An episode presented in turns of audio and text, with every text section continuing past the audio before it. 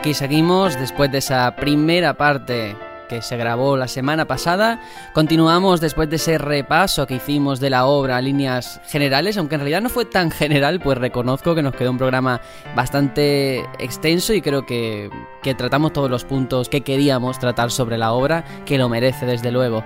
Así que aquí seguimos como unos valientes resistiendo de cara a esta segunda parte que vamos a enfocar, como dije antes, eh, en todo lo que tiene que ver con el argumento, con la historia, con ese guion que hace de Final Fantasy IX lo que es, que no es poco.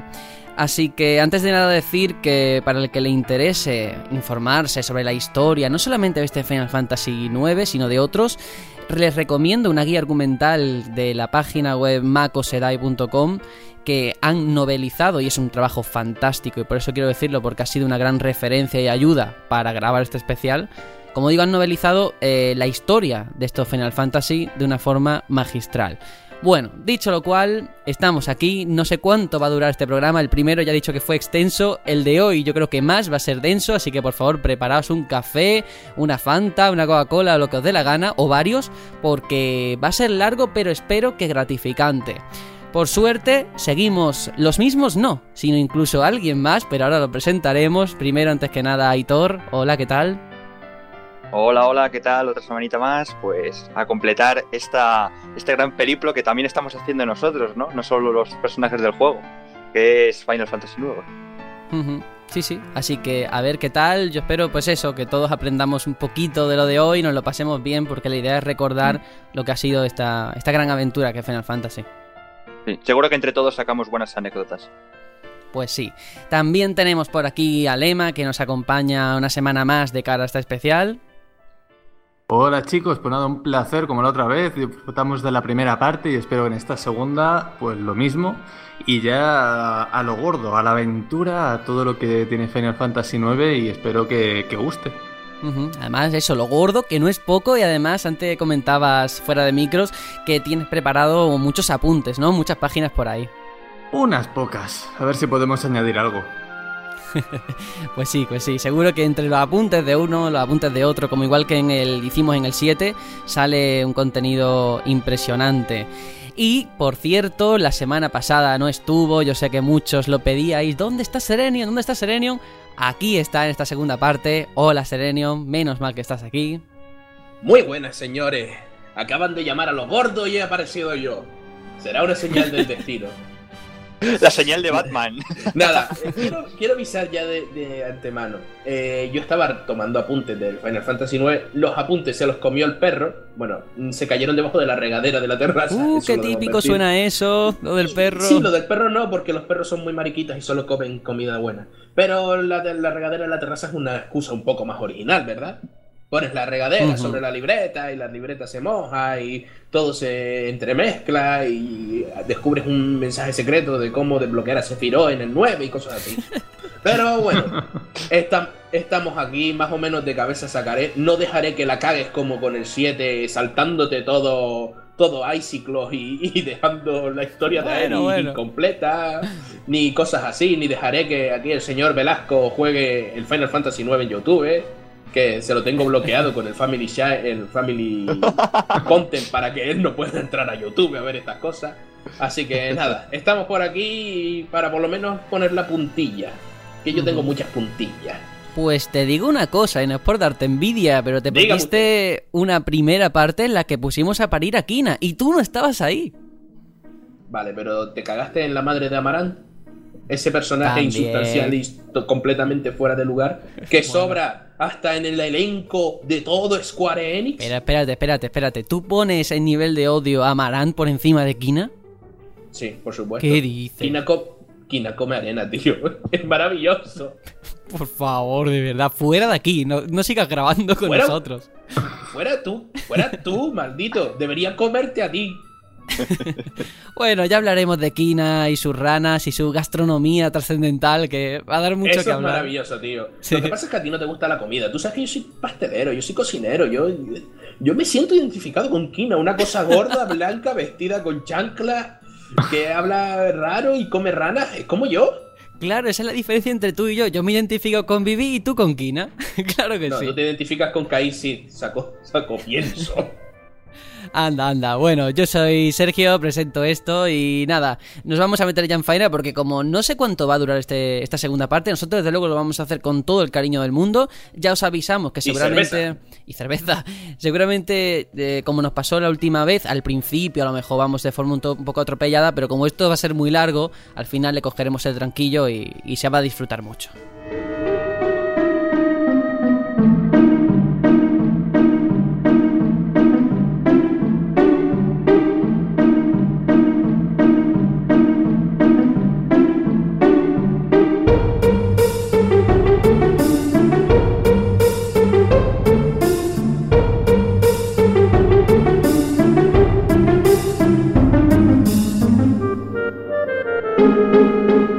Vamos a comenzar con lo que ha sido la historia. Eh, la historia se divide en muchos puntos, ya veremos que cambia de perspectiva, como comentamos en la primera parte, pasamos a controlar distintos personajes.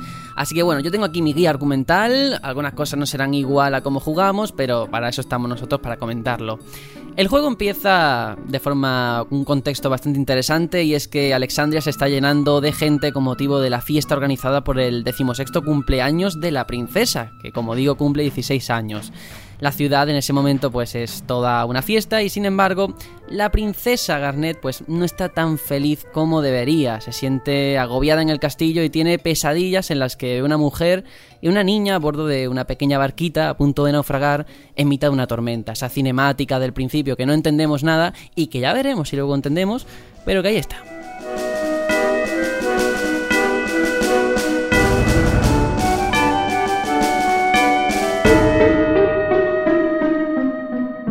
Viví, por su parte, este pequeño pues niño de aspecto extraño, ¿no? Que tiene un gran gorro que oculta su cabeza, pues por su parte sí se siente muy feliz porque nunca había viajado a Alexandria, pero ahora tiene un gran motivo para hacerlo y es que ha comprado un ticket para el teatro y está muy, pero que muy ilusionado.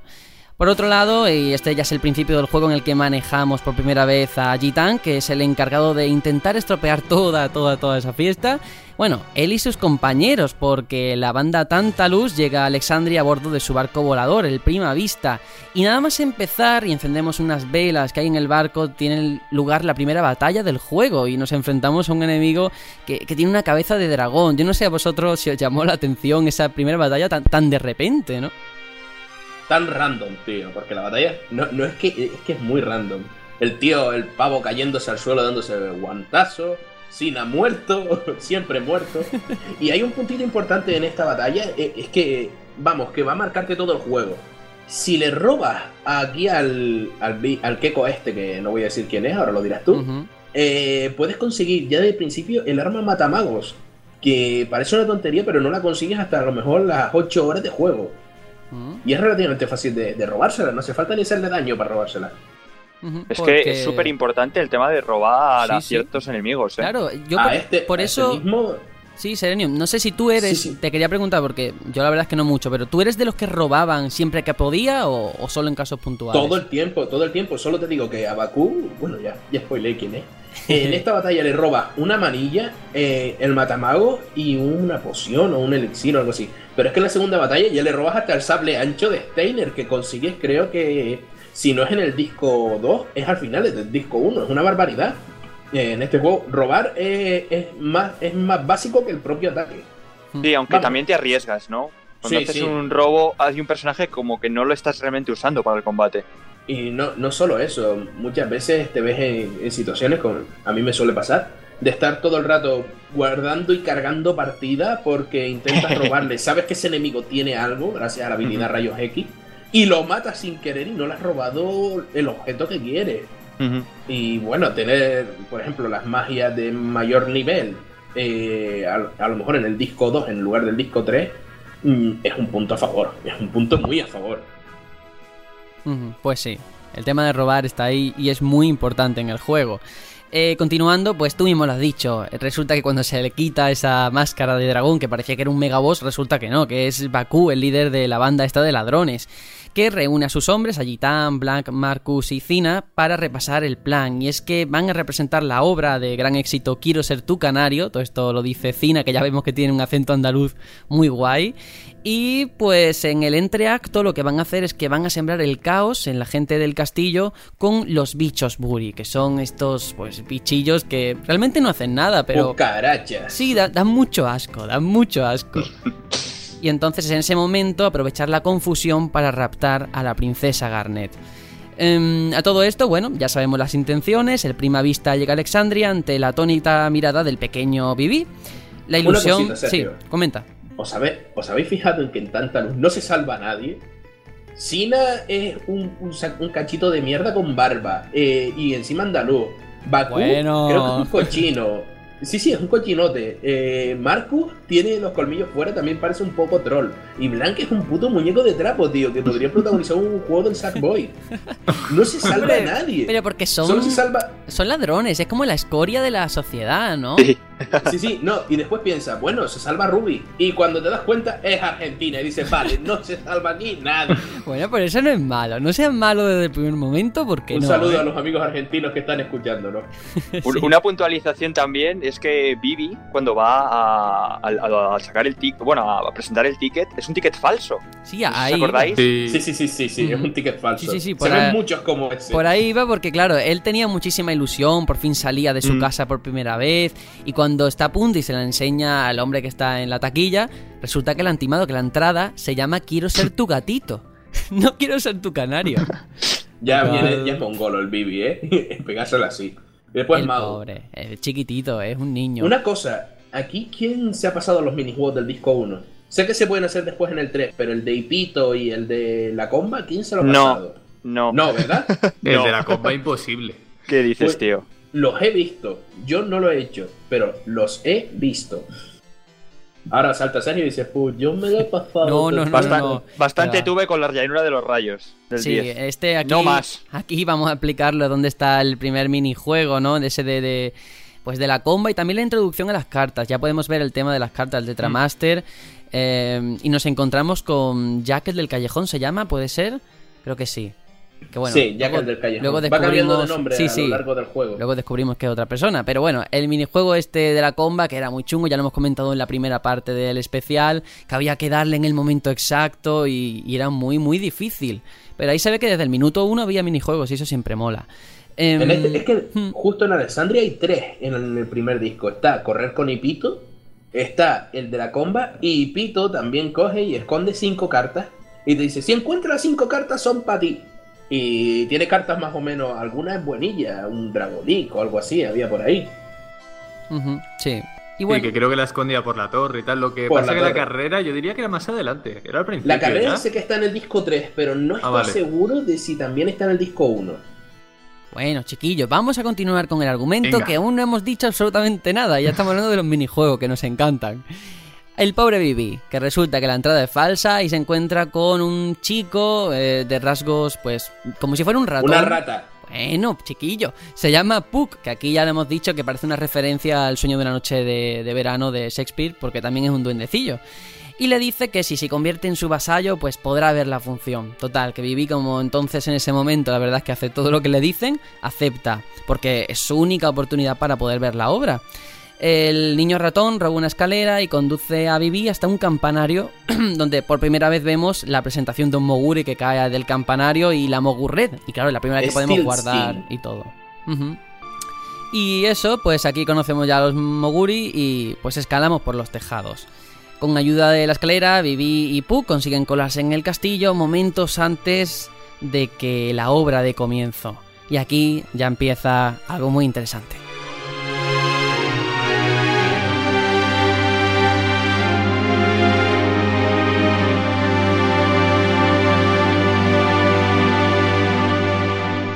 Los primeros compases de la obra de Quiero ser tu canario pues se desarrollan bien, sin incidentes, cada uno de los miembros de Tantalus lleva a cabo su papel de forma correcta Y aprovechando que toda la atención de la gente está puesta en la obra, Blanc y Gitán se cuelan dentro del castillo. Y aquí llegamos al minijuego ese de los aplausos, que también nos mola mucho esa coreografía que hay que hacer. Que no y sé que si, tiene logro. Claro, no sé si vosotros picabais para conseguirlo o tal y como salió. Claro, claro. Claro. No, no, Hombre, esta sí que molaba bastante. Al Hmm. 100% y con un bis. Con un bis. claro, daban más pasta, ¿no? Recuerdo. Sí, Sí. no, yo pensaba que lo del bis era una tontería, pero cuando pillé la versión de Steam y vi que si te pedían un bis había logro, dije, ¡uh! Creo que lo hice cuatro veces seguidas, pero yo lo saqué. Bueno, y la musiquilla de fondo. Es maravillosa, vamos allá flamenco. Temazo, sin duda, temazo, sí. Toda esta parte, la verdad es que es fabulosa y, y muy chula. Bueno, siguiendo con la historia, bueno, pues dejan a dos soldados inconscientes, se ponen sus uniformes y tras investigar un poco por los pasillos, Gitán se encuentra con una chica encapuchada cuya refinada forma de hablar es más que sospechosa. Y aquí ya vemos que Gitán es muy ligón porque se acerca y, y le dice una frase que de verdad, a mí como ligar, es la mejor frase que he escuchado en toda mi vida, que es, te encuentras a alguien que no conoces y le dices, eh, quizás seas tú la chica que he estado esperando toda la vida. Por favor. Y por eso Sergio es soltero. A mí me parece muy bonito. Vete, díselo alguna. Total, que, que la pobre muchacha le dice, no, no, quita, a mí no me conoces de nada. Y él le Bicho, dice... fuera, mono. Él le dice, "Hmm, tengo una memoria infalible para las chicas guapas. Total, en ese momento llega Blanc y interrumpe la escena, momento que aprovecha la chica para salir corriendo y, y Blanc le dice, oye, pero que no te quedes ahí parado, que es la princesa Garnet, que no te has dado cuenta. Entonces, en ese momento también dos de los siervos de la reina, que son unos hombrecillos eh, llamados Ton y Son, que nos van a dar mucho, pero que mucho la lata, informan a la reina Brain de que han visto a Garnet huyendo y de que llevaba puesto el colgante real. Eh, Brain ordena a la general Beatrix y al comandante Steiner que traigan inmediatamente de vuelta a su hija. Bueno, aquí ya sabemos, vemos cómo es Brain, este ser eh, gordo, esférico, mm, azulado, ¿no? Es, es que es horrible, horrible, qué asco. Pobre Brane. No, no es azulada, es como más bien Como no sé. podrida. Tiene un color muy Como-. Podrida. Como un cadáver hinchado en el mar. Sí, como si se estuviera ahogando constantemente. Puta gorda. A partir de ahora, por favor, denominémosla puta gorda, ¿vale? Esfera perfecta. La puta Pero que, gorda. que además, que parece como que en el castillo no hay aire acondicionado o algo porque está siempre con su, con su Abanico. abanico. No, tío. Sí, es, es la, es la obesidad mórbida, te lo digo yo, que pasas más calor. Bueno, y también tenemos los personajes de Tony Son por personajes insoportables estos dos también, déjalos, ¿eh? Oye, sí. en inglés suenan mucho más chunguetes porque se vienen a llamar algo así como cuerno y colmillo, porque es horn y thorn. ¿Y, y cómo terminan sus frases en inglés? Ah, pues no me ¿Cómo he es fijado, el tío. pífate suyo? No sabemos. No, porque no me, lo, no me lo he jugado en inglés, eh, no es Mm. el 7, la traducción está bien hecha, ¿sabes? sí. Bueno, también aquí conocemos a Adalbert Steiner, el líder del batallón Pluto, del original, no del podcast, y eh, que es el lugar que da cabida a los soldados más inútiles del reino, porque no tiene otro nombre, o sea, los únicos soldados hombres, por otro lado, ya que la gran mayoría de los soldados de Alexandria son mujeres, mujeres que sí saben hacer su trabajo, no como este Steiner, que es, eso sí, todo hay que decirlo, es el soldado más comprometido con su trabajo, ¿eh? Su única meta en la vida es proteger a la princesa y al resto de, de habitantes de Alexandria. Y aquí desde el primer momento vemos esas animaciones tan torpes. Ahí ya Steiner se ve que no está muy bien de la cabeza, que un poquito tonto es. ¿Te has fijado que suena como si llevara una servo armadura? Sí, es verdad. Cuando anda, ¿no? Sí, sí, es un constante. Un, un datito aquí. eh, en esta parte, cuando tienes que buscar a, a los soldados con Steiner, eh, si te quedas con qué son cada uno, lo típico. ¡Oh, has visto a Weimar que sabe los nombres de todas las chicas del barrio! En el disco de si te sabes esto, y en un, en un pequeño momento, te puede ganar un objeto bastante tocho. Sí.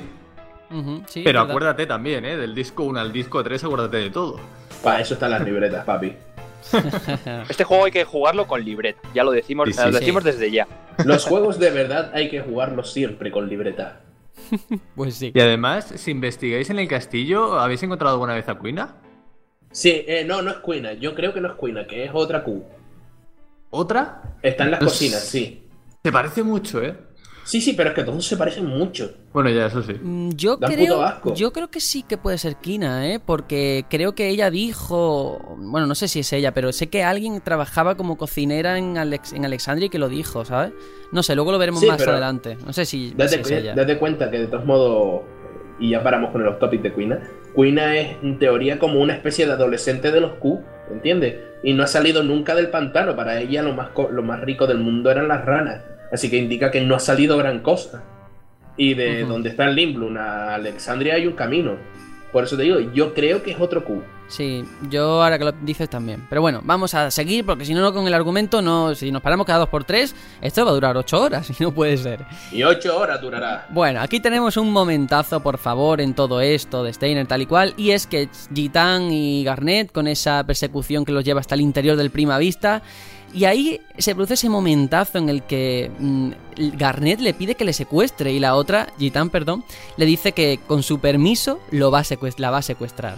Y eso es precioso porque es un enfoque que, que es muy raro, Te ¿no? hace hasta la reverencia y todo. Sí, sí, sí. Dice, con Sí, su sí. permiso O voy él- a secuestrarla. Sí, lo puedes tomar por ese lado o porque tiene un Estocolmo muy profundo, ¿sabes? Me, me siento identificado contigo antes de que me secuestren, ya. Bueno, pero luego se explican las intenciones. En este momento Steiner llega ante ellos al mismo tiempo que lo hace Cina y Blanc. Eh, los tres miembros de Tantalus se enfrentan al comandante del batallón Pluto. Y aquí tenemos también otra pelea contra Steiner. Que bueno, no sé si queréis comentar algo, tampoco... Eh, sí, ¿has probado lanzarle magia? ¿Qué, qué es lo que Es pasa? muy subnormal, porque le tiras pirro. Le lanzas magia, Ah, magia sí, falsa. sí, sí. Ah, es verdad, sí, sí. ¿En serio me estás lanzando magia falsa? Claro, porque están en el teatro realmente. Claro, están en una función, es verdad. Claro. Yo sí. cuando, yo cuando me jugué por primera vez el juego, que era un poco más imberbe, yo fui muy mongolo y me pasé mucho rato usando personajes para lanzarle magia. Y yo decía, pero ¿por qué no se muere? ¿Por qué no se muere? Y la batalla se me hizo muy larga.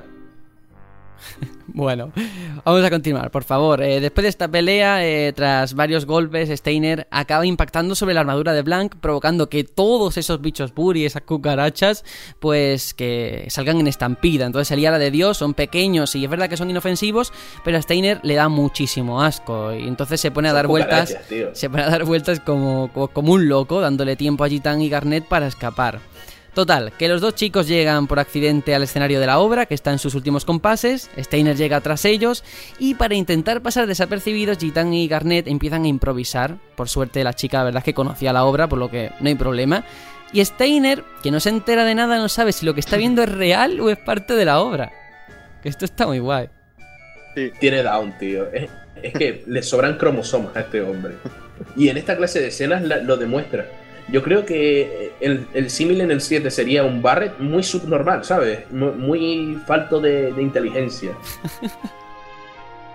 Ay, Dios mío. Bueno, por otro lado, los eh, dos soldados del batallón Pluto encuentran a los infiltrados Puck y Vivi, dando lugar a una nueva persecución que también acaba sobre el escenario. Claro, ahora mismo el caos que hay ahí montado es lo nunca visto. Hay gente improvisando, espontáneos sobre el escenario, soldados corriendo de un lado para otro. Steiner que cree que la princesa ha muerto porque el personaje que interpreta muere en la obra. Es que es, es- es muy ridículo todo y queda guapísimo. y- y- y la reina allí viéndolo y no, no Sí, sí. sospechando de nada. No sospecha hasta el momento en el que Vivi le da la neura y Sí, le prende fuego. espérate, espérate, no os adelantéis porque hay mucho por delante. Y efectivamente, en uno de estos, Vivi, en un intento por quitarse a los soldados de encima, lanza un hechizo de fuego, este es de verdad, no es pirro, que impacta sobre la capucha de la princesa Garnet. Claro, se le quita la capucha y ya todo el mundo está viendo que es la princesa. Entonces, eso ya la reconoce hasta su madre, lógicamente. Em, Bakú sugiere escapar lo antes posible de allí, pero Garnet intenta razonar con Steiner para que le permita huir sin plantar batalla, pero el comandante, como vamos a ver, es súper pesado, dice que no, que no, que cómo se va a ir, que no sabe lo que está diciendo. Y efectivamente, el prima vista en ese momento el barco se pone en marcha y a bordo van todos, porque recordemos que el escenario era parte del barco, por lo que no han tenido ni tiempo de bajarse quisieran o no. Puck y los soldados se han quedado en tierra, eso es verdad, y Steiner pues solo no es capaz de vencer a toda la banda de secuestradores. Como medida desesperada, aquí Brain decide utilizar una de sus armas secretas, una de muchas que ya lo veremos, que es un boom, un monstruo de fuego muy típico en la saga Final Fantasy, que a medida que lo atacas pues se hace más, más, más, más y más fuerte hasta que explota. Efectivamente destroza parte del barco que solo consigue avanzar Aquí también hay un, momento poquito. muy, muy tonto en el que estás peleando de nuevo con Steiner y tiene el bomb detrás y te pasa todo el Mm. rato. Steiner, detrás de ti, detrás de ti, que no voy a caer Es en que el, esa. el pobre es tonto, eh, es tonto, de verdad. Sí, sí, pero eso yo creo que es una referencia a Monkey Island, porque es que yo lo veía y detrás de ti un mono de tres cabezas, te lo juro. Todo el rato estoy, un mono de tres cabezas, un mono de tres cabezas. No me lo quito de la cabeza, tío. Bueno, pues este boom, como digo, al final explota, se carga parte del barco, consiguen avanzar, es cierto que un poquito, un- algunos kilómetros, pero finalmente se estrella en un bosque.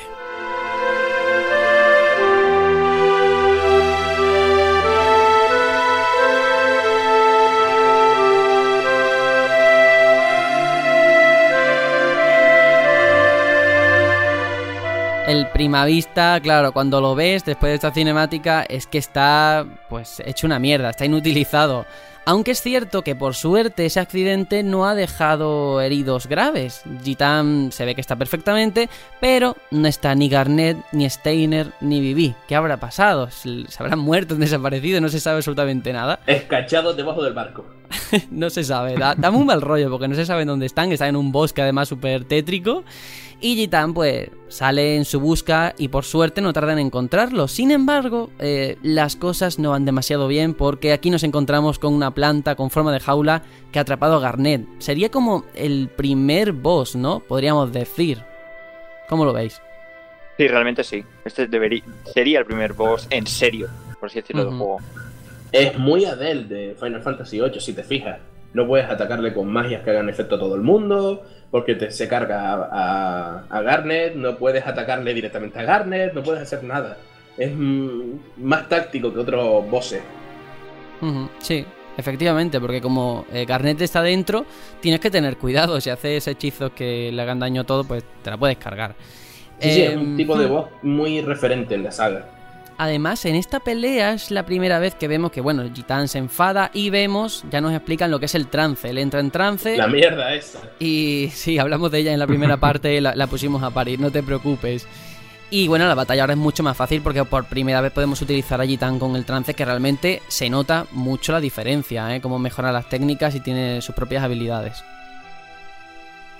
Así que nada. El nivel de daño que podían llegar a hacer cuando estabas en trance tardaba y a lo mejor entraba en el peor momento, pero se notaba, marcaba la diferencia, pero vamos, abismal.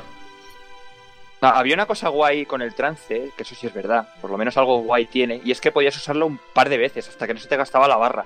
Que no era plan de usarlo una vez y se te gastaba. Sí, también. Pero eso era súper contraproducente, porque te ibas a, enfrentar a un boss importante, ibas a robarle y te entraba Gitan en trance y tú decías, ¿y ahora cómo robo? Voy a perder Mm. el puto trance. y al final decías, a tomar por culo el trance, prefiero los objetos, ¿sabes? Bueno, a todo esto la planta, claro, se ha asustado ante ese enorme poder que ya ha visto Gitan y Steiner y sale corriendo con la princesa en su interior. Pero Gitan tiene una idea de a dónde se puede dirigir, se la ha llevado al amo, en el fondo del bosque. Total, que otra planta similar aparece ante ellos, atrapando en su interior al pequeño Vivi. Parece que es que a todos los van atrapando. Sin embargo, Vivi, que es un poquito más listo y es un mago negro, hace frente a la planta con, pues, pues eso, utilizando un hechizo de fuego como hizo antes en el escenario teatral. Y realmente consigue librarse de, de la maldita planta. Pero bueno, es cierto que antes de que muera emite un gas venenoso que alcanza a Steiner y Vivi dejándoles inconscientes. Pero bueno, luego al final es cierto que le dan unas... eh, le entregan una medicina y lo cura, o sea que por ahí no hay ningún tipo de problema y ya está. El problema es que Garnet sigue desaparecida y por tanto hay que recuperarla, total. Mm, Gitan va a hablar con Bakú y le dice pues que por esa chica siente algo especial y que pues que quiere ir a por ella y, sin embargo lo que le dice Bakú es bueno pues tú verás lo que haces no atenta a las consecuencias dentro de lo que le da tanta luz y le reta le dice bueno pues vamos a enfrentarnos en un combate donde se va a decidir cuál de los dos pues se saldrá con la suya y la pelea la verdad es que es bastante sencilla no y al final la victoria es lógicamente para Gitan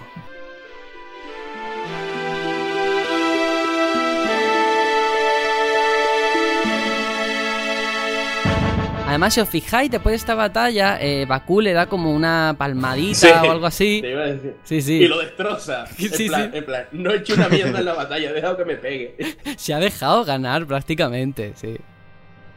Por cierto, aquí es cuando empiezan a salir la- lo- las escenas paralelas, justo en este momento. Sí. Que sale, por ejemplo, Steiner, tonto del bote, con un, con un peluche de, de diciendo qué fea es, me la voy a llevar, tal. y Sí, sí. se oye, por ejemplo, la música de la decepción de Rufus en este momento también. Sí, que lo comentamos en la primera parte, que es una curiosidad bastante chula, ¿eh? Ese detalle. Total. Sí, empezamos a ver otras STA, por ejemplo, de The Ruby que se había quedado en Alexandría, Ujú. cosas así. Y bueno, y antes del ataque también empezábamos a ver a Garnet y Vivi. Que empezábamos a ver el potencial de las STA. Sí, sí, pero justo todas empiezan en el bosque maldito. Sí, porque este es el comienzo. Hasta, hasta aquí yo diría que es casi un tutorial todo lo que vemos en el teatro. Mm.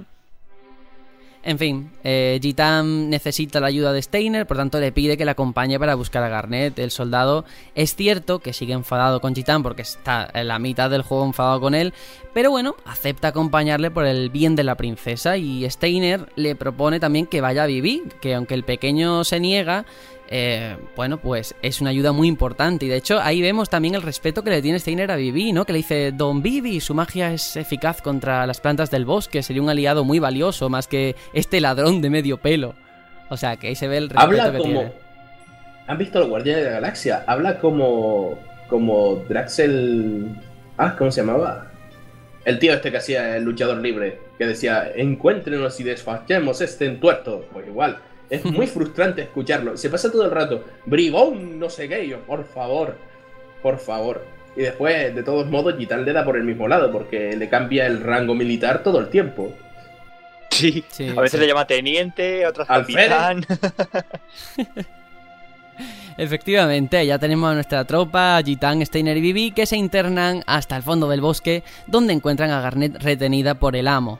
Eh, Steiner se niega a ser ayudado por Gitan, pero al final se rinde ante lo evidente, y es que Steiner solo no puede derrotar a un monstruo tan fuerte. De hecho, hay que decir que ni entre los tres consiguen derrotar a, la planta gigante. ¿eh? Por suerte, en esa batalla, en mitad de la batalla, se une Blank al combate. Y se nota, ¿eh? Con su ayuda, la verdad es que se cargan a la criatura. Y un agujero aparece en ese instante en el lugar donde estaba el amo. Y muchas plantas monstruosas comienzan a salir a la superficie. Se ha liado la de Dios, vaya. Y bueno, pues los cinco salen corriendo de allí como pueden mientras todo se está petrificando a su paso. Esto es una cinemática muy chula. Un truquito aquí.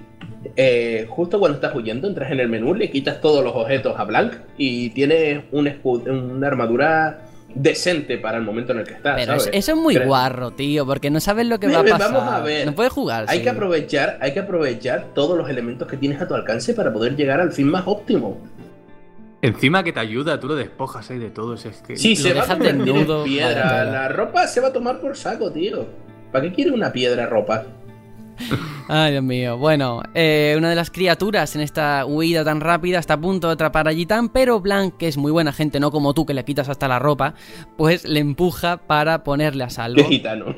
A cambio, ¿qué es lo que pasa? Que la planta lo coge a él. Blanc intenta soltarse, pero al ver que no puede, saca un mapa y se lo lanza en el último segundo a Gitan antes de convertirse en piedra junto al resto del bosque. Todo el bosque ha quedado, pues eso, petrificado. Y Gitan y los demás sí que consiguen salir del bosque a tiempo, pero de repente, pues eso, se cierra el bosque y ya no pueden volver a su interior. Y aquí tiene lugar esta cinemática tan chula y yo diría que el primer giro de guion.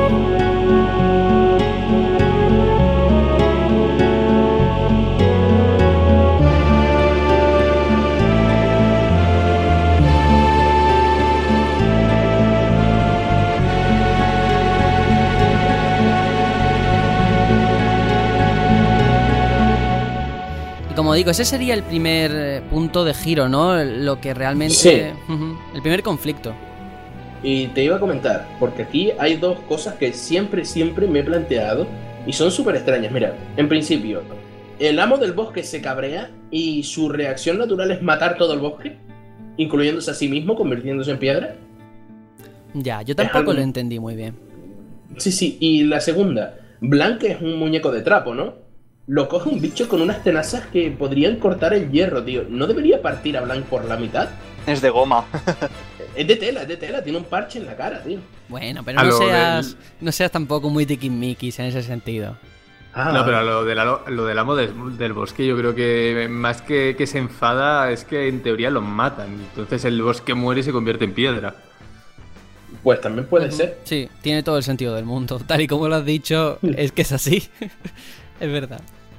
Bueno, pues Steiner, Garnet, eh, Vivi y Gitan descansan en las afueras del bosque hasta que la princesa ahora ya pues está totalmente recuperada después de todo lo que le ha pasado con la planta. Steiner les informa de que la niebla que cubre toda esa región no es una niebla simple cualquiera, sino que es una niebla que produce monstruos y que puede afectar al cuerpo. Y es que, bueno, ya lo vamos a ver que la niebla es crucial. Da cáncer. Es muy maligna.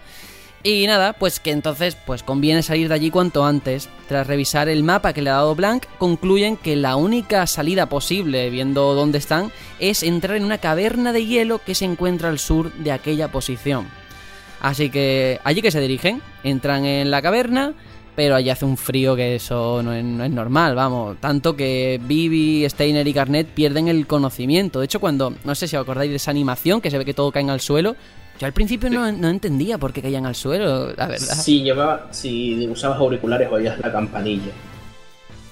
Sí, sí, pero que aún así tú dices, bueno, entiendo que puedas tener frío tal, pero eh, incluso Steiner además hace una animación súper chunga, ¿no? Cuando se va a caer.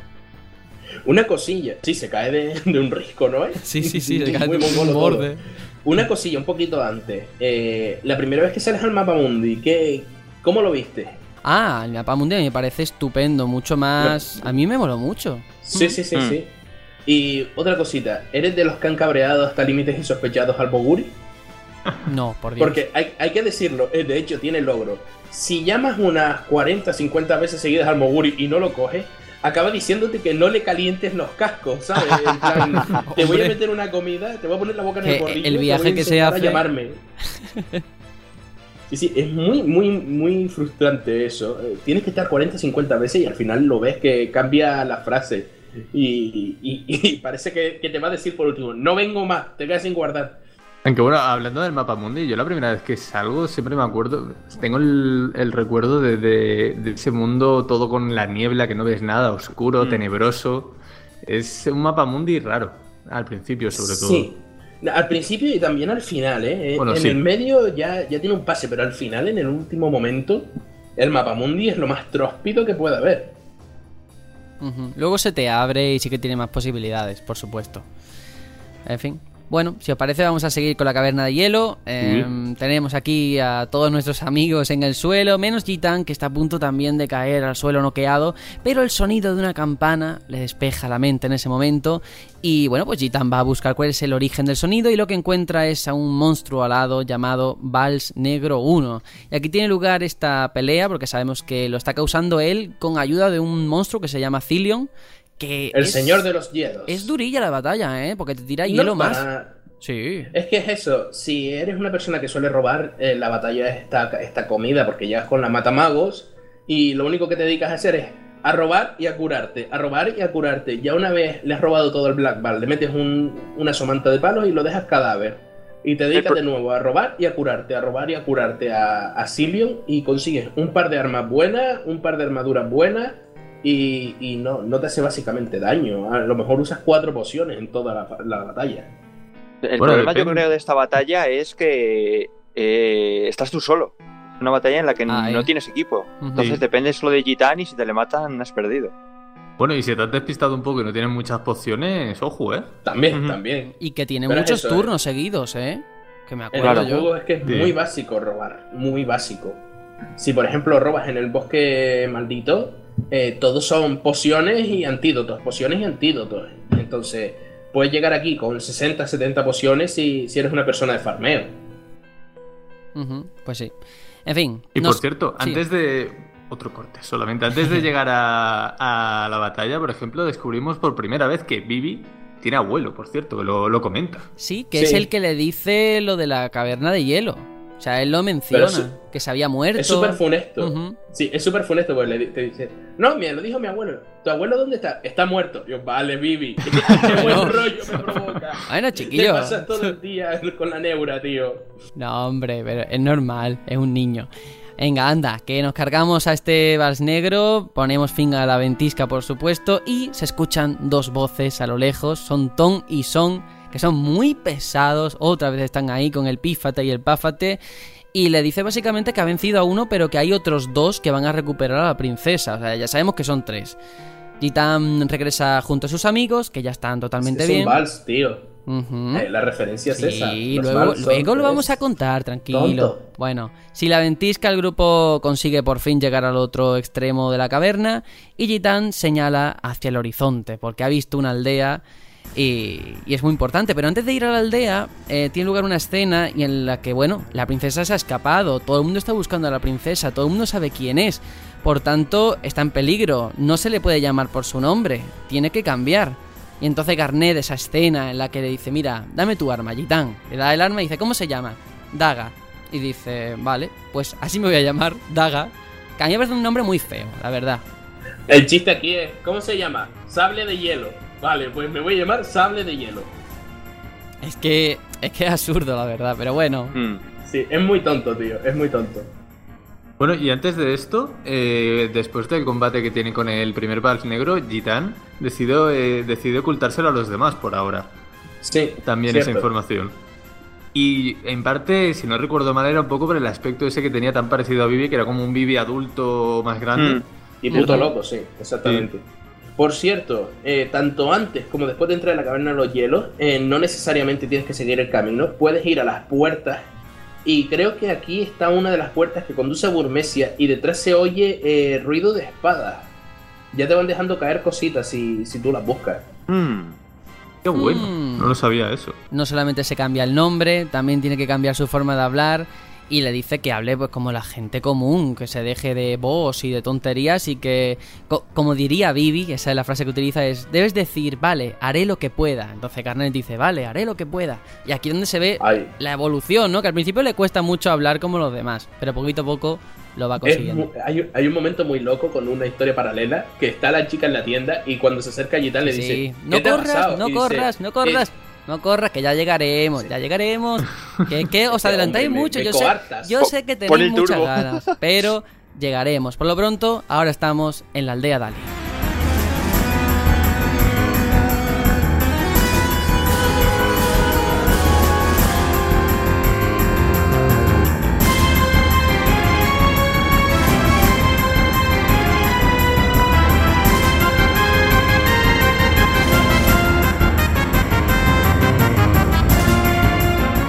Bueno, llegamos a la aldea Dali, un momento muy interesante porque en esta aldea, eh, nada más llegar, llama la atención que no hay adultos, solo hay niños y hay gatos. Niños que tienen nombre además de, la talla de Javi el Travieso y Pepe el Diablillo. Por favor. Qué maravilla, qué maravilla, señores. En fin, el grupo decide descansar en la posada de la aldea porque tienen que pensar cuál va a ser pues su siguiente paso. Y Garnet le dice a Gitan que, bueno, que por favor que le escuche, que hay algo que le quiere pedir y, en fin, que, lo, que le lleve a Limblum. Y ahí, pues, eh, Steiner sigue con lo suyo, que dice, calla, tunante, ¿cómo, cómo vas a irte con este si... ¡Bribón! Si, ¡Vivonzuelo! Si te va a poner en peligro como en el bosque maldito, porque claro, ahí Gitan no fue capaz de defenderla. Pero Gitan dice que eso no va a volver a pasar, por favor, ¿cómo va a volver a pasar? Total, están allí en la posada y de repente mm, una canción despierta a Gitán a la mañana siguiente. Es una voz muy dulce que proviene del exterior y es la voz de Daga y, bueno, pues ahí... La verdad es que es muy bonito este momento, ¿eh? Esta canción que se repite muchas veces durante la historia. Y tras dar una vuelta por la aldea, mmm, y Daga se encuentran de nuevo en la posada. Y aquí es donde pasa lo que tú dices, esa escena a tiempo real que ocurre a la vez. Es que la frase es muy loca porque le dice, ¿te pasa algo, de Yo, no, estoy guay del, guay del Paraguay. No me pasa nada monada.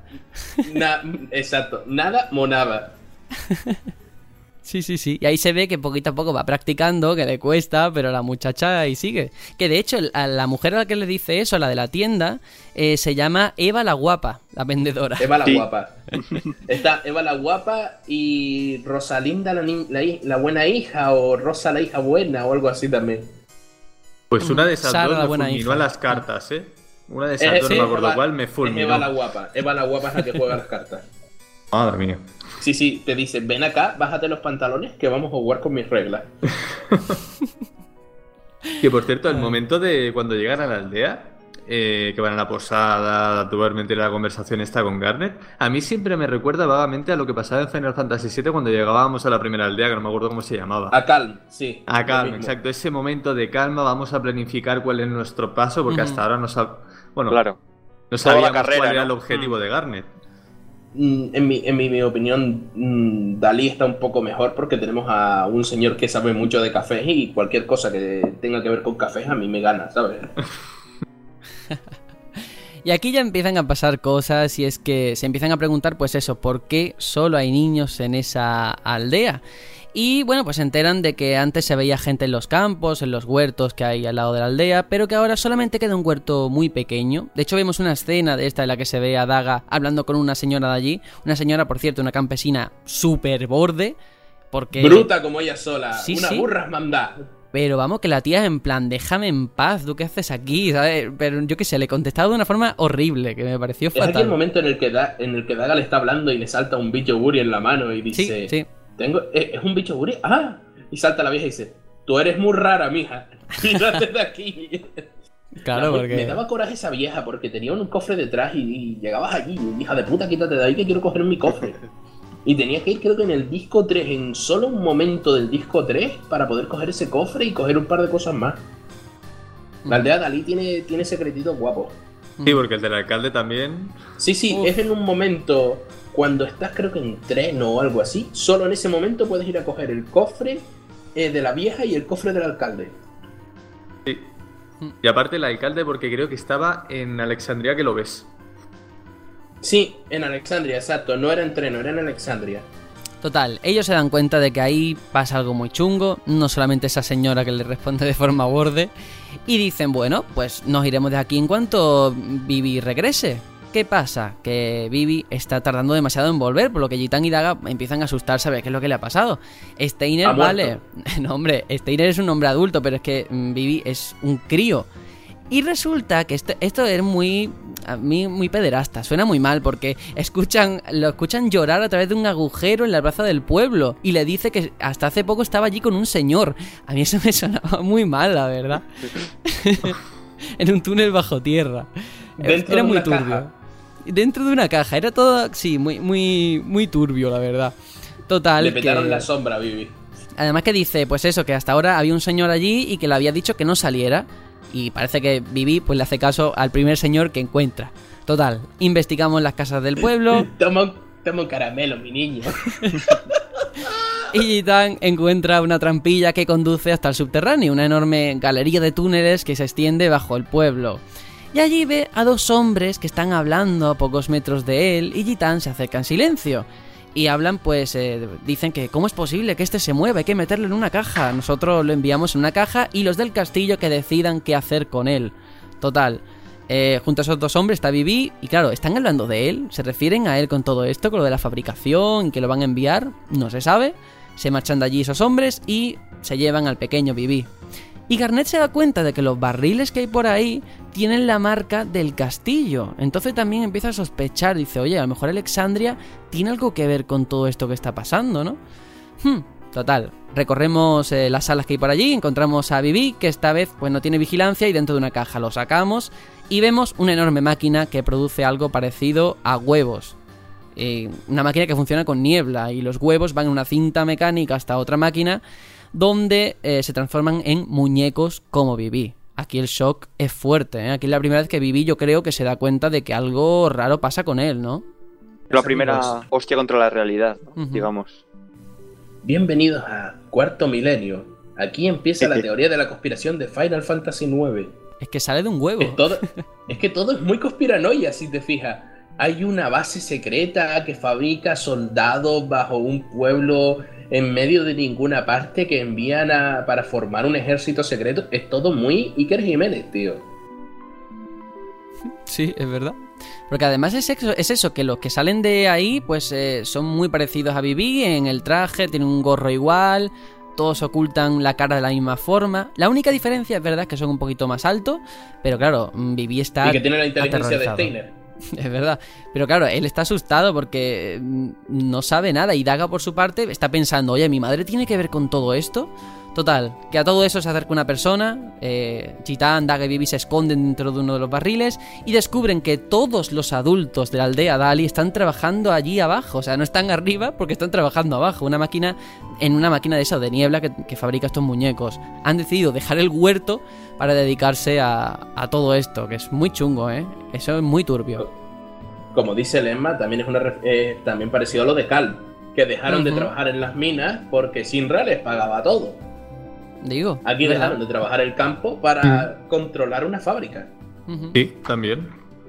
Y aparte por- ellos lo van comentando, como dice Serenio, lo van comentando entre ellos de que es más fácil trabajar aquí que en el campo, ganamos más, más tranquilo. Claro, y es comprensible. Y ¿eh? el- Lo que pasa es que ellos se tendrían que, en mi opinión, se tendrían que haber hecho preguntas, porque si no sabes ni lo que estás haciendo, no sé, yo como trabajador me gustaría saber en qué estoy trabajando. No, si te fijas, ese, eso sí que pasa porque el hermano del alcalde, que es el posadero, no trabaja con ellos, o la vieja no trabaja tampoco con ellos.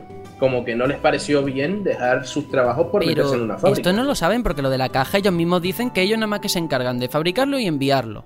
Y no saben ni lo que contiene ni nada. No sé. La vieja sí que critica que hayan dejado los campos, ¿entiendes? Ya, ya, yo te hablo de los que están aquí. En fin.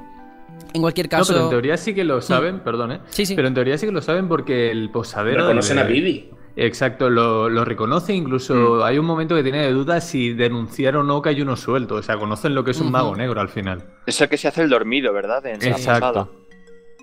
Sí, sí, y, y mira para el gato, eh, la- las secuencias paralelas dicen algo de eh, el gato escucha o el gato pone la oreja, una expresión así ponen ahí.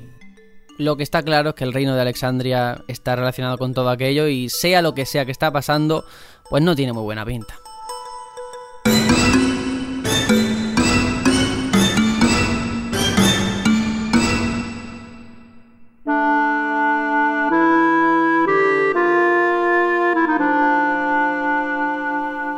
Y aquí pasamos a un cambio de perspectiva de esta que hace tanto Final Fantasy IX y ahora vamos con Steiner, porque Steiner se encuentra en un bar del pueblo tratando pues de, recaudar información, de ver cómo pueden volver a- al castillo.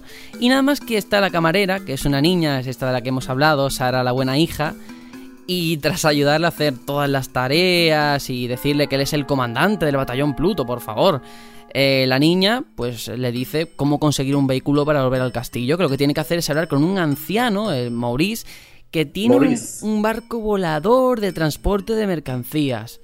eh, que además está como en una montaña, en un mirador total, que Steiner va para Y le allá gusta el café.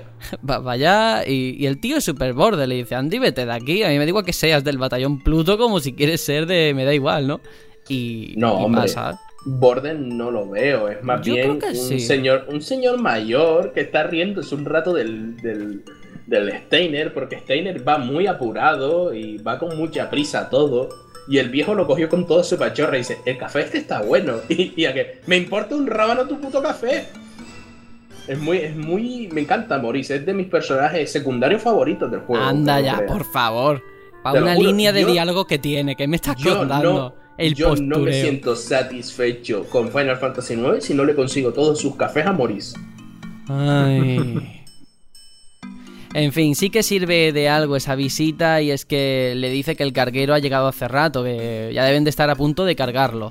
Total, Steiner vuelve a la aldea donde encuentra el dichoso carguero y ve que los lugareños están empezando a subir los barriles al barco volador. Em, y de repente ve que todos salen corriendo de allí, segundo antes de que llegue Steiner, y el soldado se fija en esos barriles. Uno se vuelca y de ahí sale toda la, la pandilla, ¿no? Gitán, Daga y Vivi. Y claro, Steiner sigue dándole vueltas cómo puede hacer para convencer a la princesa de que se suba al carguero para viajar de vuelta a Alexandria. Y Gitán camina hacia él, ¿no? Y le pregunta, bueno, ¿tú sabes de dónde va este barco volador? Y le dice, sí, sí, este barco volador va a Limblum. Lógicamente le está mintiendo. Pero Gitán como que en ese momento parece que se cree la mentira y, y muy bien. Pero en ese momento aterriza un ser alado junto a ellos antes de que se puedan subir al barco. Y es muy parecido al que se enfrentó Gitán en la caverna de hielo y es que es el Vals Negro 2. Aquí ya lo tenemos. Que, bueno, pues también hay que derrotarlo. Si el primero tiraba hielo, este tira piro. Pero Este es un poco más tocho, ¿eh? Sí. Ta- También se le puede robar cosas buenas. Pero es un poquitín apenas más, más bestia que el otro. Van subiendo en cuanto a, a potencia. Sí. Este lo bueno, entre comillas, que tiene es que es, viene solo, no viene con una invocación, Es digamos verdad. así, ¿no? Y además que estás peleando ya con el grupo entero. Sí, efectivamente. Y Garnet, después de derrotar al Vas Negro, pues eh, ya se entera de que al parecer pues, lo ha mandado su madre. Entonces pues, ya empiezan a no entender las cosas, porque sabe que su madre muy buena gente no es. Pero que se le está yendo la pinza también es verdad. Debería Mm. tener un bigote central ahí Sí. encima del labio. Muy nazi todo. Pues sí, Polonia. y además aquí Vivi sigue ya con su trauma desde que vio aquello de la fábrica, digamos que se ha quedado el pobre que, que no dice ni una palabra porque es que está eso, traumatizado, como Cloud en el 7, pues igual. Y entonces mm, Gitan, o sea, a Vivi, le pregunta a Gitan que esos muñecos que fabricaban en el subterráneo, le pregunta si eran clavados a él. Y a ti te dan a elegir, de hecho, dos líneas de diálogo tú puedes decirle, sí, la verdad es que se parecen, o no, no es para tanto. ¿Le engañasteis? Sí, eh, pobrecito. Claro que no. La realidad. Son tan feos como tú, cabrón. Yo no me acuerdo, la verdad, que le dije. No me acuerdo, la verdad. Igualmente creo que la respuesta es la misma. Sí. Es en plan, me quiero suicidar, voy a irme ahí fuera a la terraza. a. No, yo creo que la respuesta en ambos casos es eh, en plan, bueno, se da cierto aire, pero un muñeco es un muñeco, en plan, no es igual que tú. Mm. Es algo así, ¿no? Se lo suaviza Algo un así. poco. Mm. Mm. Porque claro, de hecho cuando entran en el barco volador, ya después de todo esto, se da cuenta que dentro están los trabajadores que son iguales que él, que también ya es mala suerte. Un Vivi diría, no salgo de la pesadilla esta. Ahora, ahora eh, un dato importante, cuando va subiendo las escaleras, Gitan le toca el culo, pero a saco le mete una palpada a... Ah, cierto, Gigante, cierto. En plan, en plan, ¡ay, qué blandito! Es que en serio, que le metiera la boca en todo el potorro, tío, pero fue Es que exagerado. Gitán, se- porque sabemos que es un chavalín, pero si no, diríamos que es un viejo verde. Sí, sí, sí, sí. No, es que yo me lo imagino cascándosela todo el puto rato, ¿sabes? Por favor. Mirando, espérate que me dé la vuelta y haciéndose camisetones ahí, en plan, pa, pa, pa, Tiene que estar todo pegostado, tío. En fin, lo que vemos allí, la verdad es que no, es para no dar crédito, porque son muñe los muñecos que lo transportan otros muñecos. Y además Mm. Vivi el pobre trata de hablar con ellos, pero todo el mundo pasa de él, todo el mundo le ignora, lo que le deprime aún más, ¿no? Y, y fíjate, muy chungo. Total, Gitan se da cuenta de que no van hacia Alexandria y va para arriba a la sala de control, cambia el rumbo y el nuevo destino es Limblum.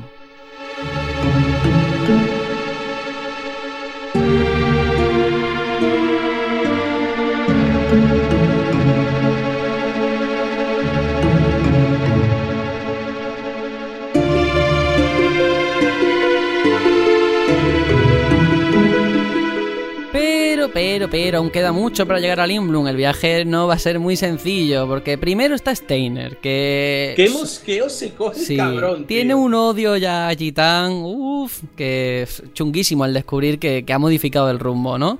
Pero el peligro real llega ahora después, cuando otro ser alado aterriza en la cubierta, y es el Bass Negro 3, por favor. Tenía que ser el tercero, llevamos dos, ya tocaba el tercero. Y está a punto de cargarse a Vivi, pero algo insólito ocurre, y es que todos los muñecos se ponen en medio con la intención de defenderlo y todos mueren, es demasiado poderoso el Bass Negro y se los carga en un momento. Entonces ahí vemos por primera vez a Vivi lleno de mala leche, de rabia, y, y que planta cara al problema que tiene delante, ¿no? Y le pregunta pues eso, que cómo es tan malo, que cómo le puede hacer eso a sus compañeros. Y el Vals Negro le dice que no son sus compañeros, que esos son, son siervos, ¿no? Son muñecos, y queda igual. Y aquí Vivi entra en modo trance y empieza la batalla. Eh, una batalla en la que este utiliza Electro y a a mí me costó este un poquito, no es difícil la verdad, pero sí que se nota la evolución, ¿no? Es eso. A mí es que yo pierdo siempre un personaje, como dicen los compañeros, porque lo pongo a robar, ¿entiendes? Y el, el trance de Vivi, por ejemplo, aquí, muchas veces pierdo uno o dos turnos del trance. Pero a pesar de que yo lo considero el más fuerte de los tres, mm, tampoco es que los Val sean esos entes superpoderosos. No es un Dantariano, al fin y al cabo. Sí, es verdad. Y aquí es donde precisamente te explican eso, que el nombre de los vals, ¿no? Que son tres porque es el tiempo de un vals. Un, dos, tres, un, dos, tres. O sea, te lo hacen aquí. Por eso te he dicho que te habías adelantado, porque además te lo explican de forma explícita. Por eso. Es que, to- es que muy poca gente sabe ahora de música. ¿Eres el único melánimo de la, ma- del planeta? Melómano, por favor. Y no, hombre, si, si te lo explican. Es que hacía una referencia a que tenemos un personaje que es un mono pajillero, ¿sabes? Entonces, melanomo. vale, vale. Total, eh, ahora que tiene la magia potenciada y con la ayuda de Gitan y Steiner, consiguen herir de gravedad a su enemigo y el Vals Negro se aleja volando. Mientras tanto, Tom y Son, de verdad, qué pesado, otra vez están ahí, presencian la escena desde una nave voladora muy cerca. Parece en el Team Rocket. Sí, sí, es verdad, ¿eh? Sí, un poco, sí, sí. Sí, sí, les falta decir el lema cada vez que llegan. Sí, sí. Y ven que de, de repente se está acercando el número 3 y dicen, oye, pero se ve raro, está, está desbocado, hemos puesto demasiado poder mágico. Y efectivamente el Vals Negro 3 está que ha perdido el juicio, se le ha ido la olla completamente, se monta en la nave haciendo huir a, a Tom y Son. Y mientras, ahí está la pobre Daga, maneja el timón del carguero, que está a punto de cruzar la, enorme, puerta, la, enorme puerta perdón, que hace pues eh, de frontera entre ambos países, ¿no? Pero se tienen que dar prisa porque como no tienen papeles, la puerta se está cerrando. Y aquí ya es una carrera contra reloj muy chunga, porque claro, si giran, el Vals Negro les va a dar caza. Eh, la única ocasión ya es tirar para adelante, quieran o no, que crucen la frontera y que sea lo que Dios quiera. Pero la nave que tiene Tom y Son es mucho, pero que mucho más rápida y el Vals termina por alcanzar el carguero. Está a punto de tirarle un hechizo eléctrico, pero ahí Viví, por supuesto, gracias a Dios lo tenemos ahí, lanza un hechizo de fuego que hace perder el control de la nave al Vals durante un par de segundos. Total, el Vals eh, otra vez se recupera, quiere volver a hacerle un ataque, eh, pero nada, pues digamos que se le va tanto la pinza porque tiene tanto poder que el hechizo eléctrico le sale mal y se va a la mierda, vuela en, en pe- en pedazos. Y a partir de aquí, esta es una, ah, para mí es una cinemática bastante chula, ¿eh? Bastante Sí. currada. Sí, sí, sí. acción a tope. Sí, sí. Sí, habéis coincidido. Sí, justo. Al ¿Sabes lo unísono. extraño? Tú mismo lo has dicho. Cierran porque no tienen salvoconducto, ¿no? Claro. ¿Cómo saben que no tiene salvoconducto? Ah, Ah, no igual que tal en esa época. sí no que lo hay. Lo demuestra Lo hizo un al mago. final del juego. Lo hizo un mago. Todo lo que no entiendan lo hizo un mago. Bueno, esta ha sido mucha acción, como hemos dicho, pero por suerte el resto del camino va a ser un poquito más tranquilo.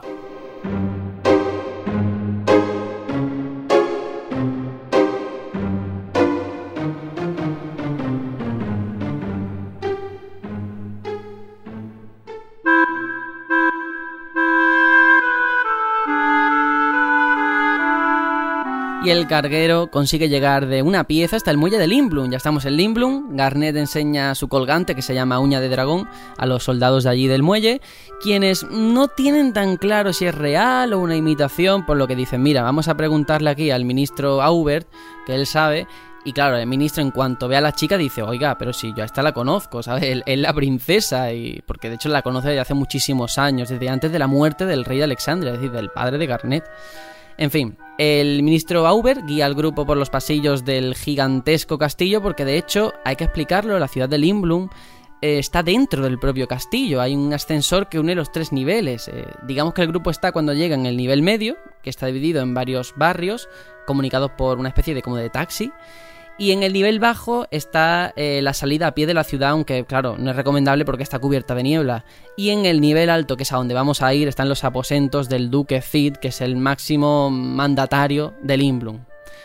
Total, eh, Gitán le pregunta a Daga, bueno, ¿y cómo es el duque Cid, no? Cuando están llegando, hoy, pues es muy inteligente, tal y cual, total.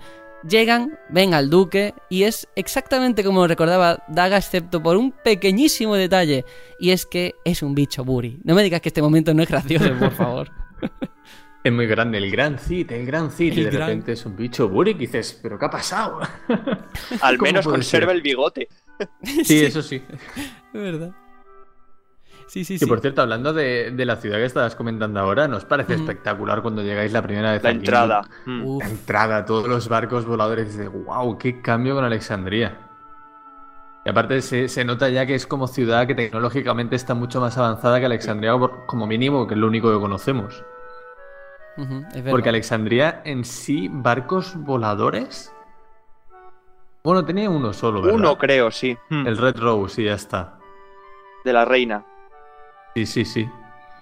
No, pero sí, realmente es espectacular y ves que es toda una potencia. Y, y otro Final Fantasy más, Cid y los barcos voladores, ¿eh? Bueno, qué, sí. qué- qué conexión más especial. Sí, ahí se nota, vamos. Está muy chulo, a mí me encanta que hagan siempre eso. Y además aquí Cid, cuando lo vemos como bicho Buri, igual que está Ton y Son que tienen el pífate pafate, siempre termina con un Buri, ¿sabes? Que dice, hola, no sé Sí. qué, Buri. y muy gracioso. Bueno, y lo gracioso también es como explica el motivo, la primera vez que lo explica, Sí. el motivo de por qué está así, porque miente. Efectivamente, porque lo que cuenta es que hace medio año alguien se había infiltrado en el castillo y, ata- y- y lo, y lo atacó mientras dormía. Y que por tanto se había convertido en un bicho buri y habían raptado a su esposa. Claro, tal y como te lo cuentan, tú dices, uy, madre mía, la que se ha liado, ¿no? Ya luego te enteras de que no es tal y como lo está contando, pero parece un Sí. gran drama, ¿no? Tal y como lo dice. Hombre, sí. Y aparte, Cid, que ya vemos que construye los barcos y ahora mismo es un bicho buri. ¿Cómo va a construir con esas manitas o patitas o lo que tenga? Digo, efectivamente. Lo que sí que puede hacer Cid es invitar a los recién llegados a que coman algo con él antes de hablar de lo que son los asuntos serios. Eh, Gitán, sin embargo, aquí, digamos que se- ahí se ve que es ladrón, que es de otra clase social y dice que él pasa de comer con ellos allí y que se va a comer una taberna, un bar, porque, y esto es literal, eh, le dice al tabernero, tabernero, un plato de la bazofia de siempre. Que eso me parece tan, yo qué sé, Sí. delante de él es como, es como decirle, dame la mierda que me da siempre. Claro, porque no lo hemos dicho, pero Gitán es de allí, Efectivamente. Sí, además. de Limblum. Ujú, sí. Y ahí está Gitán, bueno, haciendo de las suyas como siempre, intentando ligar con la camarera. Pero todo eso parece como que molesta a una mujer que hay sentada junto a la barra, que tiene cola como él. Y de hecho hay un diálogo, un diálogo ahí que le dice, bueno, eh, vuestra cola no se puede comparar con la mía, ¿no? Que también me, me llama mucho la atención que le diga eso. Total, que se, Sí, da, sí. se da la vuelta en ese momento y, y ya la reconoce, porque la conoce. Es Freya Crescent, una guerrera dracontina, que resulta que nos cuenta que está allí porque, bueno, eh, Gitán lo último que sabe de, de todo esto es que tenía un novio, desapareció ese novio y ahí está buscándola. Entonces le dice, bueno, ¿y qué te trae a Limblum? ¿Qué haces aquí? Y Freya le dice que ha oído que la gran cacería reúne a los expertos guerreros de todo el mundo, entonces pues va a ver si su novio apareciera por allí, aunque no se sabe nada. Que por cierto, con la camarera que ligotea a Gitán, Hmm. Yo tengo la teoría que está relacionada, ya, ya lo comentarás más adelante, con Cid. Mm. Y la historia real. Yo tengo mi teoría, no lo sé. Ah, Uh. ahora que lo comentas, puede ser, puede ser. Puede ser, yo tengo mi teoría ahí, pero no estoy seguro, ¿eh? Vale, vale, sí. Yo es que ahora mismo no, no había caído, pero ahora que lo comentas, sí, sí, sí. Bueno, luego, luego lo comentaremos en cualquier Sí. caso.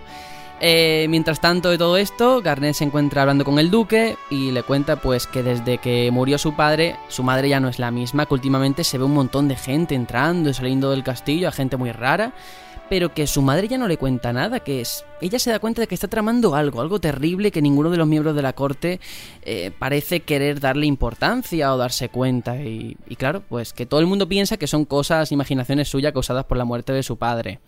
Y aquí Cid le hace una revelación muy importante, y es que eh, ese secuestro lo hizo él. O sea, Cid ordenó a la banda de Tantalus que secuestraran a la princesa, porque se estaban oliendo un poco el percal, ¿no? Muy Mm. llamativo. Sí, ahí Cid se adelantó un poco a los con- acontecimientos, ¿no?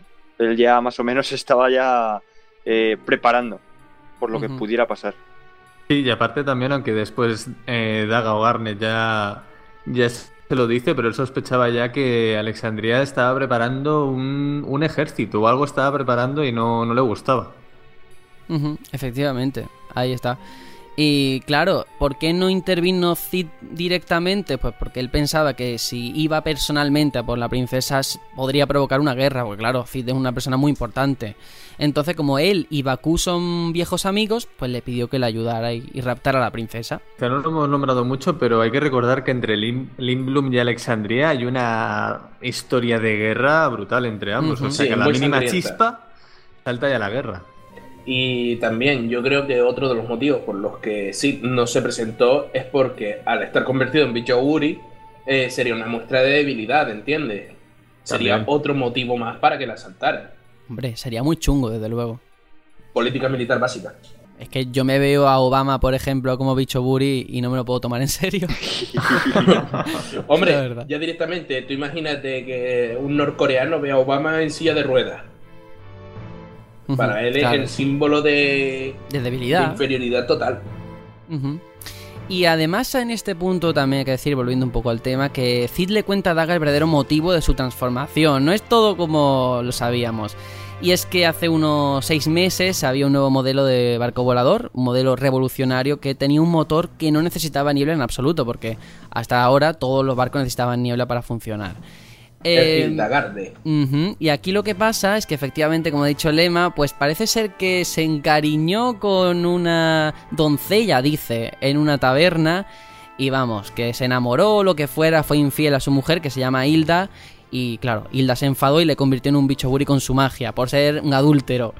Y lo irónico de todo esto es que se fue en el barco que había bautizado en su honor, el Hildagarde 1, y desde entonces no había vuelto. Él empezó en la construcción del número 2, el Hildagarde 2, pero claro, siendo bicho Buri, como habéis comentado, no tiene patitas, o sea, no- es que no puede hacer nada así. Es una puta cucaracha. Total, aquí está el tema de que tienen que cruzar, o sea, dicen, bueno, la puerta del sur está estropeada, ¿cómo vamos a ir a Alexandria? Porque ahora quieren volver a hablar con la, con la reina, a ver qué es lo que pasa. Y le dice Cid que cuando la puerta esté arreglada, pues que, que no se preocupen porque van a poder viajar por ahí. Y que así van a poder hacer que la madre de, de la princesa entre en razón, porque ella todavía cree que, que puede conseguirlo. Ya veremos que no es tan fácil.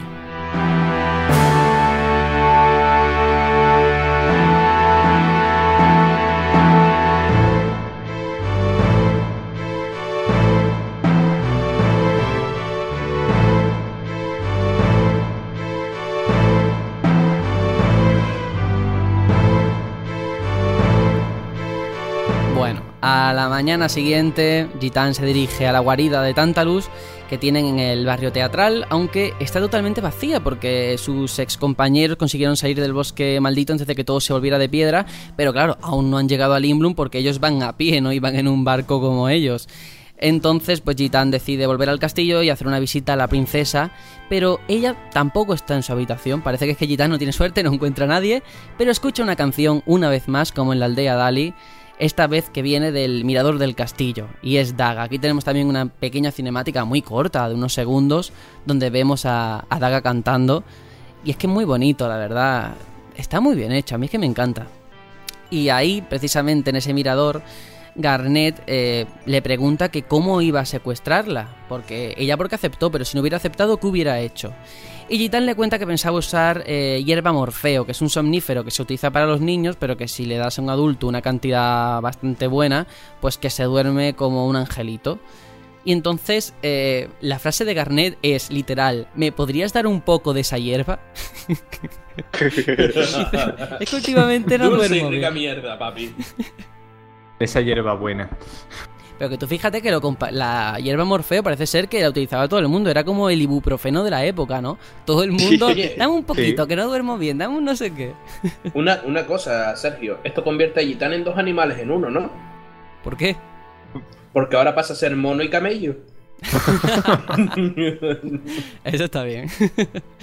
sí, señor. Madre mía. Y una cosilla, antes de. En el primer encuentro que tienen ahora Daga y. Gitán, aquí vemos, por ejemplo, como Daga empezamos a ver que, que está sufriendo por. porque se siente culpable por las consecuencias y las decisiones que ha tomado Mm. ella. Y también, Claro. por ejemplo, dice Cid que ya tenía planeado secuestrarme y yo la liado parda. Autosecuestrándome y no sé qué. Y aquí vemos cómo se empieza a sentir culpable de todas las decisiones que ha ido tomando hasta ahora.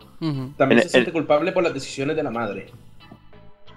Sí, pero también se siente culpable porque ella cree que podría remediarlo, pero que no ha sido capaz. Lo asume, lo asume un poco como culpa ella también al final. También en este momento es cuando vemos, cuando vamos a, a buscar a, a Garnet. Eh, no sé si os fijasteis o se os pasó por alto, pero ¿no conocéis a la marinera Erin? ¿No sonó de nada? Yo en aquel momento no. No, Eh, ahí es pa- la- pasa desapercibida. Tras ese ese momento, momento. es la, la piloto principal de los barcos de, del amigo Sid. Más Sí, es verdad adelante que lo la veremos en sí, todo sí. momento. Luego ya. Y la encontramos por primera vez ahí, en el, en el propio castillo, cuando vamos en busca de Garnet. Sí, creo que comentaba que iba a empezar, que aún no era, que iba a empezar a ser la piloto, estaba destinada a algo así, sí, me suena. Sí, sí, y Gitán empieza a guarrearle, le dice, si quieres podemos ir a cenar un día. bueno, que, que Gitán lo hace con todas, ¿eh? Porque aquí cuando le da la hierba, le dice, le dice Garnet, es que no duermo muy bien. Y le dice Gitán, ¿quiere que duerma contigo? Y dice Garnet, es que no soy una cría. Y dice, pues precisamente por eso lo digo. es muy bueno, ¿eh? Sí, sí, Eric tiene una respuesta también así, que como que deja caer que no está, no está interesado en los hombres o algo así. Yo me acuerdo cuando lo digo, ¡ah, es pollera, es pollera! Me quedé así muy, muy loco, muy loco. Y por cierto, antes de todo esto, también cuando investigas un poco por Limblood, eh, ves más referencias. Por ejemplo, en la calle donde está el teatro ves a un artista que se llama Miguel Ángel, que está por ahí cerca. Sí, sí, sí, sí. O por ejemplo también eh, en la guarida cuando llegas no hay nadie, pero hay dos chavales que se llaman Hansel y Gretel. También. No, y hay otro más. Eh, te vas a la armería y puedes ver una espada enorme que llevaba un tío con el pelo Es verdad. Ay, Serenion, si hubieras estado en la primera parte, que todo esto lo comentamos. A mí, ¿qué me cuentas, tío? Tú no trabajas, yo soy un pobre hombre gobernado Bueno, bueno, vamos a volver a esa cinemática con Daga cantando, porque Gitán le pregunta, bueno, ¿y esa canción dónde la has aprendido? Y dice ella que, que no lo sabe, que simplemente la sabe y que, pues, que cuando se pone triste le da por cantarla. Y tú, ah, pues muy bien, me alegro mucho, me gusta mucho la canción. Total, que más cosas. La gran cacería de Limblum, que da comienzo ya por fin. Y en ella básicamente lo que se hace es que se sueltan un montón de monstruos por la ciudad y el participante que más bichos mate consigue un gran premio. Y aquí hay varios puntos, porque participa Gitan, Vivi y Freya, y según quien gane, gana una cosa. Gitan se lleva guiles, Vivi una carta y Freya accesorios. En vuestro caso, la primera vez de verdad, sin guía y sin nada. ¿Quién ganó? Gitán. Gitán, hombre. Creo recordar, pero no me acuerdo. Podría ser Gitán, sí. es que mira. Es que es súper fácil. Normalmente dejo que gane Freya por el tema del accesorio, que es una villa de cristal, y te viene de puta madre ahí. Porque ya Freya tiene dos habilidades. Pero, ¿qué ha pasado? Que hay un logro que es deja que Vivi gane el, el torneo. Y claro, todos somos unas putillas de los logros. ¿Quién no ha intentado conseguirlo? Y aunque y creo que es lo más complicado que gane Vivi y aún así lo he conseguido un par de veces. Claro, porque ¿cómo controlas que no se te vayan los, los porque ah, tú puedes controlarte a ti mismo, pero a los si demás logra eh, es fácil. Cuando encuentres al, al Sagnar, al bicho más grande, eh, si vas con Gitan, Freya te ayuda. Matas a Freya, te mueres tú, gana Vivi. Qué traicionero, tío. Es que, es que eres muy guarro, tío. A mí es que esta forma de jugar. las herramientas que te ponen a tu disposición para conseguir los fines apropiados. Me parece muy desnudas al otro pobre. no, ya, no, ya. No te preocupes que cuando lleguemos a Marcus también lo desnudaré. Ay, ay, Así no le quito el martillo porque no se puede, pero lo haría también. Y por cierto, el tema de la gran cacería, o sea, planteándolo fríamente, dices, en la ciudad sueltan monstruos. Ahí alegremente. Bueno, San Fermín En el, Final Fantasy en el Final Fantasy IX no se tienen en cuenta los daños colaterales nunca. En la puerta en la puerta del sur dice, oh, hemos roto la puerta del sur. ¿Cuánta gente se quedará sin medicación por la puerta del sur rota? ¿Cuántos operarios no habrán muerto al caerse con la explosión? Nadie, nadie tiene en cuenta los daños colaterales en el Final Fantasy IX. Nadie piensa en los niños. Esa niebla tío. Y los niños de Dalí están a la altura de la niebla. ¡Da cáncer! Ay, Dios mío, no sé si queréis comentar también en la cacería el boss este opcional creo que estaba. Pues no sé. El Sagnar. sí, sí. No es un boss realmente, es un bicho del segundo disco. Un bicho ahí, pero que incluso puedes no matarlo. Por eso digo que es opcional. No sé si queréis comentar algo en particular o seguimos.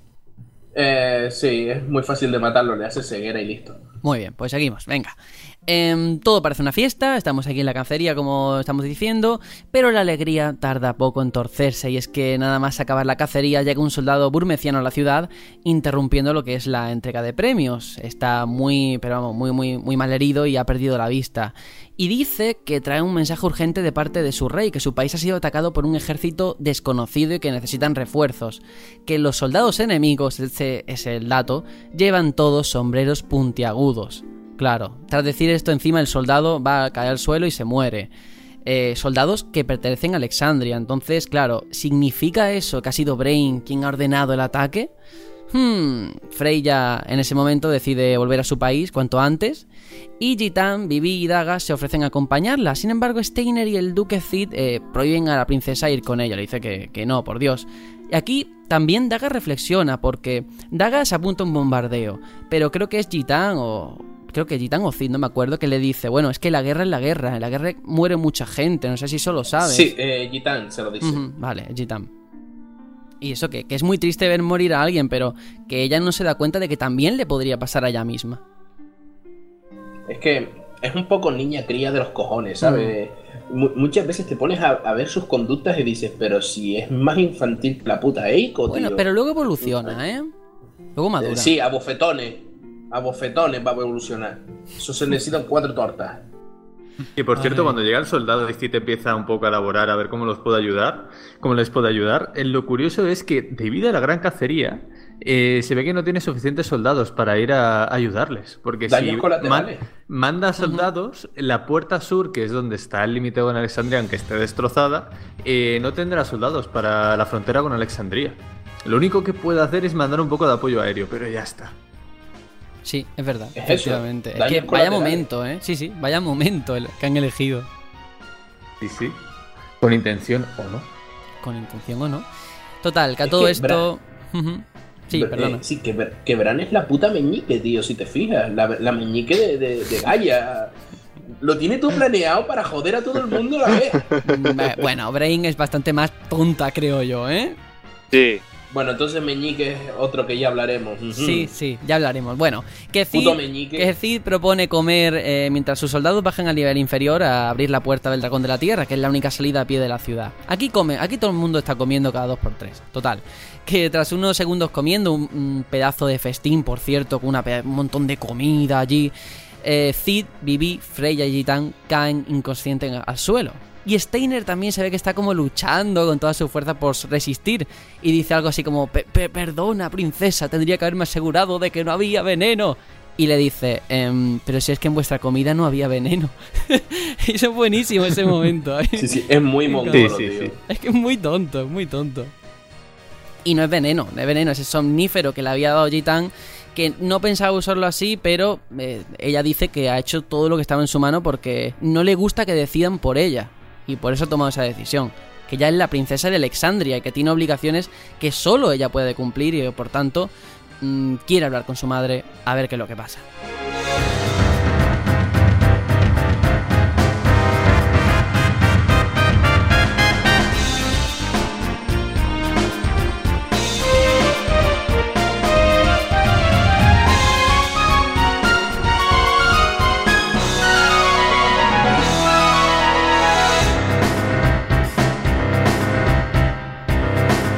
Ay, llegamos a un momento muy querido, Serenion, sé que a ti te va a encantar, te va a encantar. Y es que, bueno, Gitan se Mm. despierta, se siente culpable por todo lo que por todo lo que acaba de pasar, porque es que ha sido él quien le ha dado la, la hierba. Total, que no saben a dónde se habrá dirigido la princesa y Freya le propone atravesar la gruta del Gizamaluque, que comunica el país de Limblum con el de Burmecia. Así como dato... Este sitio sí es un reto, ¿eh? Sí, así como dato tengo que decir que el nombre de la gruta del Gizamaluque fue un nombre para el podcast descartado. Uno de los finalistas. Uno de los sí. finalistas. Sí, sí, sí. Oh, y qué curioso. Hay que, hay que decir que ese puto bicho es un puto reto si no sabe guarrearlo, ¿eh? Si lo sabe guarrear ya no, no, tiene, no tiene chicha ninguna, pero si no lo sabe guarrear te putea, ¿eh? Es a mí me pareció chungo, ¿eh? Me pareció difícil. Nada, le tiras, una, le tiras una tienda de lona y una de cada cinco veces dice una serpiente venenosa ha mordido al guisamaluque. Lo pones en silencio, mudé, ceguera y todas esas cosas a la Yo vez. esta última vez lo utilicé, me, me valió y, ojo, eh, se convierte en nada. En nada. Robarle, robarle, robarle mientras se muere venena- envenenado, tío. A es muy triste. También es cierto que ahora mismo estáis hablando, eh, sí, después de haber ju- jugado 20 veces con guía y tal, vale, pero la primera vez que uno va virgen al Lo- juego, Lo sufres. sufre. Lo ¿eh? sufre. No, y no solo a él. Las lamias, tío, incluso ahora que ya controlas el juego y demás, las lamias, como te coja una, te pega cuatro hostias con protea y te mata todo el equipo, ¿eh? En esa, en esa zona hay enemigos muy, muy tochos. Sí, Bueno, sí, bueno, yo es que diría que esta zona es donde el juego ya empieza a tener un nivel aceptable normal, porque hasta Sí, ahora era bastante muy sencillito. simple. Era Incluso- lineal. Aquí te da Sí. ya la libertad, ¿no? Digamos. Incluso en niveles avanzados, eh, sobre todo en el nivel del disco 3, yo muchas veces me iba a la gruta de Isamaluke y donde están los moguris, tú subes por ahí, que te dice el, el moguri? Cuidado, ahí arriba es peligroso. Y arriba Ah, hay dragones, tío. Sí, Arriba sí. No, no son moco de pavo. Sí, es verdad. Pues sí. Eh, bueno, pues aquí estamos con nuestro grupito que bajan hasta este nivel inferior del castillo donde encuentran la puerta del dragón de tierra ya abierta. Lo atraviesan pero antes eh, tienen que pasar por un pequeño pantano antes de, de alcanzar la gruta. Este pantano, como digo, es el pantano de los Q, eh, por la raza que vive allí, que se llama los Q, que son pues unos seres muy poco comunes, amantes de la cocina, eh, especialmente de las ranas. Y Gitán, que la verdad parece que no tiene mucha prisa por encontrar a la princesa, porque es que no tiene otro nombre, pues aquí vemos ese minijuego de, de capturar ranas, ¿no? Que bueno, pues está en bien. serio, planteate, planteate una cosa. Mm, ¿Cómo te imaginas el tono de voz de Kina? Porque es que es maravilloso. Le, le le pones una voz y, y tiene que sonar tiene que sonar como un dibujo animado de los años 80, rollo en busca del Valle Encantado, por lo menos, ¿sabes? Así con, con voz de pito chillona ni infantil. Te imaginas diciendo Flounder y cosas así, ¿sabes? Es muy, muy, muy asquerosa. Yo cuanto me menos me imagine de Kina, mejor. la verdad. Pues no es de Por mi salud. mm, Lo voy a- lo quiero hablar ahora, sé que ustedes hablaron, yo no lo he hablado. No es de mi personaje, no es de mis personajes que siempre van en el equipo, pero sí que es el plan B siempre, porque las habilidades que tiene son muy tochas. Aquí la magia azul sí es útil, no es como en Final Fantasy VIII que tenías a Kitty en el saco de mierda más grande que había en el planeta. No, no, aquí es útil. Y te saca de más de un apuro la señora Kina. Además que las, las escenas paralelas de eso son maravillosas. Bueno, según tu punto de Bueno. vista. A ti te pasa como con Tony con Sonic Boom. Creo que distorsionan la realidad. Pero bueno. No, no, para Anda. nada, para nada. Si, si yo quisiera hablar de realidad, cagaría encima de Kaisit, de Kitty o de Anda, vamos a continuar, por favor. Aunque bueno, aquí Sí. la opción de, de coger a, a Quina es opcional aún, ¿eh? Sí, sí, sí, sí. Cuida, Todavía en no. ningún momento es obligatorio llevarla, creo. y yo la sí. primera vez que jugué me fui a la gruta directamente con tres jugadores y anda que no lo sufrí. Pues sí. Es que Quina en ese momento viene muy, pero que muy bien, sí. ¿eh? Serenio, Eh, ¿te, parece un momentito, perdona que te interrumpa, que expliquemos cómo se une al grupo? Porque todavía no se ha unido. Eh, estamos hablando por hablar. Ahora mismo tenemos a Gitán Ah, cogiendo sí, ranas. mira. Estamos capturando ranas, cogemos la rana, se la damos a uno de esos seres que parece una hembra, pero parece una hembra, pero cosa de la traducción, porque realmente son hermafroditas, no tienen género, o tienen los dos géneros, según como lo quieras ver. Y su nombre es Kina Quen o Kina Ken. Kina Quen suena muy, muy chiquito de la calzada, ¿no? Kina Quen. Es que, es que a, mí, a mí me hace más gracia decirle Quina Quen, ¿sabes? Quina Quen. Es, es que es chiquito, es que es chiquita, es chiquitejo total. Y nos cuenta, que por esto tenía yo la duda, ella cuenta que fue cocinera en Alexandria. Por eso digo que podría ser ella. Total. ¿Estás seguro? Eh, de que el dice dato, eso? sí, lo tengo contrastado, ¿eh? Lo dice. Ahora, que fue esa la que vimos, eso ya no lo puedo saber. Pero que ella fue cocinera en Alexandria, sí. Tenemos a otra de los Q llamada Kera que observa la situación. Y básicamente ahí le echa una charla a Kera Akina que le dice pues que, que el mundo es muy grande, que hay muchísima comida, que el camino de, de la gastronomía trascendental es muy amplio, que no se quede en la aldea. Básicamente la está echando a patada. Dice, mira, no seas una nini, vete de Pírate, aquí. gorrona. Pídate y vete a comer a, a tantísimos sitios que hay por el A mundo. tomar por culo de aquí. Una cosa, ¿se han planteado la mierda que es la gastronomía trascendental? Mm, No, No, eh, no sabes en qué consiste, ¿verdad? No, no te lo, no lo has revisado bien. no. Consiste en llegar a un punto de, eh, de zen tan profundo en el que no necesitas comer para comer, ¿entiendes? Eh, ellos se imaginan la comida y se alimentan y saborean la comida imaginaria. Por eso se murió el abuelo de, de Vivi, porque alcanzó la gastronomía trascendental. Pues, pues esta no. A esta todavía le queda, ser ¿eh? como viene a ser como eh, el de la loca historia de la guerra de las galaxias, el Java Pizza Hut, que se comió a sí mismo, pues igual. En fin, el argumento que nos da Kina para unirse al grupo es muy absurdo. Dice que mientras haya comida no se va a quejar de nada. Que si van a descubrir el mundo, que se apunta si hay para comer. Y ahí tenemos a Kina en nuestro grupo, si queremos tenerla ahora, por supuesto. Y Es mejor excusa que la de Kaisi. A todo esto, aquí ya tenemos la conversación esa que tú lo has adelantado un poquito, pero Vivi ya mm, hay algo que no le encaja y se ha dado cuenta que esa señora que era es clavada a su abuelo. Total, que van a hablar ¿Qué con era? Kera y Kera es otra borde también de cuidado. Le dice, oye, pero tú, tú conociste a mi abuelo. Y dice, no, yo no conocía a ese viejo testarudo. ¿sabes? que en plan, oye, si la conoces, dímelo. Total, que no le puede responder esa pregunta y lo que sacamos en claro al menos es que parece que el abuelo de Bibi era un Q. Hmm. Era un Q. Una cosita, eh, ¿no se te parecen los Q a los Liquitu? Sí, lo comentábamos también. es, que, es que yo me los imagino hablando, haciendo, haciendo un, gesto raro con la lengua, ¿sabes? Pronunciándolo con un ñam ñam todo el puto rato. Y me hace mucha gracia, tío. Es que me encantan los Q. A mí no, de verdad. Es que aquí yo creo que no hay debate. ¿eh? Creo que eres el la única persona que le gustan. Otra preguntita, que estamos en el pantano. Eh, ¿Soy el único que le gustaría ahogar en el pantano a Mogutaro? Hombre, yo ahogaría antes a Kina. la verdad. Yo, yo, creo que metería el pompón de Mogutaro en el agua y esperaría con esas ranas gigantes se lo comiera, tío. Mm, yo solamente te digo una cosa. Con mis moguris, no te metas, por favor. Anda, vamos a seguir.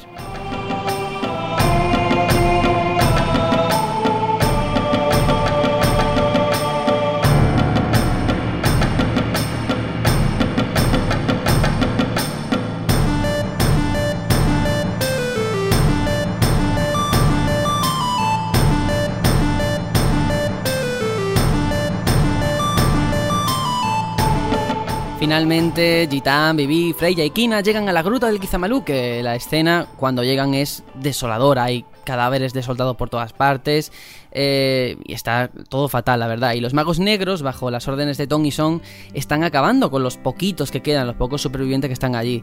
Además, también hay que decir que los dos eh, excéntricos siervos de Brain han tomado el control del Gizamalu, que esa bestia que da nombre al lugar y de la que hemos hablado antes, por tanto, yo creo que no hace falta reincidir mucho, ¿no? Lo único decir que para avanzar a lo largo del, tema de la gruta vas a, tienes que ir buscando unas campanas y demás. Los bichos aquí, lo dicho, son muy tochos, son muy bestias. Y agradeces que te salgan magos negros porque los magos negros son los más blandos que hay por ahí. Pues sí, porque además eh, cuando nos cargamos el Gizamaluque y vamos y ya vemos la ciudad de Burmecia, una ciudad en la que parece que siempre está lloviendo, cuando llegamos siempre pues está lloviendo, ahí... Tiene que oler fatal, tío. Tiene que oler mal. Pero es que encima los enemigos que te salen, esos lagartos que te echaban piedra, eran muy puñeteros. Sí, dices lo...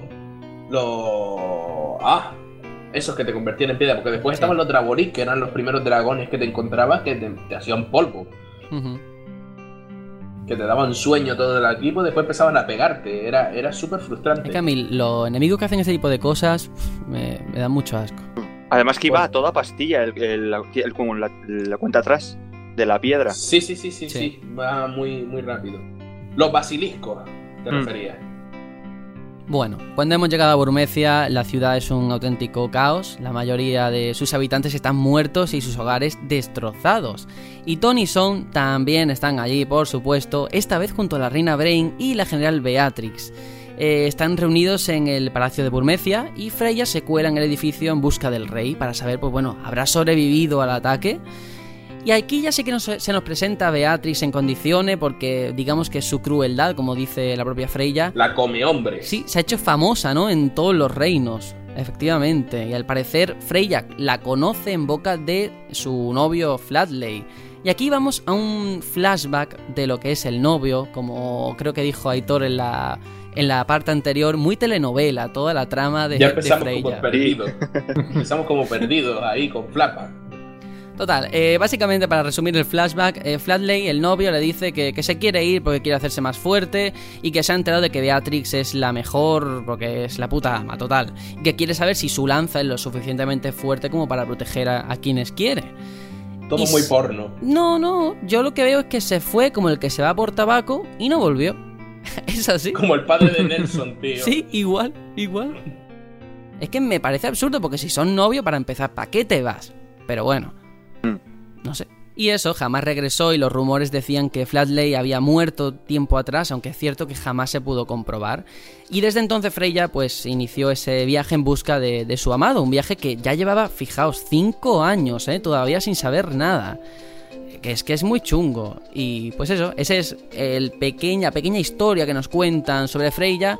Y volviendo a lo que tenemos aquí delante, Gitan y Freya observan a Brain y Beatrix desde las sombras, están escondidos. Y junto a ellas hay un hombre al que no habían visto nunca. Aquí por primera vez vemos a Kuja.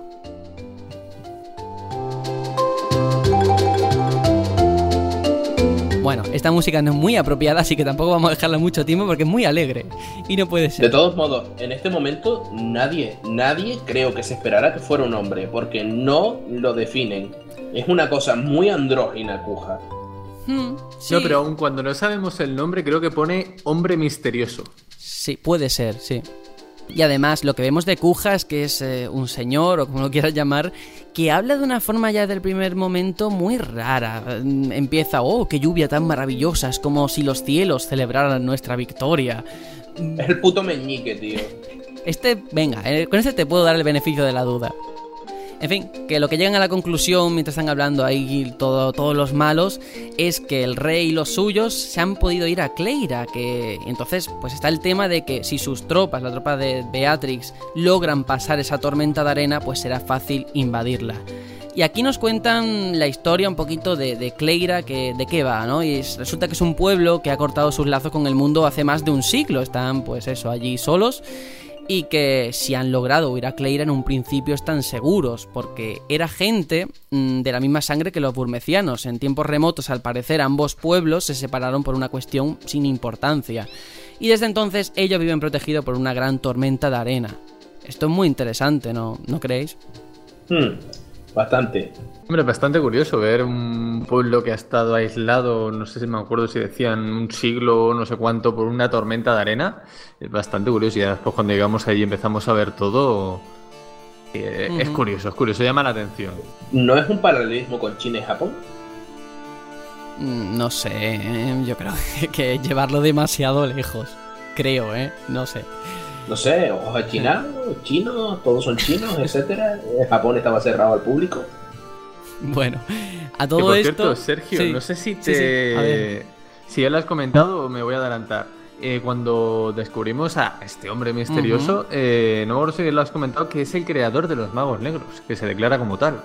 Efectivamente, es verdad, no lo había comentado, porque como te suelta ese monólogo, pero efectivamente ahí ya sabemos que él, digamos que es el que maneja los hilos, ¿no? O al menos lo intuimos ya. Sí, sí. Se le va mucho la boca a ese hombre, ¿eh? cuenta demasiado. Tendrá una gana de darme una hostia todo el tiempo. Constantemente.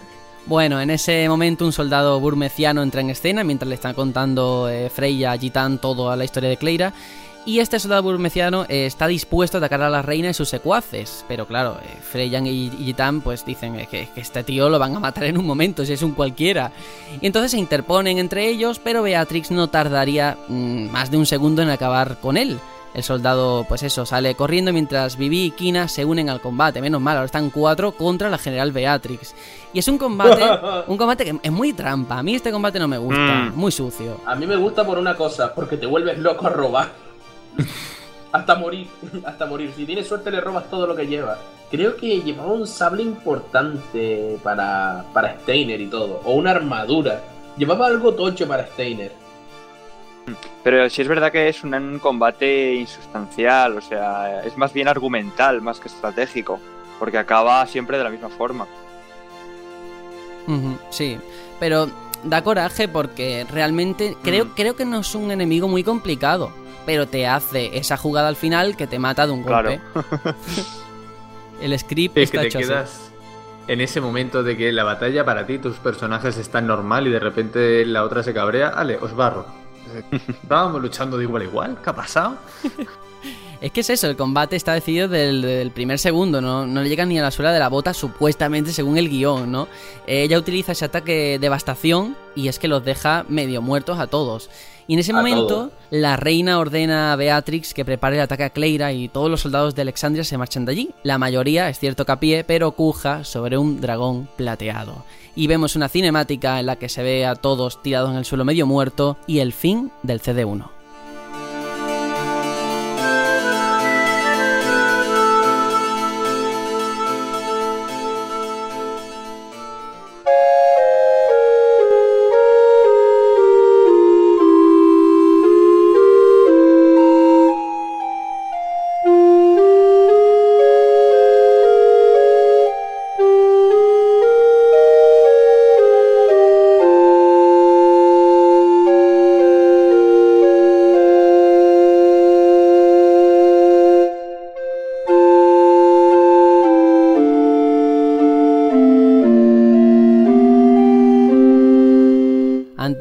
Empezar con el CD2, que yo creo que es el más largo de los cuatro. En este punto, Serenion, creo que te tienes que ir, ¿no? Sí, principalmente porque empezamos el CD2 y es el más largo de los cuatro. Ay, es que eres guarro hasta para eso, tío. Soy muy guarro, tío. Nada, me, me demandan las necesidades maritales. O sea, la jefa me mandó un mensaje, vete a casa a mi madre, vete a buscar estas cosas. Así que es lo que toca. Perdemos un personaje, tío. Eso, sí que es una aventura y no la de Final Fantasy, ¿eh? Qué puta mierda, tío. Y sin dormir. Así que nada, un una, besito a una todos, cosita, un- únicamente. ¿te, te podremos ver en el CD3? ¿Lo intentarás, a ver? Lo, intenta- lo, in- lo intentaré, lo intentaré. Pero si no puedo, pues ya saben, todo puta mierda. Este juego tiene es peor que el No Man's Sky. bueno, venga. Venga, anda. Nada, una- Un un abrazo abrazo. a todos. Chao. Dios. Chao.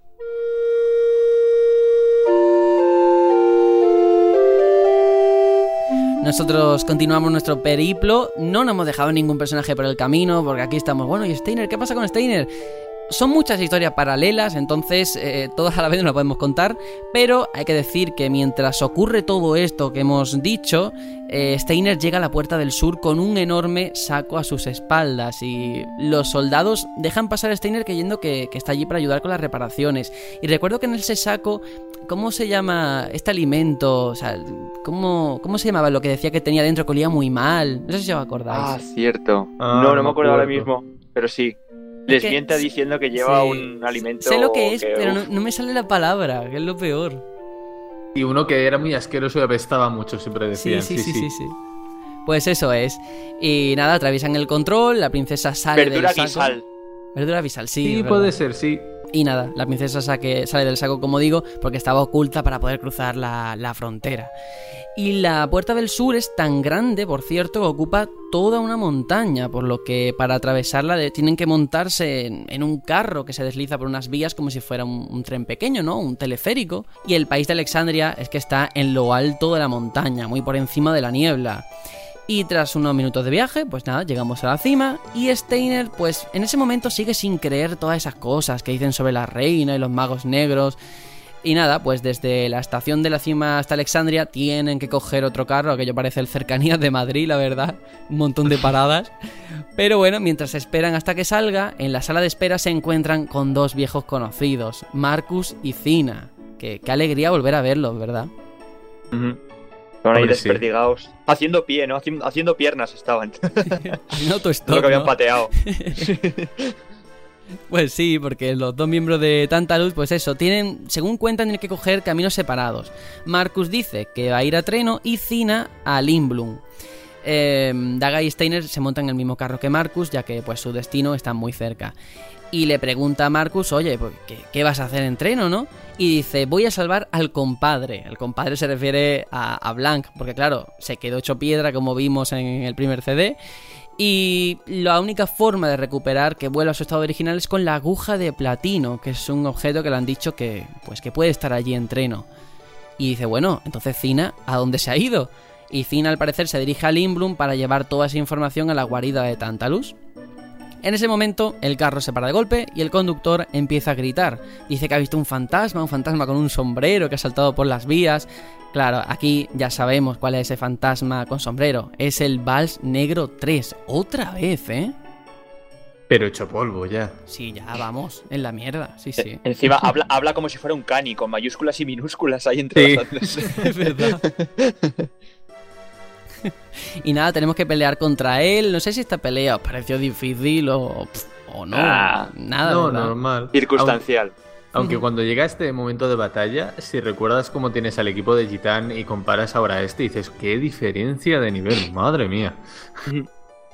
Sí, Sí, creo que el juego muchas veces, en muchas eh, partes, eh, tiende mucho por equilibrar, ¿no? Que cuando estás con el equipo top, por así decirlo, y pasas a controlar a un equipo menos, con menos nivel, te ponen ciertos personajes que dan mucha experiencia para un poco equiparar ambos equipos. Sí. Sí, porque hay momentos de la aventura que la diferencia de nivel es, brutal, sobre todo Sí. cuando los vuelves a reunir y dices, wow, madre mía, ¿qué ha aquí pasado ahí? puede ser que en esta pelea íbamos también con, con Marcus, ¿no? Sí, o sea, era Steiner, Garnet y Marcus. Sí. Pues La primera vez que lo manejamos en batalla. Sí, es verdad.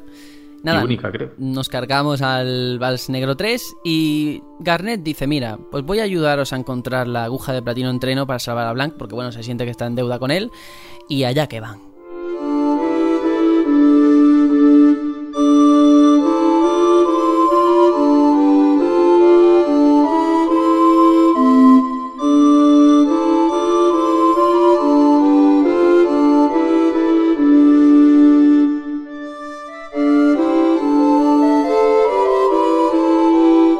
Y llegamos a Treno. Treno nos depara muchas cosas allí. Se reúnen con Bakú, quien le dice pues que, que sabe dónde encontrar la dichosa aguja de platino. Y la pregunta que le hace es muy buena. Le dice, bueno, eh, ¿no te importa entrar a robar en una casa ajena? Le pregunta a Daga, porque claro, como ya es tan fina, tan de la, de la realeza. Total, que, que muy bien. Y aquí también hay como un enfrentamiento, no un enfrentamiento, sino una revelación más que le hace Bakú a Steiner, porque Bakú no comprende que Steiner dedique toda su vida a servir a otros por propia voluntad. Y le dice, bueno, eh, ¿te has preguntado alguna vez qué quieres hacer de verdad? Y el tío, sí, sí, el tío, como es tan de mente cerrada, dice, no, no, yo quiero llevar a la princesa Alexandria. A princesa Alexandria, lo repite como 20 veces. Y, y claro, Bakú se queda en plan, bueno, yo pensaba que estando con Chitang ibas a aprender algo, pero lo único que sabes es obedecer órdenes. Y yo creo que ahí ya Steiner empieza a pensar algo. Pero vamos, solamente es un pensamiento porque sigue igual, sigue igual de cabezota. Sí, no, aquí es la primera vez que lo vemos, que parece mentira, pero Bakú ha conseguido que Steiner, no en el momento, pero sí que sus palabras le calen y más adelante él mismo se lo esté preguntando, lo mismo que le está diciendo él, eh, Steiner se lo va preguntando más adelante. O sea que sí que yo creo, pienso como tú, que en este momento es cuando empiezan a poner la duda dentro de Steiner. La semillita en su cabeza. Sí, la semillita. Eh, rápidamente, bueno, vemos un poco en otra parte de la ciudad a que se encuentra hablando con un hombre y le dice que, bueno, que va a partir hacia Cleira y le dice que sí, que sí, que prepare lo que ya sabe. Así que, mm, ahí está la curiosidad, no se sabe lo que pasa y ya está. Únicamente estamos ya con nuestro grupo en treno, el, el barrio de la nobleza que está parcialmente rodeado de agua. Está Steiner, Marcus y Daga que van a bordo de una canoa acercándose sigilosamente a una de las casas. Y Steiner, ya digo, yo creo que ahí ya pues no puede dejar de darle vueltas a las palabras de, de Bakú. Y Daga también, porque Daga está pensando que la culpa de todo la tiene, la tiene Gitán. Y se pregunta ella misma si quiere buscar la aguja de platino por, porque quiere ayudar o hay otra razón. O sea, o porque le ayudó a él. O sea, es porque quiere o por compromiso, ¿no? Y nada, simplemente llegan finalmente a ese edificio que estaban buscando, es una tienda, y según la información que da Baku, el dueño de la tienda tiene una aguja de platino entre sus posesiones, entonces lo que van a hacer es robarla. Están allí y de repente sale un hombre, oh, ¿quién será? ¿quién será? Y es el profesor Toto, Daga lo reconoce. Y vaya nombre, ¿eh? Lo de Toto que me parece muy sucio, la Sí, verdad. el nombre es acertado, vamos. Por esa nariz también que tiene. Vaya tela. Madre mía. Ay, sí, sí, sí. Porque bueno, el profesor Toto, eh, digamos que estaba. eh, tenía a su cargo a la educación de la princesa, era quien cuidaba de ella y le contaba un montón de cosas de joven. Em, y Toto, pues le sugiere que se encuentren en su casa más tarde, pues allí ahora mismo en la tienda eh, tienen el riesgo de ser descubiertos. Y la princesa vuelve con, junto a Steiner y Marcus a la base de Tantalus. Y nada, simplemente pues ahí está Marcus que le explica a, a Bakú todo lo ocurrido. Y es muy buena esta conversación porque Bakú lo llama de mil formas al profesor Toto. Que sí, Popo, Tontón, Titi, Pipi. eh, Es buenísimo, ¿eh? Este momento. A mí me hizo mucha gracia. Y nada, únicamente eso. Ahora que ya sí que van a por la aguja de platino, vamos a ver qué ocurre.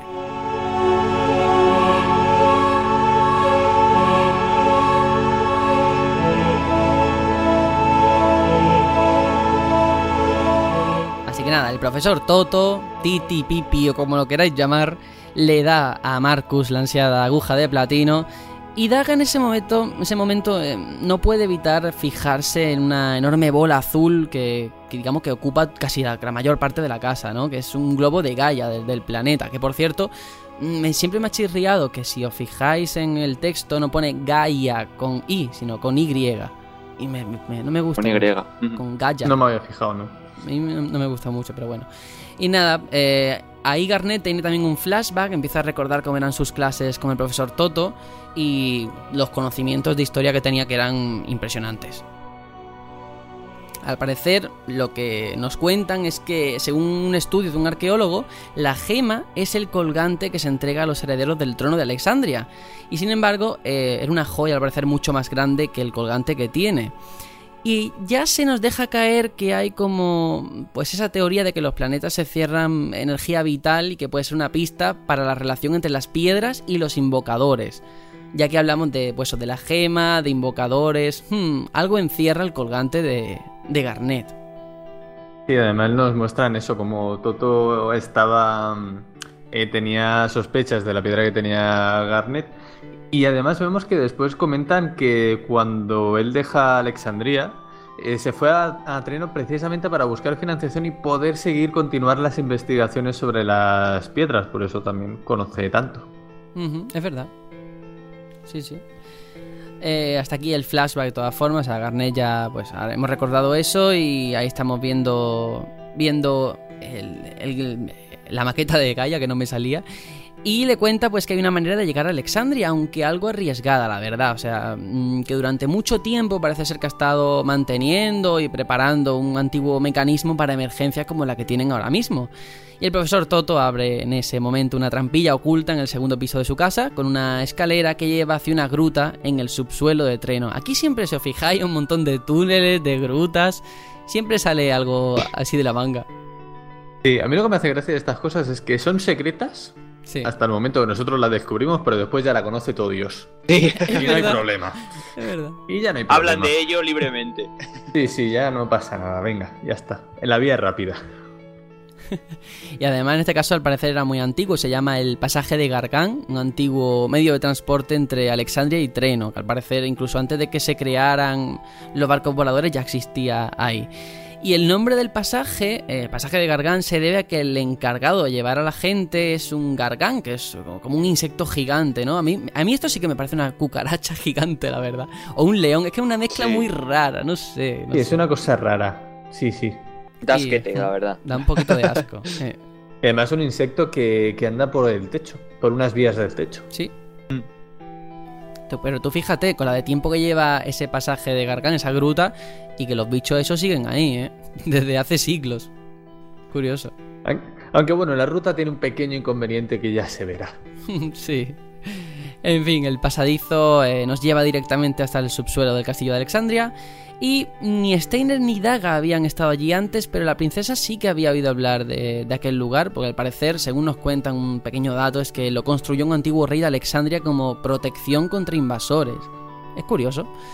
Nada, de repente dos enormes verjas metálicas se elevan a su alrededor, bloqueando las dos salidas eh, que había posibles, ¿no? Han caído en una trampa y otra vez está Tong y Song allí. De verdad, es que yo en este punto estaba muy cansado de Tong y Song, ¿eh? Ya no lo aguantaba más. Y la trampa, esta tonta Tony Son que vuelven. Pero antes de, llegar allí, eh, sí que hay un momento en que Toto le recuerda a Steiner que le vuelven a meter otra vez la semillita de la duda, como estábamos diciendo, más presión sobre Steiner. Eh, que debe pensar y decidir por sí mismo y no limitarse a obedecer órdenes. Vemos otra vez como la decae el tema de Steiner. Es que en realidad todo el mundo se lo dice, pero él aún parece que no está preparado para, plantearse todo eso. Sí, sí. Bueno, y antes, durante el camino también hay una pequeña batalla que se cruzan con una larválida que deben mm, derrotar antes de llegar. es verdad, sí, sí, sí, sí. Sí, Y que es el pequeño inconveniente de este pasaje que cada dos por tres cuando pasan se encuentra una larválida. Sí, sí, es muy pesado también, ¿eh? Y no se usa será por algo. bueno, eh, con este encuentro de Tong y Song lo que sí que la información que nos da es que ahora ya sabemos que fue la misma reina Brain la que nos ordenó, la que ordenó que lo atraparan. O sea, ya sabemos realmente lo que pasa. Si Steiner a partir de este punto sigue queriendo llevarla para allá, es que es tonto. Porque vamos, ya se lo han dicho en su propia cara. Y nada, pues eso, que se quedan de piedra cuando, cuando se enteran, porque no se lo esperaban. La verdad es que en este momento es cuando tienes ganas de hostiarles a los dos, ¿eh? Sí, sí, sí, sí. Y aparte dices, me han atrapado estos dos precisamente, Tony son, por favor. De hecho, eso, lo que prometía en un principio ser un feliz regreso a casa, ¿no? Al final termina con Garnet, Steiner y Marcus entre rejas. Y ahí está la pregunta de qué estará tramando la reina Brain.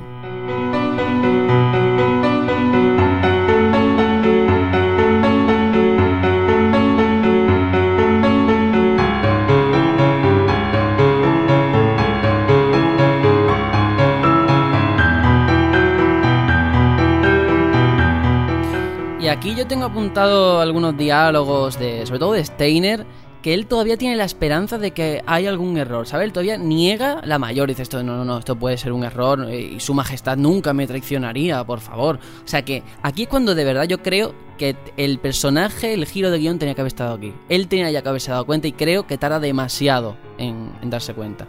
Porque es que aquí era tan obvio y todavía tiene dudas.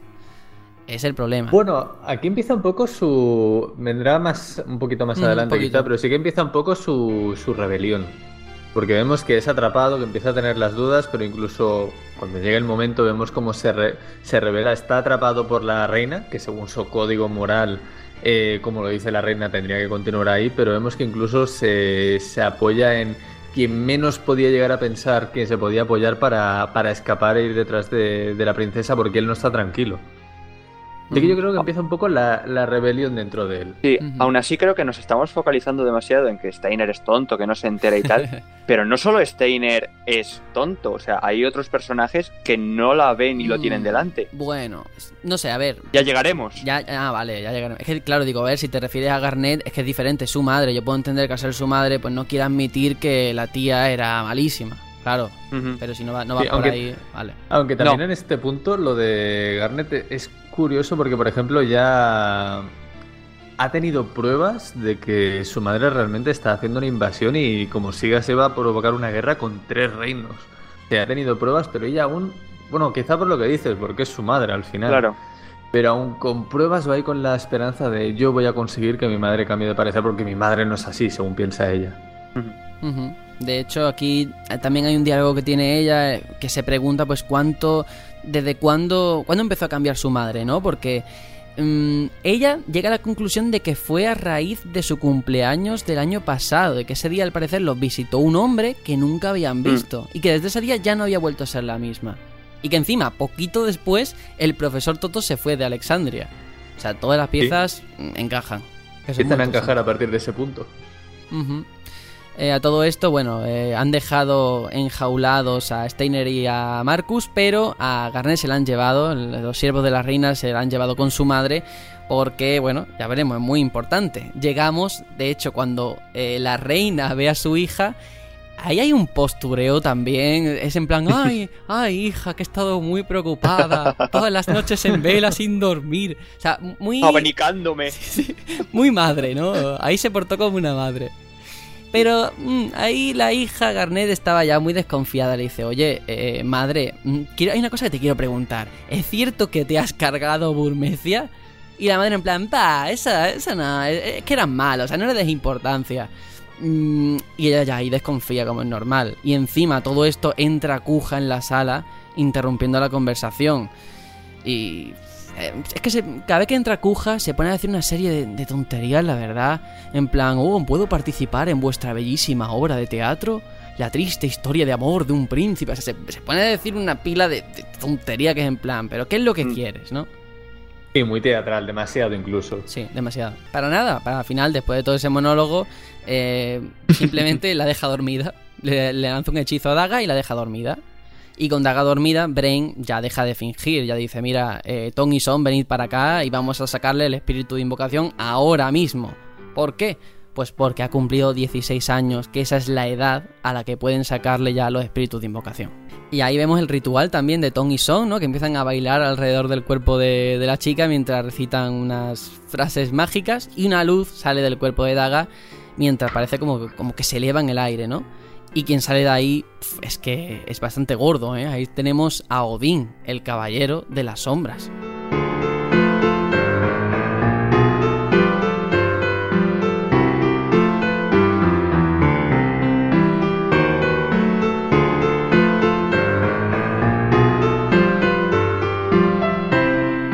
Claro, yo creo que ahí ya empezamos a atar cabos, ¿no? O sea, el tema de la gema, de los espíritus de invocación, para qué quería la reina a su hija, ¿no? Sí, lo que quizá no comprendemos todavía es ese cambio al que conocemos a Brain un poco a través de lo que va, va diciendo Garnet, pero aún no conocemos muy bien el motivo tan, del cambio tan radical de Brain, porque al final en un año eh, casi casi parece que quiere conquistar el mundo entero. Mm. Un poco extraño también. Sí, porque tampoco sabemos para qué quieren los espíritus de invocación, ¿no? Bueno, sí, para causar el mal, pero ¿por qué? O sea, ¿de dónde viene toda, toda esa inquina? Y no quiero Esa rabia. quina, que he dicho el nombre de Kina. Pero eh, toda esa rabia, toda esa ira, efectivamente. No sé. Eso ya se verá más adelante. Eh, Por otro lado, eh, tras un largo descanso tenemos a Gitan, Freya, Vivi y Kina que consiguen recuperarse de las heridas que causó Beatrix al final del CD1 que bueno, nos acordamos todo por esa cinemática. Mm, La reina Brain, Kuja y todos los demás planeaban llevar la guerra a Cleira, como lo han dicho públicamente, que es la aldea donde han huido todos los supervivientes de Burmecia, incluido su rey. Así que nada, allá vamos, nos vamos directamente, todos para Cleira sin perder ni un segundo. El tema es, ¿será demasiado tarde? Chan, chan, chan. Y esa gran tormenta de arena que sabíamos que cubría todo aquello, pues efectivamente está ahí, pero al parecer es muy débil. No hay ni rastro de tropas alexandrinas ni nada. O sea que en un principio está todo muy tranquilo. Y llegamos finalmente a Cleira. En Cleira, eh, a mí me llama mucho la atención cómo son, porque son muy parecidos a los burmecianos, ¿vale? Pero son como delfines vestidos, ¿no? No sé, la raza aquella. Sí, lo hacen un- lo- los hacen un poco como más religiosos Sí, de lo sí, que sí. podíamos ver en Burmecia. Sí, es verdad. Y además, en este pueblo puede ser, no quiero meter la pata, es donde está el Antoleón, puede ser, la criatura esta. Sí, que está metido en la, Sí. en la arena. Exacto, sí, sí. Uf, eso a mí me costó, ¿eh? También. Mm.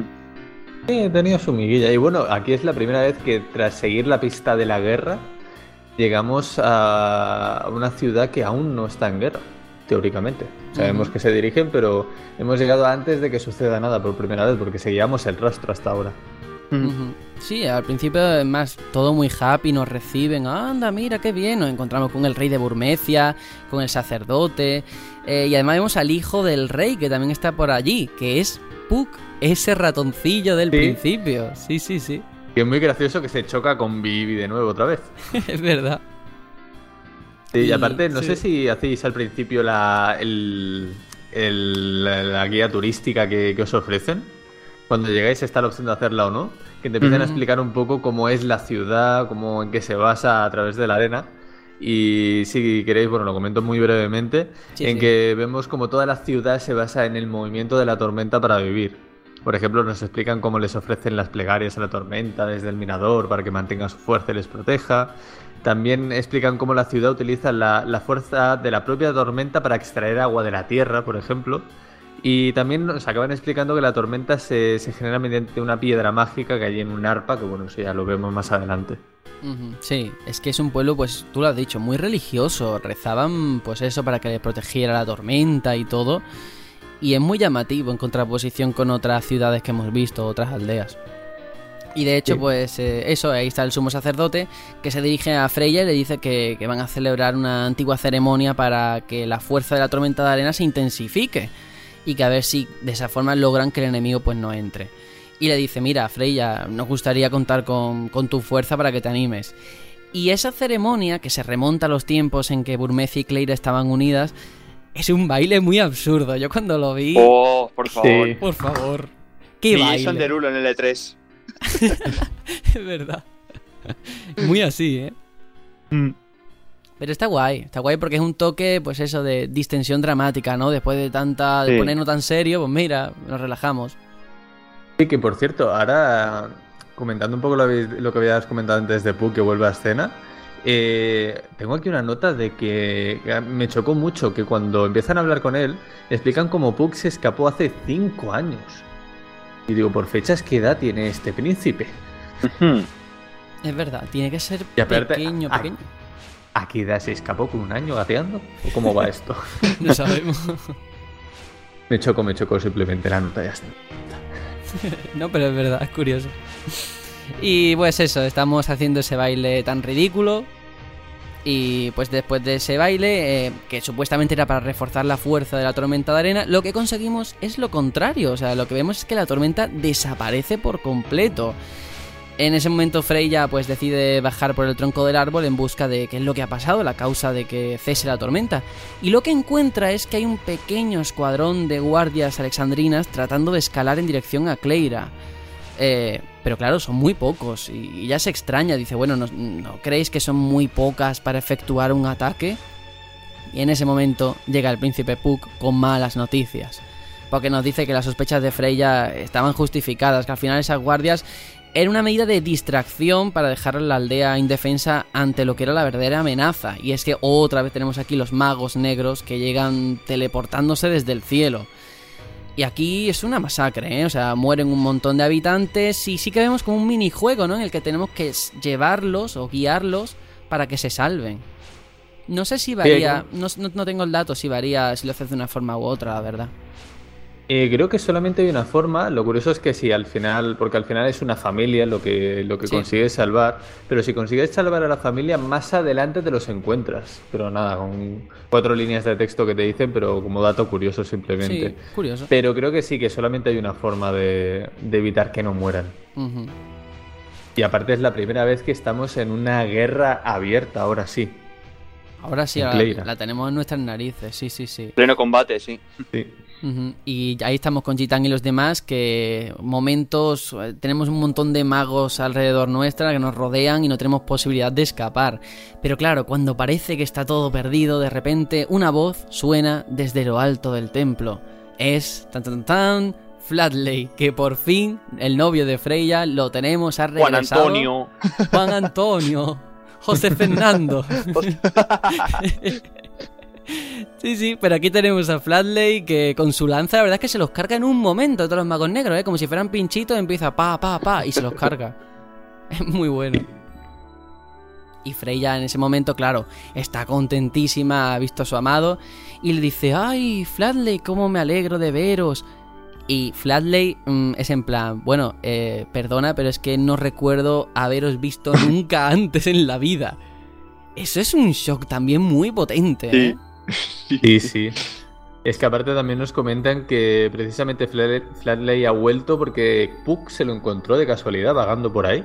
Mm. Y lo reconocí y dije, eh, vente conmigo. Pero sí, sí, el choque eh, es brutal. Y aparte de lo que está, lo que estabais comentando antes, bueno, estábamos comentando antes de del motivo de por qué Flatley se va, estaba pensando ahora. Eh, ¿No sería directamente porque como quería ser el más fuerte, Freyja al final era un impedimento si continuaba con ella y, necesitaba dejarla atrás? Uf, eso es, es cruel, pero a ver, tiene sentido, ¿no? Pero si te pones a pensarlo es cruel. Sí, es que para mí la historia de Freyja es bastante cruel porque si eso que comento fuese verdad, eh, primero la abandonó y después pasa esto de, de Flatley que ha perdido la memoria. ¿De acuerdo? O sea, todo el propósito de Freja al final perdido, porque aunque haya perdido la memoria, no la, no la, va, no la recupera. Y lo que queda de él es otra persona totalmente diferente. Es que es eso, claro, la, deja destrozada porque es que eso ha pasado gran parte de su vida buscando a un hombre que luego ni siquiera la recuerda. Es así. Y lo comentamos en la primera parte. Yo creo que el arco argumental de Freya acaba aquí realmente, su motivación, y acaba, acaba muy pronto, en el CD2. Ahora ya realmente no tiene nada que hacer, ya ayuda por ayudar. Pero su historia, que era la del novio, al final el novio dice, mira, que no me acuerdo de nada, me voy, adiós. Y ya está. me falta ahí algo, ¿no? Sí, no... Casi no se vuelve a ver ya este personaje, diría yo. Si no me falla la memoria, al final y ya está. Acaba muy radical este arco argumento.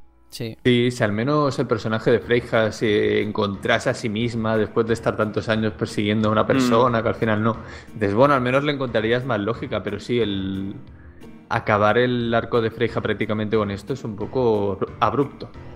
A mí es que todo el potencial del personaje se me deshace aquí, la verdad. Pero bueno. Sí, sí. Vamos a seguir. Eh, pues eso, em, la amenaza en cualquier caso está muy lejos de terminarse, aunque Flatley esté por ahí. Y es que han podido con los magos negros y las guardias alexandrinas, pero no con su general. Beatrix otra vez entra en el gran templo, roba la gema y nos tenemos que enfrentar a ella. Pero eh, que es otro combate igual, con el mismo script, o sea, que da igual que la intentes ganar porque no puedes, no puedes ganarle a ella. Y ahí está, vuelve a hacer eh, su ataque de devastación que nos deja nuevamente malheridos. Afortunadamente hay que decir que Beatrix es muy soberbia y no nos mata, no nos remata porque dice que, que no somos una amenaza, que da igual. Y ahora, eso sí, que tiene la gema en su poder, Beatrix ordena a sus tropas retirarse mediante unos portales mágicos que han invocado los magos negros. Gitan, Freya y Vivi saltan a través también de aquellos portales antes de que se cierren, lo que les lleva directamente a un barco volador.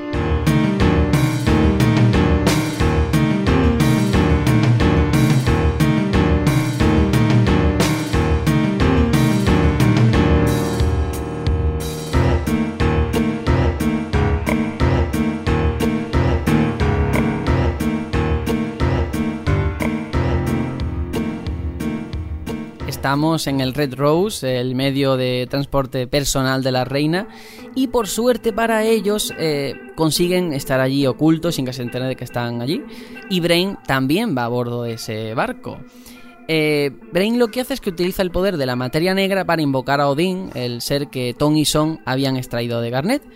Y lo que vemos, eh, de una forma brutal de hecho, es que el cielo se tiñe de rojo mientras eh, esa especie de hombre, ¿no? Aparece de entre las nubes, montado sobre su caballo, envía una lanza sobre Cleira y desaparece todo en un abrir y cerrar de ojos con una enorme explosión, ¿no? Después de eso, Odín desaparece y el cielo recupera su tono normal es una cinemática muy, muy potente donde se ve el poder que tiene ya Brain en sus manos. Sí, es casi como si hubiese descubierto ahora un arma de destrucción masiva, porque es que acaba de destruir un pueblo entero en un momento. Ahí temí por la vida de, de, Kina, ¿no? Que está por allí, no sé si le daba tiempo a excavar o no de la ciudad. ¡Qué pena, qué pena! es verdad, de Kina y de Puck también, el príncipe. Sí, sí, pero desde un punto de vista... Sí, porque aparte el, Mm, no, únicamente decir que desde un punto de vista del guion, yo creo que esto está también para enseñar al jugador que pues, lo que tiene delante es que Brain ya tiene un gran poder y que lo puede utilizar. Me pasa un poco siguiendo con eh, los paralelismos que hicimos en la primera parte con Star Wars, cuando vemos la estrella de la muerte, que por primera vez vemos cómo funciona, ¿no? Y se carga un planeta entero. Pues aquí igual, es en plan un aviso que tú digas, oye, que mira lo que tengo y lo que puedo hacer. Qué bueno. Eh, estamos sacando muchos paralelismos con Star Wars, me estoy preocupando. Sí, no, no me lo había planteado, pero es verdad, sí. Sí, sí, pero como comentas, acabamos de descubrir el poder que estaba persiguiendo Brain, que ya lo ha conseguido de, Garnet y que, es inmenso, que puede destruir un pueblo y que ahora mismo, si quiere, puede ir a, conquistar el mundo. Y no sabemos hasta qué freno tiene esta mujer ahora mismo. Claro, y además después de esta cinemática es eh, lo que tú has comentado, ¿no? Que, ¿Qué ha pasado con los habitantes de Burmecia y Cleira, Flatley, Puck, Kina, aunque la odie? O sea, ¿todos están muertos? En un principio sí, ese es el problema. Y bueno, Beatrix a todo esto está a pocos metros de, de ellos, aunque no los ha detectado, y ella también empieza a dudar cuando ha visto lo que ha hecho la reina eh, ya dice, bueno, ¿qué necesidad tenía la reina de, arrasar Cleira, no? ¿Por qué la reina utiliza magos negros y espíritus de invocación? Y de verdad, yo veo más cambio, o más rápido el cambio en Beatrix, una vez que se da cuenta, que en Steiner. Tarda más, es un poquito más lento. Sí. Y aparte, cuando está haciendo estas reflexiones, me hace gracia un comentario que hace que se pregunta si ella misma es como uno de esos magos negros sin corazón, que solamente obedece y, no, y no piensa. Y digo, uy, qué bueno la, la comparación, pero sí, además el cambio es más... Bueno, también el, el motivo, porque es una destrucción del pueblo entero que ya lo, lo ha visto, lo, lo, ve ahí en primera persona y que lo, lo, ha ordenado ella y cómo lo ha ordenado, porque lo, lo ordena con la mayor alegría del mundo la destrucción de este pueblo entero, eh, es que también es, es, para pensártelo. ¿eh? Sí, es que ella disfruta, ¿eh? Parece que la reina disfruta de todo. Mm. Porque se ríe. Yo pienso que en este momento Beatrix lo ve como un ataque deshonesto, ¿no? No, es justo el combate que han tenido. Es sí, porque supongo que... Mm, que a pesar de todo, hay que decir que luego le da la gema, o sea que tampoco nos flipemos porque ella empieza a reflexionar, pero sigue obedeciendo órdenes. Mm. Sí, suponemos que ella sigue las órdenes de, Brain pensando un poco de que los demás, porque quizás es la excusa que utiliza Brain, los demás capitales quieren atacarles a ellos primero, por eso se adelantan. Se lo empieza a pensar diciendo qué estamos haciendo en realidad, qué es todo esto sí. Y es eso, le da la gema, pero le dice, oye, es muy bien, gracias por la gema, pero vamos, no, le dice ni gracias, la verdad. De hecho, la otra se da cuenta y dice, anda, que me ha cubierto de elogios, ¿no?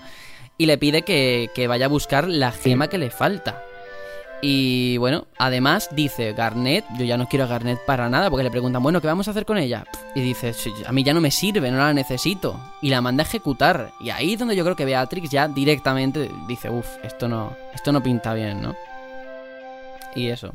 Sí, si aquí pasa algo, tengo que actuar. sí.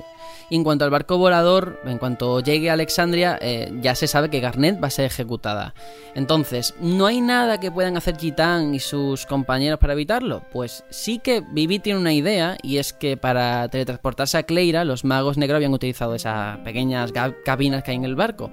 Pues a lo mejor ahora también podrían utilizarlas para meterse y llegar a Alexandria. Música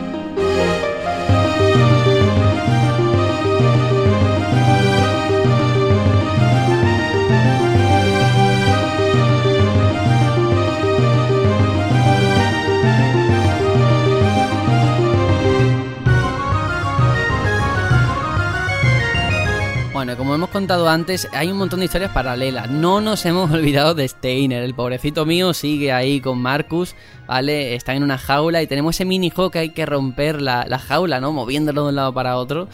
Que bueno, está chulo, llamativo. Hay que sacarlo de la pantalla. Sí.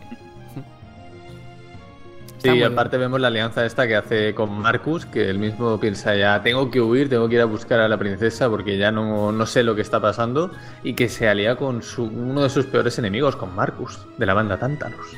Es verdad, sí. Y bueno, han decidido separarse ellos dos. Por un lado dice Marcus, pues mira, yo me voy a ir al bosque maldito a curar a Blanc. Y Steiner dice que, que él va a rescatar a la princesa. Aquí ya sí que, bueno, pues mejora, ¿no? Él, él se va dando cuenta de las cosas, poquito a poco. Y de repente eh, hay tres portales que aparecen junto a Steiner, Gitan, Freya y Vivi. Qué casualidad, ¿no? Qué casualidad. Y este último, Vivi, pues eh, consigue convencer a Steiner de que la reina Brain planea matar a su hija en cuanto lleguen a Alexandria, por lo que tienen que darse prisa y la encuentran en una mazmorra oculta del castillo, pero custodiada, como no, por Ton y Son.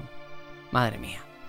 Esta vez hay que decir que los bufones Y salen... además en este, Sí. además en este momento, cuando se encuentran Steiner, Gitan, Vivi y Freija, tienen 30 minutos, bueno, tenemos 30 minutos, Sí. pero de reloj para rescatarla. Ujú, Tiempo de li- que es lo que tardaría en teoría Brain llega- de llegar con el barco.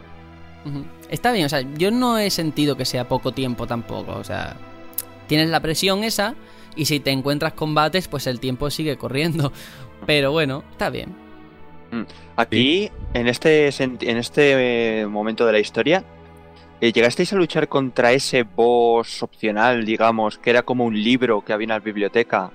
Que era mazo de jodido, porque tienes que adivinar la página donde estaba el monstruo. Yo lo intenté, pero fui incapaz al final. Era muy jodido. Yo no... Sí, sí, no sí. Yo lo dejé para más adelante que tienes otro momento que sí que podías luchar contra él. Mm. Y sin tiempo, creo, además. Ujú. Es que era muy difícil, ¿eh? Era muy difícil. Sí, no me acuerdo. Sí, sí, me acuerdo que era muy difícil. Que aparte no me acuerdo si se abría en la página, por decir algo, 700 y pico, te iba a quitar ese daño. Era una burrada. Ujú. Sí. Bueno, cuando encontramos a la princesa, eh, Tom y Son se largan de allí corriendo y... Porque bueno, ya no les hace falta y las chicas se dan cuenta de que no despierta, que Garnet sigue dormida, pero que afortunadamente respira. Entonces Gitan lo que hace es que la coge en, brazos y salen todos corriendo de allí, vaya. Y Tony y Son vuelven a entrar a escena, pero esta vez con alguien más, con Beatrix. Eh, es que otra vez, ¿eh? Gitan no ha tenido suficiente con ser de- derrotado dos veces, sino que quiere una tercera. Y otra vez nos gana, esta vez con el ataque guillotina, pero el resultado al final es el mismo. Que a mí se me hace, ya digo, muy pesado. eh, Pelear tantas veces con la misma y que acabe igual me recuerda de verdad a la pelea con Mm. el dormilón en Zelda en Skyward Sword, que peleas 40 veces, pues aquí igual. que Puto cansa. durmiente, sí. Sí, sí. ¿Y no creéis Sí. que hubiese mejor que le hubiesen hecho como una cinemática simplemente? o Porque obligarte a... Sí, a lo mejor para robarle cosas, ¿no? Pero realmente la batalla no sirve para nada más. Sí, o sea, al menos tuviese ataques directos a un personaje que te- le quitase 5000 bits, por, Mm. por decir algo, y vieses que realmente es súper poderosa, que no puedes ir contra ella, Mm. al menos lo vería más lógico. Como Sephiroth, ¿no? Sí, algo así, por ejemplo. Mm. No, y que la primera vez, perdón, que, que peleamos contra ella, pues sí que nos puede sorprender el hecho, anda, de que mira, que nos mata de un golpe, pero cuando se repite la misma dinámica, pues me cansa. Y, antes de este encontronazo con, con Beatrix, sí que me gustaría comentar que, que Gitan cuando ve a, a Daga todo lo que ha pasado, que se siente culpable por todo lo que lo ha todo lo que ha pasado, sí que empieza a decir unas frases, por ejemplo, de ahora sé que cuando estás demasiado triste y tienes demasiada rabia no sientes nada más. Y en ese momento es la primera vez que, que Steiner compadece y comprende a, a Gitan, viendo cómo reacciona por el estado de, de Daga, de, de Garnet. Sí, es que Gitan aquí tiene un papel muy importante, no solamente con Steiner, sino también con Beatrix, porque después de todo esto, digamos que Gitan eh, le dice, bueno, pero, pero vamos a ver, ¿cuál es tu deber como general de Alexandria? ¿No se supone que es cuidar o proteger a Daga? Total, que le hace cambiar de, de idea también a Beatrix. Al final, Gitan es el motor del grupo. O sea, el puesto Sí. de protagonista lo tiene merecido. Sí, sí, al final consigue cambiar la mentalidad de, de- ambos y viendo la destrucción masiva que está, que está planeando y está ejerciendo Brain sobre todos. Y claro, cuando ve todo lo que ha pasado, al final Beatrix accede a ayudar y como es tan poderosa, pues con los hechizos curativos que tiene los utiliza con Garnet y al final la princesa despierta dejando a Tom y Son sin palabras. Pero a todo esto se une la reina Brain a la fiesta y ordena a sus súbditos que vuelvan a encerrar a Daga. Pero esta vez Beatrix y Freya se interponen, algo que, que, parece como que le hace mucha gracia a la reina, ¿no? Porque son, como dice ella, enemigas a muerte que han pasado a ser aliadas. Dice, muy emotivo.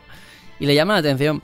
Pero eso, al final tenemos una, una pelea con un monstruo que suelta a Tony Son, quiero recordar. Y ahí está Freya y Beatrix. Un perraco. Sí, sí, para cargárnoslo. Está guay. Muy sencillo con Beatrix. Es como cuando manejas a Sephiroth en el 7, que te los cargas de un, de un ataque especial. Sí. sí, sí, en un momento con el poder que tiene y por fin podemos utilizar para Ya nuestro ves. provecho los poderes de Beatrix y el gran fulminador. Pues sí. Eh, mientras están luchando, el- la otra parte del grupo huye por otra puerta, pero Steiner ahí ya, como hemos comentado, cambia de opinión en el último momento y, y se acerca a Gitán y le dice, mira Gitán, yo quiero pedirte algo, eh, huye de Alexandria con la princesa y llévala con el profesor Toto. O sea, al final, mucho odio, pero llega a confiar en Gitán porque sabe que tiene un corazón que es buena gente en el fondo, ¿no? Podrá ser Sí. todo lo ladrón que quieras, pero tiene buenas intenciones. Sí, y además la- el hecho de que Beatrix y Frigga estén luchando juntas también se le hace plantear a, a Steiner decir, si estas dos que son rivales a muerte están luchando juntas por este propósito, ¿qué hago yo aquí? Tengo que ir a ayudar también. Claro, dice, a ver, ¿cuál es mi papel en todo esto, no? Sí, sí. Ahí De cierta estamos. manera también despierta un poco más. Sí, y Steiner, como pues eso, se queda allí, se une a las dos mujeres en su lucha contra los monstruos, mientras Titan lleva a Daga y Vivi en sentido contrario. Y su ida, otra vez, les lleva a la trampa en que cayeron Garnet y los demás antes. Y esta vez, pues, eh, ahí estamos, ¿no? Tom y Son no van a dejar de molestar hasta el último momento y llegan a tiempo de activar nuevamente la trampa encerrando a los tres. No salimos de una y nos metemos en otra. Madre mía. Por suerte, en esta ocasión está Marcus que entra en escena y noquea a Son, mientras que hace hace lo propio con Tom. O sea, por fin ha conseguido con la aguja de platino eh, dejar que, que no estuviera petrificado y ahí están ayudándonos. Que es, también está la pregunta de cómo ha llegado tan rápido, ¿no? Desde el bosque maldito. Sí, Pero bueno. Te iba a preguntar ahora, porque es que van volados, vamos. eh, tardan nada. Y también en todo este proceso de, de mientras van bajando por la escalera y tal, también cabe destacar el que Daga está ya totalmente abrumada por, por toda la situación, viendo que todos sus amigos la están defendiendo, se están quedando atrás, a lo mejor muere, no lo sabe, para que ella pueda, pueda huir. Más preocupación sobre sus hombros. Sí, bueno, dos cosillas. Simplemente la primera, que mm, no importa lo rápido que hayan llegado, porque es gratificante ver cómo pegan una hostia a Tony Son. Eso es lo primero. Y, y lo segundo es, a mí se me hace raro a partir de este punto que ya Daga no necesita llamarse Daga, porque no necesita ocultarse que ella es la princesa, está allí en Alexandria. Y en ningún momento el juego te vuelve a, a dar la oportunidad de volverle a llamar Garnet. Es un poco raro. Porque yo creo que ese nombre también lo ha asociado como un cambio de vida, ¿no? Eh, eh, a- gracias a ese nombre fue cuando empezó a cambiar y entonces entiendo que se sentirá identificada. Vamos, esto me lo estoy sacando de la manga, pero por darle un sentido. Puede ser, sí. Pero bueno, eh, nada, Marcus libera a los tres amigos que se montan en el Gargán para volver a Treno. Pero esta vez el viaje eh, no termina muy bien, ya que un monstruo asusta al Gargán y vemos que se pasa de largo la salida de Treno y nos lleva hasta el final de la vía y no sabemos si vamos a acabar muy bien.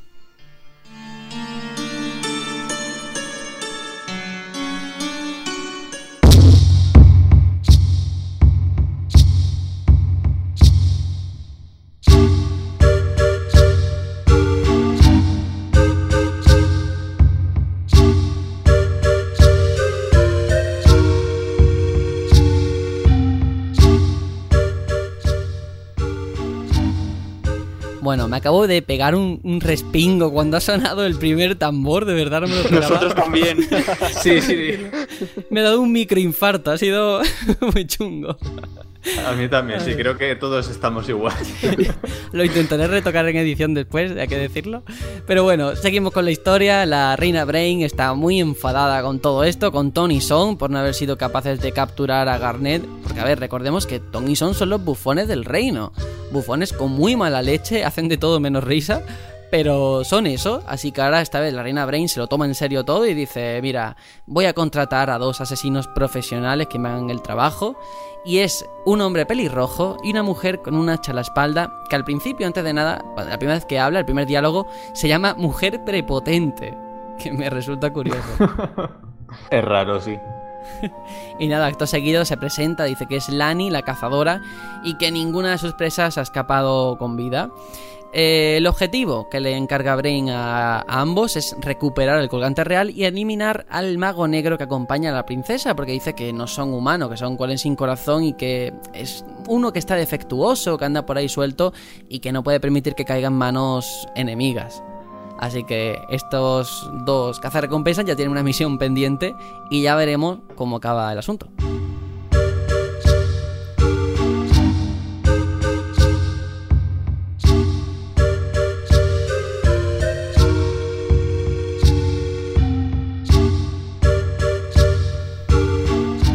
Por otro lado, eh, Daga ya se ha despertado sobre el saliente de una montaña después de, esa salida tan forzosa que han tenido, ¿no? Al final de las vías del Gargán. Y Vivi también está allí y parece que conoce la zona. Total, Titan llega junto a ellos y deciden cuál va a ser su siguiente paso. Y es, eh, tienen que ir a Limblum y desde allí a Treno. Y antes de ponerse en marcha, aparece un anciano por la gara por allí que se aparece a su lado flotando en el aire. Y este anciano es Lamu, la legendaria invocación, ¿no? Muy curioso. Y bueno, pues le dice a Daga que si quiere, si es digna de, pues de ser su portadora, ¿no? De que pueda invocarlo, tiene que reunir una serie de fragmentos que hay por ahí perdidos y ordenarlos. Y este minijuego, no sé, ¿a vosotros qué os pareció?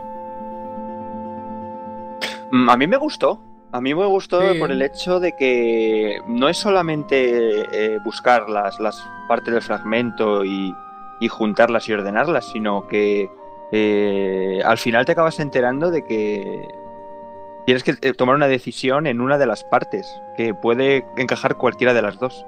Porque te dice que sobra un fragmento, pero puede valer cualquiera de los dos. Sí, es un minijuego curioso. Bueno, y aparte después de por juntar los fragmentos de la historia y tal, y después eso, lo que comentas, la, la última opción. Que no me acuerdo si eran. Ahora tengo una duda. Todas válidas no eran, ¿verdad? O sea, dice que sobra una, pero no sé si al final después le dice que cualquiera de las opciones hubiese claro, sido buena o algo así. O sea, digamos que hay un orden, pero la el último fragmento, cualquiera de los dos que te quedan por elegir, te vale. Es como cómo quieres que acabe el cuento. Sí. Sí, es verdad. Pero es interesante porque un minijuego que te aporta, ¿no? Eh, pues ese, esa riqueza que hemos dicho que le da al universo. Así que nada, ahora ya tenemos. por cierto, me, me, gustaría hacer un mini, mini inciso. Sí. De antes, cuando se, se, se presenta a Lani, eh, que hay que recordar que aquí ya aparece un pelirrojo, que aún no sabemos quién es, que presenta. O sea, que, que también persigue a Gitán. Y ya veremos más adelante pues lo que es. Sí, que está como muy enfocado, ¿no? Que quiere él, su objetivo es Gitan. un, tipo con cola, sí, según él. Sí, exacto, un tipo con cola. Y al final la reina, la reina también le ofrece una recompensa por él. Y, también vemos un pequeño comentario en que Brain dice que la Red Rose ya está preparada para salir al ataque, pero no sabemos de qué todavía. O sea que van a atacar algo más, pero aún no sabemos el qué. Aún no se sabe, sí, sí, sí. Bueno, ya está, nuestra... es inciso, ya está. Un inciso muy importante. Y aquí seguimos con Garnet, ahora ya tenemos esta invocación tan buena. Em, y la princesa, la princesa se dirige con Gitan y Vivi hacia Limblum, que está muy cerca de allí. Sin embargo, las cosas ya sabemos que nunca son lo que parecen y se vuelven a torcer una vez más. Antes de llegar a la ciudad, Vivi se da cuenta o advierte que algo se aproxima por el cielo y son las tropas alexandrinas encabezadas por el Red Rose de Brain, que tú mismo lo acabas de comentar, y vemos que la reina utiliza sus cañones, eh, disparadores de monstruos y los magos negros para sembrar el caos en la ciudad. Pero es que eso es solo el principio, porque resulta que la estrategia utilizada por la reina es la misma que en Cleira, o sea, utilizar un espíritu de invocación pero esta vez no es Odín, esta vez es Átomo, que es un monstruo gigantesco con un poder destructivo brutal que lo que hace es absorber todo lo que tiene delante. Entonces, pues yo que sé, habitantes del Limblum, magos negros, casas, la mitad del Limblum acaba desintegrada prácticamente. Y tras dejar la ciudad hecha picadillo, pues la invocación desaparece y la reina Brain vuelve a casa triunfante, que parece que es que esta mujer no la castiga nadie.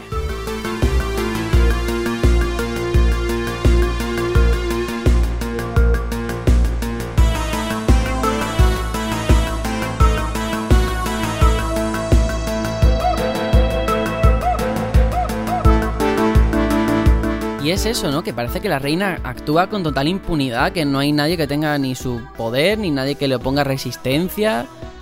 Y está, pues eso, sembrando el caos. Sí, no, no tiene freno, no tiene freno. Vemos que ya Mm. ataca todo. O sea, los tres grandes. los- bueno, los tres grandes, Alexandria es uno de ellos y los otros dos están sucumbiendo a Alexandria. O sea, que está conquistando el continente ente- entero.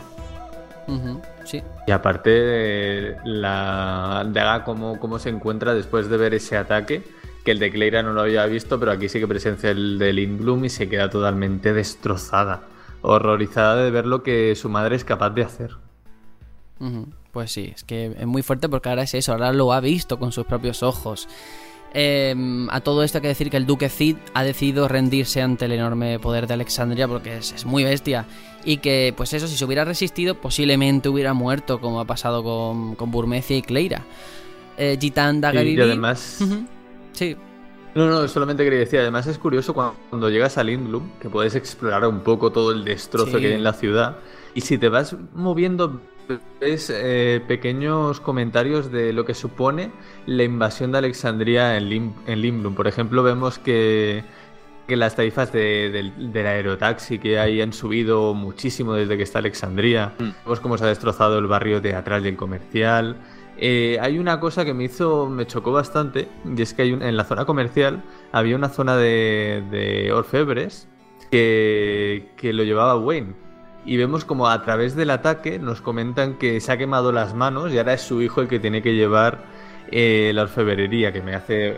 Me, chocó en ese momento. También vemos como el armero sube precios eh, al estar inva- invadidos por Alexandria. Eh, Bran, por ejemplo, que este es algo totalmente secundario, que es uno de los de los grandes actores de, de Lindblum, le podemos comentar que Ruby tiene un teatrillo en Alexandria. Y ese es al que le llaman, le dicen torero, torero, sal. Exa- Exacto. Y hablando ya con los ciudadanos podemos ver un poco el horror lo que, de que ha supuesto este ataque, que vemos que tienen amigos y familiares muertos. Pero hay una cosa en común que tienen todos en Lindblum sobre todo y es que todos callan, esperan porque saben que, que van, que va a haber un contraataque para que ellos vuelvan a ser libres. Mm, Sí, a mí es que es eso, es estos detalles que puedes ver cómo ha cambiado todo, a mí me parece maravilloso, de verdad, súper interesante. Le da una vida, un realismo al juego y una intrahistoria tan elaborada. Sí, sí, tú, si a ti te gusta investigar por, por las ciudades y vas conociendo a pequeños personajes y después te encuentras esto y dices, hostia, o sea, el- realmente esta ciudad está viva y las consecuencias que, que ha habido en ella en esta guerra Mm. eh, son reales en los propios personajes que ya habías conocido con anterioridad. Ujú.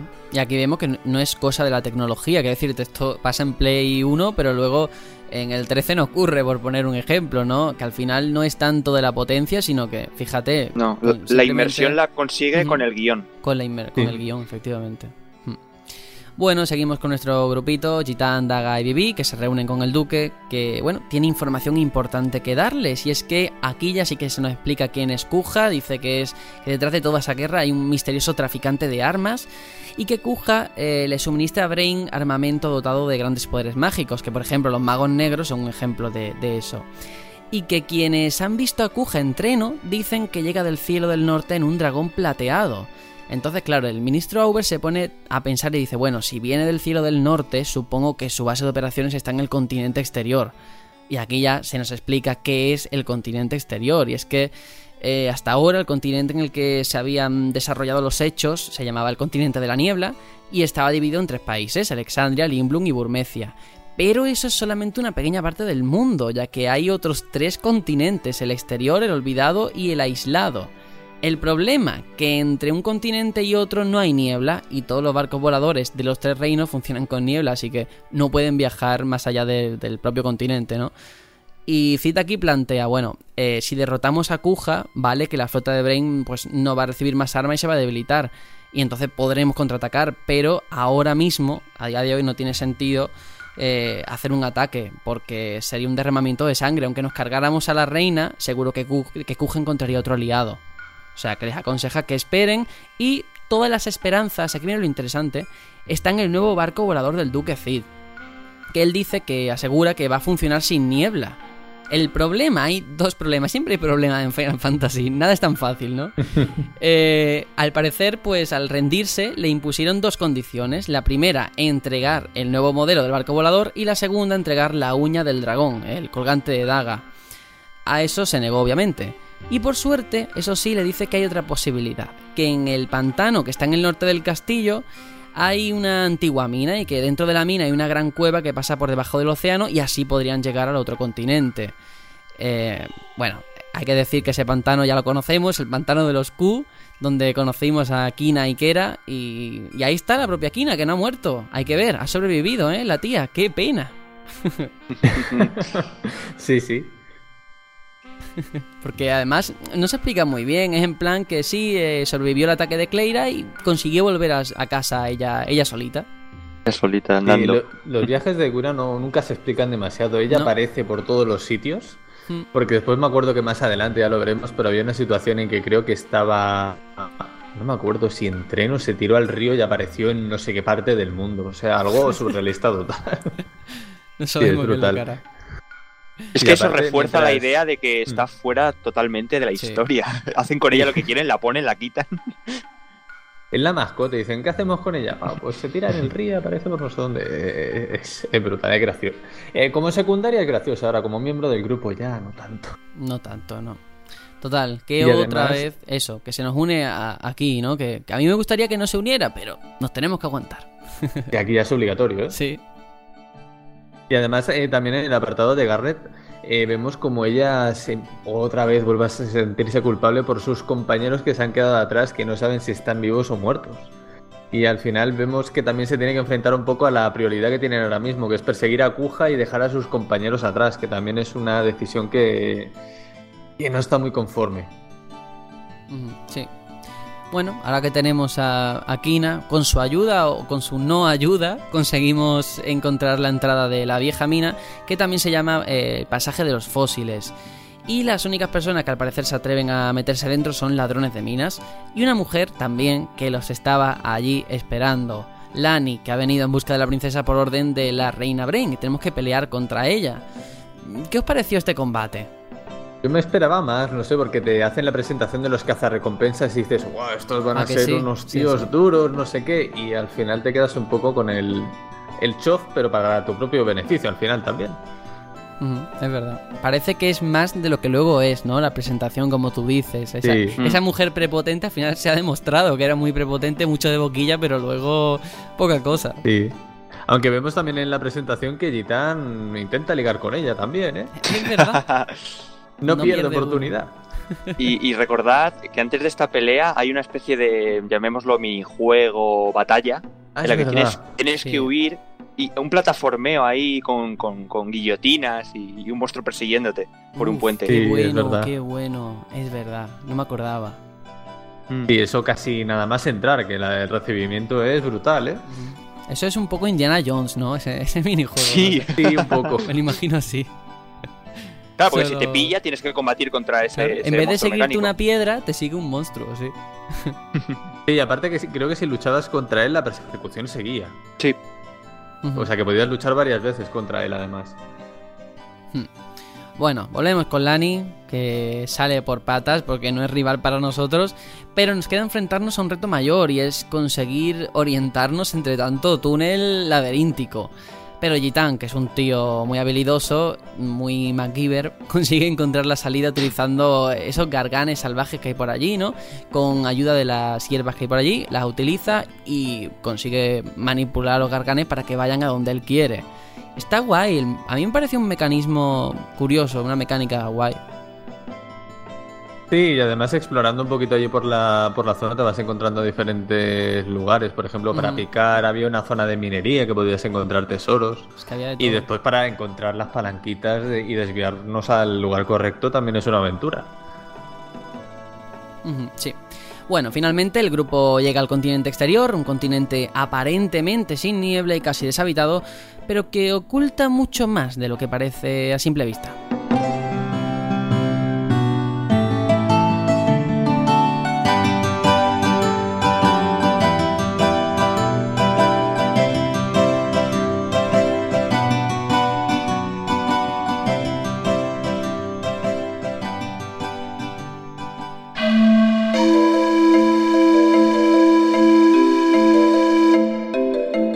Llegamos a Conde Petier, eh, aparentemente el único sitio poblado del continente exterior, aunque luego vamos a ver más adelante que no es así.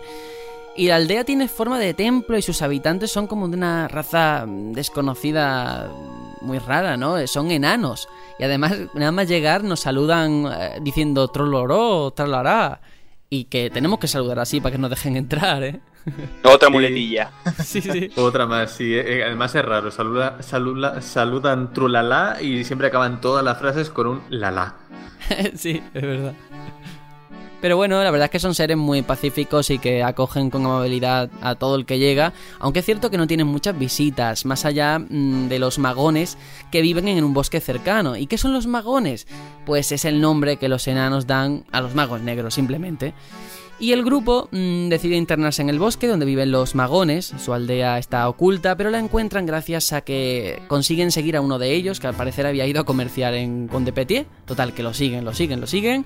Y la verdad es que dejo, lejos de mostrar agresivos como pudiera parecer, ¿no? Con todas las experiencias que han tenido anteriormente, resulta que los propios magos se asustan al ver a los, a los humanos, ¿no? Claro, mm. viví... Sí, perdona.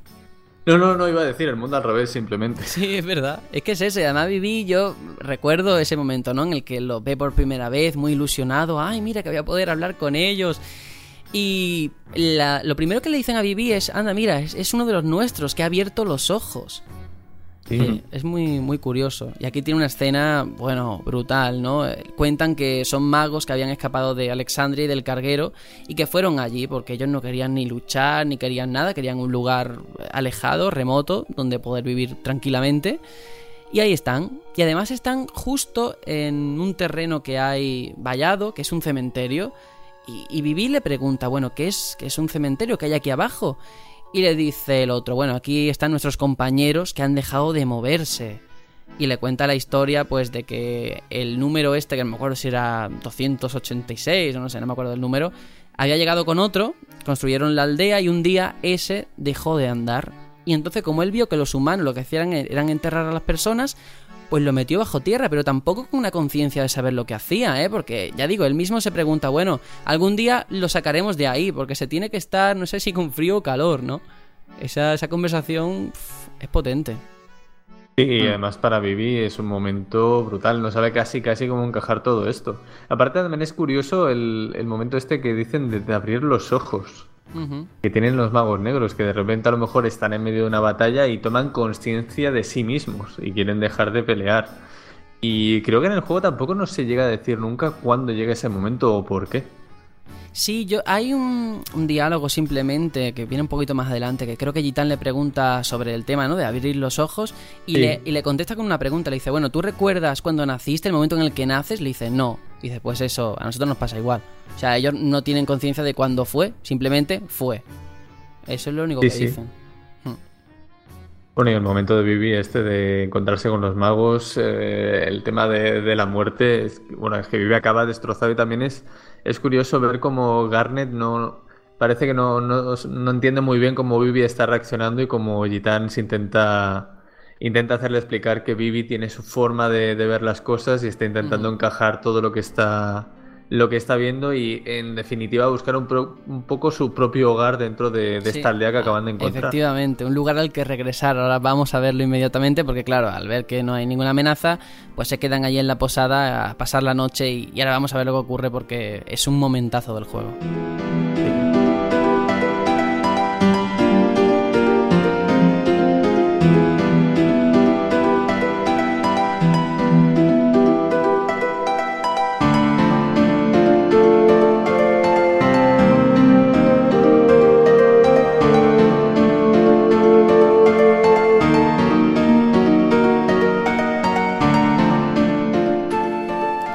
Mitad de la noche eh, nos damos cuenta de que Vivi se marcha sin decir nada y Garnet, que lo ve, pues intenta convencer a Gitán de que vaya tras él.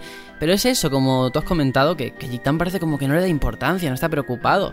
Y le dice que, bueno, que es normal que Vivi tenga miedo, que necesitará tiempo para poder confiar en su gente, sobre todo después de todo lo que ha visto, ¿no? Pero que una vez que lo haga, tal vez pueda encontrarlo. Y la otra le dice, ¿encontrar el qué? Un lugar al que regresar. Y ahora vamos a explicarlo porque esto es precioso.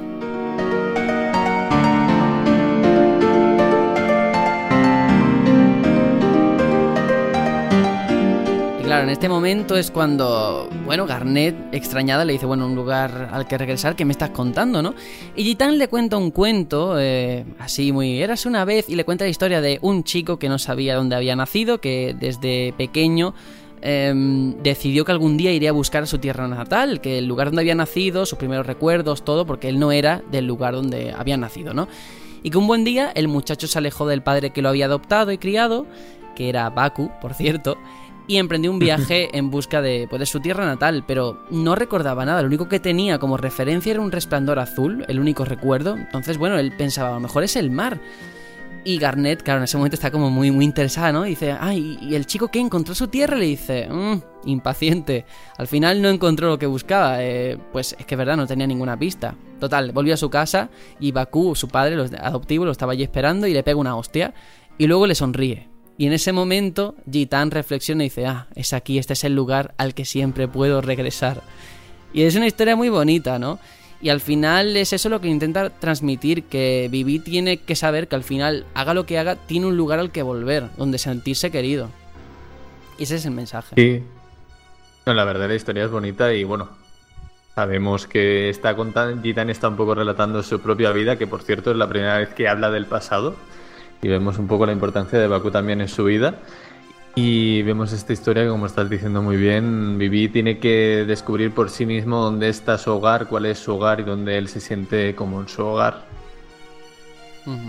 Ahí donde se ve que Gitán puede ser muy ligón todo lo que tú quieras, pero tiene un corazoncito, ¿eh? Porque aquí se pone muy, muy sensible. Sí, y aparte me hace gracia cómo entiende cómo Gitán ya pasó por la misma situación que, que Vivi. Por eso siempre estos dos personajes están un poco, sus vidas han ido un poco a la par, en momentos diferentes, pero un poco a la par, que todo lo que, bueno, o parte de lo que ha vivido Viví ya lo ha vivido Gitan en su momento. Es verdad, lleva razón, sí, sí. Son diferentes, pero se han enfrentado pues al mismo problema o muy parecido. Un problema de una crisis de identidad, ¿no? Ese es el tema, sí. Eh, bueno, el pequeño mago negro hemos vuelto que ha ido al cementerio donde todavía está uno de los suyos, mirando las tumbas. Y Vivi se acerca a él y le dice, bueno, quería preguntarte algo. Y le dice, bueno, ¿de, qué se trata? Y él ya está con la mosca detrás de la oreja. Y dice, bueno, los que han dejado de moverse, como dices, ¿cuántos son? Y el otro dice que son siete. Que se ha dado cuenta de que seguramente tienen un tiempo limitado, que se dio cuenta cuando perdieron al primero. Y que más o menos, y esto, esto fue la primera vez que lo escuché me dejó muerto, es que más o menos el tiempo de fabricación hasta que dejan de funcionar es de un año. Tienen un año de vida nada más. Que es muy fuerte, ¿eh? Sí. Es solo un año. Un año para tomar conciencia, se llevan a tomar conciencia de sí mismos y todo lo que acarrea descubrir lo que es el mundo y la vida en sí mismo. Es que es fuerte. Ya veis, y además enterarte como un niño, como comentamos en la primera parte. Un niño con toda la inocencia del mundo que de repente descubre lo que es la muerte y que él se va a morir en un año, en menos de un año es, sí, sí. es muy fuerte, sí, sí. Eh, siempre tienen la duda siempre de que como viví, digamos que es un prototipo, que quizá a él no le llegue a aceptar igual que, a los otros, ¿no? Siempre queda esa duda. Sí, se agarra a eso, pero aún así sabe que tarde o temprano se va a morir, porque es normal, vaya.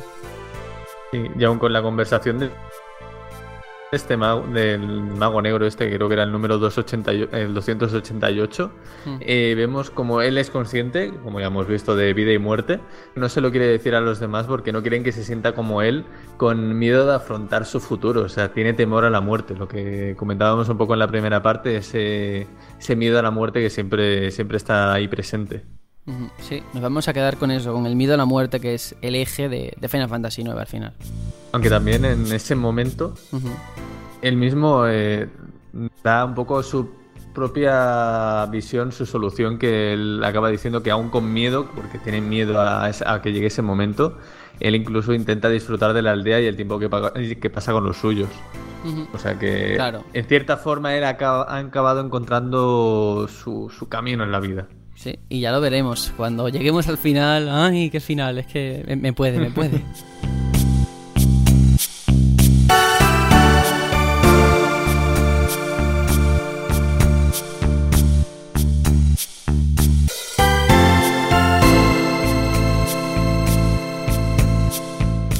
En fin, uno de los magos negros eh, informa a Daga de que se ha visto un dragón plateado al noreste del, continente, en la zona que los enanos denominan Tierra Sagrada. Bueno, ¿será él el, dragón de Kuja? Según el mago, Kuja dijo que la Tierra Sagrada oculta un gran secreto, que es algo relacionado con el origen de la niebla.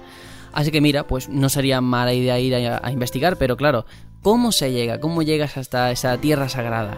La respuesta está en Conde Petit y es que, bueno, pues de vuelta a la ciudad templo de los enanos, Titán descubre que para obtener el permiso para viajar a la Tierra Sagrada tiene que cumplir una cosa que se llama ceremonia de unión. ¿Y qué es? Pues bueno, es eh, que un hombre y una mujer se tienen que convertir en esposo y esposa, es casarse, y luego ya pues pueden ir hacia la Tierra Sagrada para dar las gracias a los dioses por su bendición. Claro, eh, allí tan esto no le molesta en absoluto. O sea, la chica que le gusta y, él tienen que ir a la Tierra Sagrada. Y encima casarse. O sea, lo tienen bandeja prácticamente. Y claro, lógicamente acepta. Y Daga también, pero Daga de una forma diferente. Ella lo entiende como un deber y no un placer, como Jitan. Sí, que simplemente necesitan hacerlo para poder pasar y ya está. que es un medio. Que también en este punto está lo gracioso de podemos llegar a convencer a Vivi y Kina que también se casen ellos dos para, para poder pasar. y por cierto, no, no, no, iba a decir solo, eh, ¿os, fijasteis en el nombre del, sacerdote? Id con Dios, ¿no? Exacto, Francisco Id con Dios. Qué bueno, por Dios. La localización es mortal. Pero es eso que comentas. Eh, en este punto hay como... La historia puede seguir dos caminos, ¿no? El más interesante a mi juicio, el que yo, toma, yo tomé fue ese, ¿no? Que Gitan tiene la gran idea para que Vivi y Kina tengan acceso, que es que se casen. Claro, esto es la extraña pareja, ¿no? Porque es un muñeco y un bicho hermafrodita. es vaya combinación. Y Lo más raro que podían encontrar. Ya ves. Y Kina, pues se ve que como que se acerca a Vivi eh, y el pequeño mago está ahí eh, dudando, dudando, avergonzado, asustado. Y bueno, por, suerte para él, en ese momento hay un grito que interrumpe el momento. Se escucha al ladrón, al ladrón.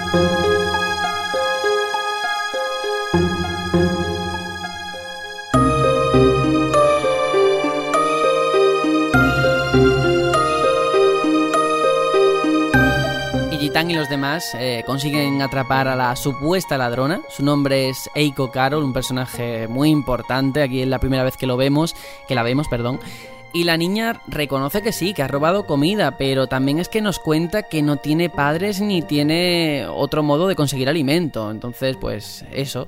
El grupo lo que dice es que, bueno, vale, pues la vamos a acompañar hasta su hogar, su casa, y lo que encuentran es que tiene una casa, sí, pero medio derruida en una aldea abandonada donde solo hay moguris. Es el paraíso de los moguris, ¿no? Sí. Está todo prácticamente. te encantaría vivir ahí, ¿eh, Sergio? Ay, digo, digo, digo, digo. y eso es eh, Sari.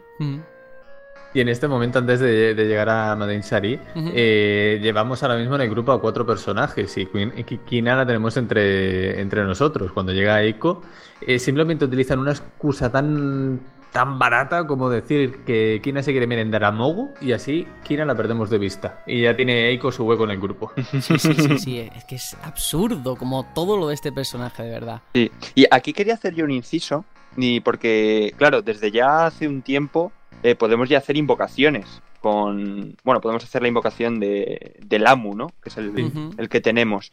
Y quería, quería resaltar que las invocaciones en este juego Mm, claro, yo venía del, del 10, que tú invocabas a los eones, ¿no? Y, estaban en combate ahí muchos turnos hasta que lo mataran o los quisieras quitar. Y me sorprendió cuando jugué este juego que solamente eran como un ataque más, ¿no? Que duraban un turno y desaparecían. Y que tampoco quitaban tanto daño como yo me iba a pensar. Claro, es que No. el, el cambio al 10, el 10 tú manejabas a los las invocaciones que eran los eidolones, ¿no? Eh, no, los, los eones, perdón. Eones. Eones, eones. Eh, pero aquí no, aquí es como la tradición de toda la vida. Ver la animación, algunas mejores, algunas peores. De hecho, tú ves a Alejandro y ma- ma- madre mía, qué pedazo de invocación. A mí es la mejor. Pero a mí, Sí, a mí me gusta más así, es diferente, sin más. Sí, lo único que en este, en este juego, en este 9, eh, las invocaciones pierden un poco de valor porque quitan Sí. bastante, pero no pueden, no llegan a ser tan importantes, por ejemplo, como, era- como eran en el 7, que la invocación era el golpe mayor que teníamos. Y, y es Aquí- curioso porque precisamente es eh, uno de los Final Fantasy donde tienen más peso a nivel argumental. Si te Sí. fijas. Mm. Sí, sí, es que es raro y además viendo el poder que pueden llegar a tener. Sí. Pues es verdad, estamos, eh, vamos a volver a Malainsari, que es donde estábamos ya, en la aldea esta de los invocadores, y aquella zona, ya digo, está totalmente arrasada, como si hubiera habido una guerra hace mucho tiempo, y lo que más destaca de esta parte del continente no es la aldea abandonada, sino un enorme árbol, como el de Cleira o más grande, que hay allí cerca, el árbol Lifa. Bueno, todo esto Eiko es toda una caja de sorpresas, no solamente por el cuerno que sale de su frente, sino también porque tiene el poder de invocar espíritus, ya lo hemos hablado, y además ella sin materia negra ni, ni chorradas, ella era una invocadora de verdad. Y además vive con una única persona, una amiga, que es esa, esa Moguri, ¿no? Y es curioso, esa amiga que se llama Mogu, que es su mejor amiga, como digo. Y nada, no sé, en este punto creo recordar que Eiko dice que quiere preparar la comida para todos ellos, con también con la intención de ligarse a Gitan, ¿eh? Porque ella está enamorada, coladita por Gitan. Sí, sí. Trío amoroso. Sí. Pues sí. Y mientras esperan, pues los Moguris eh, sugieren al grupo que vayan a visitar el muro de invocación, una especie como de museo primitivo que hay en Malainsari. Y Eiko dice, cuenta, eh, que ella es la última superviviente del pueblo de los invocadores, que desde que murió su abuelo hace un año ha vivido sola con los Moguris. Eh, que cuatro años antes de que naciera, o sea, hace unos 10 años, dice ella, hubo una catástrofe natural en la aldea que, en la que sobrevivieron tan solo unos pocos, pero nadie salió ileso al final. Y que entre los supervivientes estaban sus padres, que se enamoraron y así fue como nació. O sea que es, es un detalle curioso la historia de este pueblo, de los invocadores y cómo ella se ha quedado sola al final. Sí.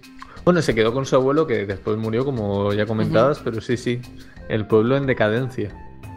Sí. Y aquí viene el dato yo creo que muy importante que a lo mejor, pues si no habíamos atado cabos hasta ahora, y es que cuenta que un invocador no puede elegir el espíritu al que va a unir su alma hasta que ha alcanzado la madurez. ¿Y cuándo te llega la madurez? ¿A los 18 años? No, a los 16. O sea, hasta los 16 no puedes elegir espíritus ni irte de la aldea, no te puedes independizar. Por eso Garnet, que era su cumpleaños y cumplía 16 años, eh, desencadena todo lo que hemos visto, ¿no? Dato importante. Y también además, antes de, de la conversación, también podemos hacer una mini gira por el muro de los invocadores. Y vemos que es una representación de los, de los espíritus de invocación que, que este pueblo conocía. Y además nos explican que los invocadores creían que los espíritus eran los protectores de Gaia. Y que más que nada que buscaban la armonía con la, la- naturaleza del planeta. Y ellos tenían el objetivo de, de basarse, basar su estudio en la magia de la invocación. Y, se y ese era su, su estilo, simplemente. Sí, es verdad que los invocadores habían llegado a esa tierra hace 500 años, sí, sí, sí. Que al final da a entender como que los invocadores son sintoístas, ¿no? Por, por toda esa religión y todo lo que cuentan, sí, sí. Sí. Y a todo esto, pues bueno, el árbol lifa, que quieren ir para allá, pero hay como una especie como de, de barrera, está sellado por un espíritu de invocación y no pueden entrar. Y le preguntan a Aiko que bueno, si ella podría romper la barrera. Y ella al principio se niega, ¿sabes? Dice que eso, eso es algo malo, que no puede hacer, porque claro, es una niña también, entonces hay que decirlo. Y le dice que no, que no, que no, que no. Y al final sí que la logran convencer y dice que, que sí, que se une a ellos y que va, va a ayudarles.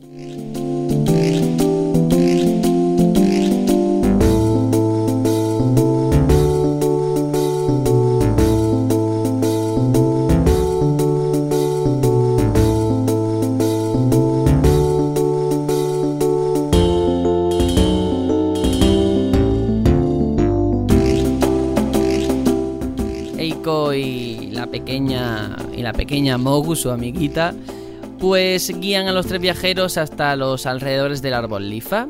Y una vez allí, eh, sí que utiliza su cuerno Eiko para traer un espíritu de invocación que se llama Ruby.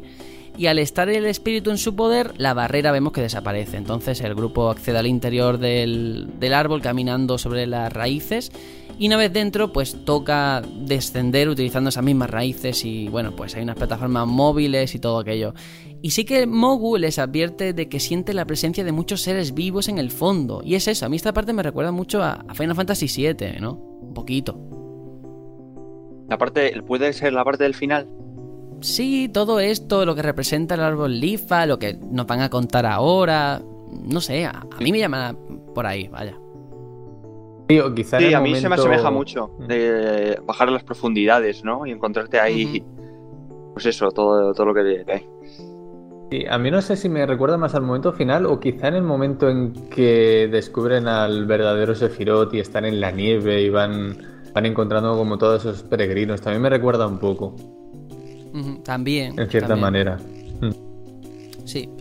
El caso es que estamos allí, Gitan examina la zona y se dan cuenta de que Kuja no está por ninguna parte ni ninguno de sus aliados. Eh, y dice, bueno, lo mejor es que tenemos que bajar hasta el fondo. Eh, estará ahí esa presencia que al parecer sienten. Y en ese momento mm, Eiko grita y dice, Gitan, Gitan. Y se dan cuenta de que todo empieza a retumbar, que la pared se mueve como si latiera cada vez más rápido y algo cae del cielo, es un monstruo con forma de árbol que se llama Onodrim y Onodrim es un árbol que habla, que nos dice que, él estaba esperando a Kuja y que, pues, claro, nosotros extrañados decimos, bueno, tú eres el que está produciendo la niebla y él nos cuenta en ese monólogo que él no la produce, que la niebla es un residuo del refinamiento, basura que se desecha a través de las raíces. Eh, y cuenta que lo hace para envolver el otro continente en la niebla que estimula el instinto de lucha. Es decir, lo que consigue es que eh, los líderes del otro continente se trencen en guerras interminables y al final se acaben matando entre ellos. Es muy, muy duro, ¿no? Al final, para lo que sirve la niebla. Aunque también dice que, mm. que Kuja no, que Kuja utiliza la niebla para fabricar armas, esos magos negros, ¿no? Esos seres oscuros productos de la niebla.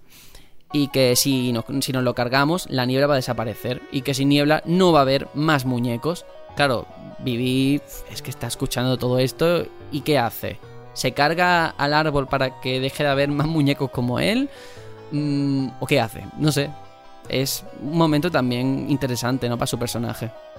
Sí, pero tampoco puedes reflexionar mucho porque la batalla se te viene encima. Eso es verdad. Tampoco viví, viví tampoco tiene mucho tiempo de reacción.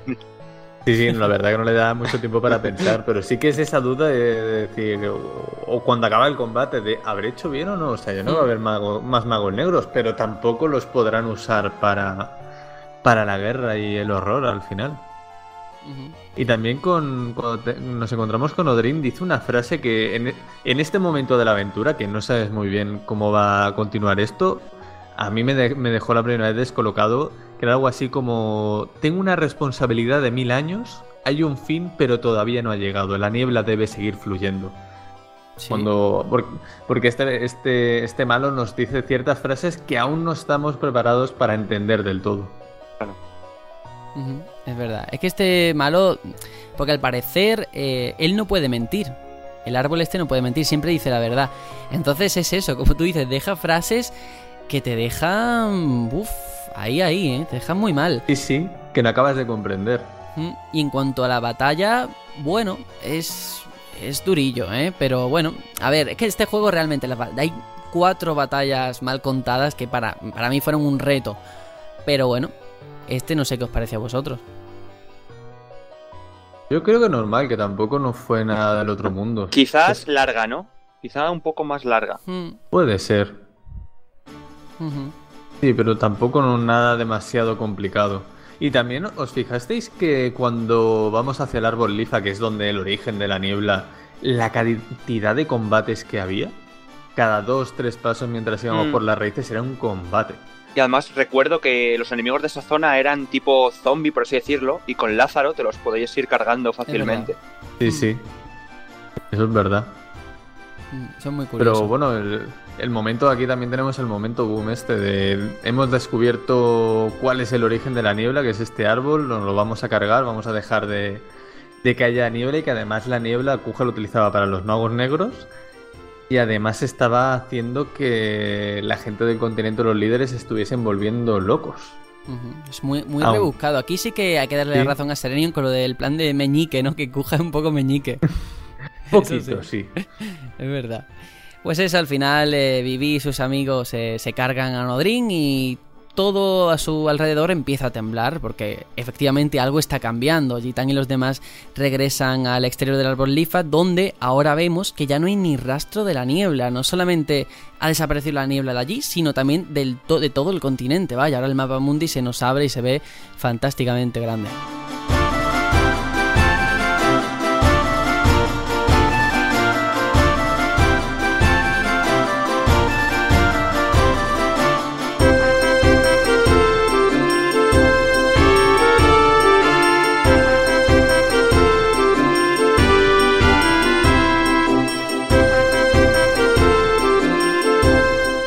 Lo cierto es que ellos vuelven muy contentos, pero un Mogure interrumpe esa escena idílica para dar un mensaje muy importante a Eiko y es que le cuenta que han robado el tesoro de la aldea. El grupo llega corriendo, corriendo a Madain Sari, pero no hay ni rastro del ladrón. Resulta que Eiko va donde está el muro de los invocadores y era una trampa. Ahí estaba el ladrón esperándola, eh, o mejor dicho, la ladrona es Lani, la mercenaria de Brain y cuando Jitan y los demás llegan al muro, eh, alertados por los gritos de la niña, ve que tiene a Aiko de rehén. Y además lo que hace es que pide la gema a cambio. Dice, o me la dais o, ya sabéis lo que pasa, ¿no? Ahí se ve que, que juega sucio Lani. Bueno, los, los cazarrecompensas es lo que tiene. Son así. Son así, sí. Lo van, a, van, a, intentar conseguir su objetivo por, por, lo criminal o por lo legal. Es verdad. Total, que dicen que, pues eso, al final no tienen más remedio que cumplir su petición o la van a matar, pero cuando están a punto, a punto, a punto de, darle lo que pide, aparece el hombre pelirrojo, entra de forma brusca y separa a Lani de, de Eiko, que es, eh, este pelirrojo es el otro mercenario que contrató la reina. Y vemos que ni entre ellos se tienen mucho respeto porque para este ser peli... este... joder, este hombre pelirrojo hay una cosa más importante, que es el honor, porque hemos dicho antes, bueno, es que con Lani todo vale. Ya hemos visto que este hombre misterioso, no todo no vale. Eso de coger rehenes es un juego muy sucio para él. ilícito. Así que nada, Lani entrega a su compañero la gema ancestral de Eiko y se va corriendo de allí. En ese momento el hombre pelirrojo se gira hacia Gitan y comienza la batalla. Aquí un uno contra uno contra este ser que aún no tiene nombre. Mm. Que eh, a mí se me hizo dura, aquí sí que tuve que guardar y repetir. Mm. sí, es que encima la batalla es súper rara porque el tipo, eh, que aún no sabemos su nombre, eh, se mueve muy rápido por todo el escenario y es en plan, ¿por qué? ¿Por qué haces esto? si te estoy apuntando igual. es verdad, ¿eh? es que parece muy muy fuerte y como además estamos solos, está Gitan solo, mm. A mí me costó. Esta sí que recuerdo que me costó mucho. Sí. es que acostumbrado a, combatir en grupo, cuando te ponen en combates solitarios, te sientes un poco más débil, no sé, o más inseguro. Sí, aparte me acuerdo que en esta, en esta batalla a veces tenía ritmos de te curas en una, en una vez, después atacas, depende del ataque que te hagas, te tienes que a lo mejor curar dos veces seguidas para poder mm. atacarle solo una vez era un poco tedioso. Y lo que comentas es verdad, no me acordaba de los movimientos estos rápidos que hacía en la batalla. Sí, se iba para atrás del fondo del escenario, volvía para adelante. Y eso después ya no lo volvemos a ver en la vida. No, no, bueno. Es que eso me da mucho coraje, porque hay personajes que parecen más fuertes como enemigos que cuando están en tu grupo, ¿eh? Sí. Sí, sí, es verdad. Me da mucho coraje y pasan muchos RPG. Al final es cierto que lo vencemos, por supuesto. Y el hombre, pues, eh, nos da la gema, pero aquí cuando dice que, que, lo matemos, ¿no? Que dice, bueno, eh, déjame mm. morir. Y Gitan le dice que no, que como, ¿por qué lo va a matar? Tampoco valora la vida. Y le dice una frase que es muy interesante para reflexionar. Yo no estoy de acuerdo, pero bueno. Y es, eh, ni las bestias salvajes matan sin razón. Yo creo que eso no es verdad. Y lo hemos visto, que personajes malos porque sí. Bueno, anda que no hay personajes malos. Ya ves. La misma Brain. La misma Brain. Joder. Y eso, aquí es donde vemos que este personaje desconocido pues eh, se traga su orgullo y se marcha, pero es curioso, ¿no? Porque él mismo dice, mira, mátame, hemos visto ese encuentro con Lani, que para él no era justo eso de tener rehenes. O sea, que un hombre que, vale, mercenario, mata gente, pero tiene su, su honor, ¿no? Su forma de entender la vida, ¿no? Y el combate. Sí, es un poco el código del samurái, ¿no? O sea, que tengo que caer en batalla y es el honor de caer en batalla, no me puedes dejar vivo porque es una deshonra. Eh, es muy japonés en ese sentido, sí, la cultura del honor. Y bueno, vamos a continuar porque ya queda muy poquito para el final del CD2, pero aún hay alguna que otra sorpresa.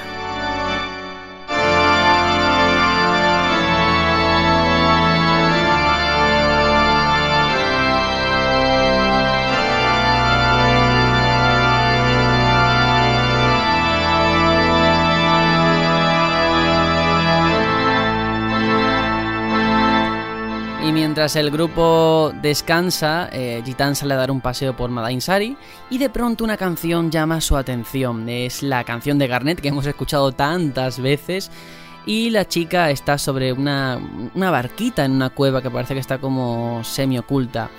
Y aquí Jitan le cuenta una historia muy bonita, la verdad, que merece la pena. Tengo aquí apuntada el fragmento, lo voy a leer porque, bueno, es curioso. Y dice lo siguiente, dice, Ibsen y Colin eran dos amigos que trabajaban en treno. Un día Ibsen recibió una carta, estaba empapada de lluvia y casi no se podía leer. Las únicas palabras que pudo distinguir fueron vuelve a casa. Ahora con los barcos voladores es muy fácil viajar, pero en aquella época, sin saber muy bien por qué, Ibsen pidió vacaciones, se preparó y emprendió su viaje. Cruzó mares y montañas, bajó la niebla, bajo la niebla, perdón, fue atacado por monstruos, pero iba con Colin, y entre ambos lo superaron todo. Algún tiempo después, Ibsen cayó en la cuenta y le preguntó a Colin, ¿y tú? ¿Por qué viniste? Porque tú dijiste que te ibas.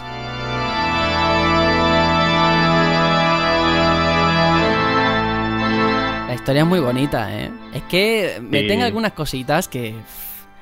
Pero ¿no crees que no le pega a Gitan hablar así de repente? Sí, sí, es, lo que yo digo, porque si es un personaje en un principio mm. tonto, sin, sin que sea un insulto, ¿no? Pero se ve que al final es el que más, pues, más empatiza con los demás y, todo. Pero es verdad. Sí.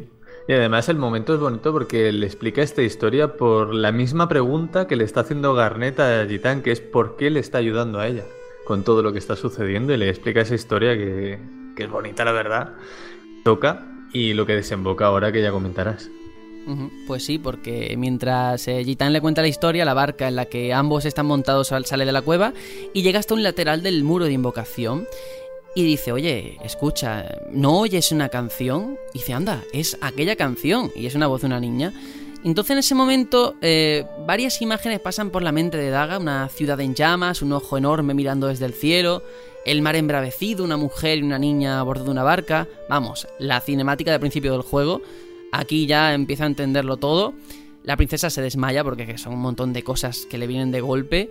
Y Gitan la lleva de vuelta a casa de Eiko, donde, bueno, pues se recupera a los pocos minutos. Y aquí está la revelación importante del personaje, ¿eh? porque eh, ella cuenta que no tiene recuerdo de cuando era pequeña, que pensaba que, se había olvidado de todo y no le daba importancia. Pero ella dice, vale, es cierto que creció en Alexandria, pero creo que fue desde los 6 años. Antes de eso, se da cuenta de que había vivido ahí, en Madain Sari. Y que un día, eh, hará unos 10 años, hubo un tornado que arrasó la aldea y aquel día su verdadera madre y ella subieron una barca y se fueron de la aldea. Una barca como la que hemos visto, es en la que están ahora mismo, ¿no? En el embarcadero. Y esto es muy, muy importante. Sí, sí, acaba de descubrir su pasado y el motivo de por qué ella acaba siendo una invocadora también, porque provenía de allí.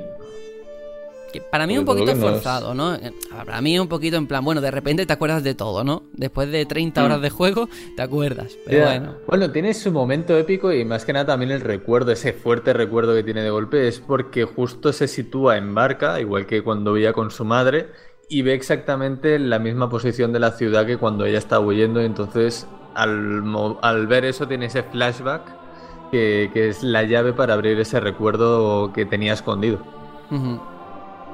Sí. Lo, sí, lo que quizá es más raro es eh, explicar el por qué tenía ese recuerdo tan escondido. O sea, aquí no en teoría no hay nada mágico que le bloquease la memoria. Es verdad. Sino que entendemos por el shock. Pero es. Eh, pero una vez más. Sí, lo veo... sí, el cliché ese de la amnesia, ¿no? Tan... Eso sí, mm. lo he visto muy, ya muchas veces. Me ha cogido un poquito con pinzas el motivo. Hmm. Eh, y a todo esto, vale, ya sabemos sus orígenes, pero ¿por qué no tiene el cuerno de los invocadores? Y ella dice, pues mira, la verdad es que no lo sé, pero a lo mejor el profesor Toto lo sabe. Y Eiko pues trata de animarla, dice, bueno, bienvenida a casa, a tu hogar, tal y cual. Y dice, mira, decidido, me voy a ir con vosotros, entre otras cosas, y esto lo añado yo, porque está enamorado de Gitán, y, y eso quiere que no, también le tira mucho. Así que una, Sí. más que se, una más que se une al grupo, la gran Eiko.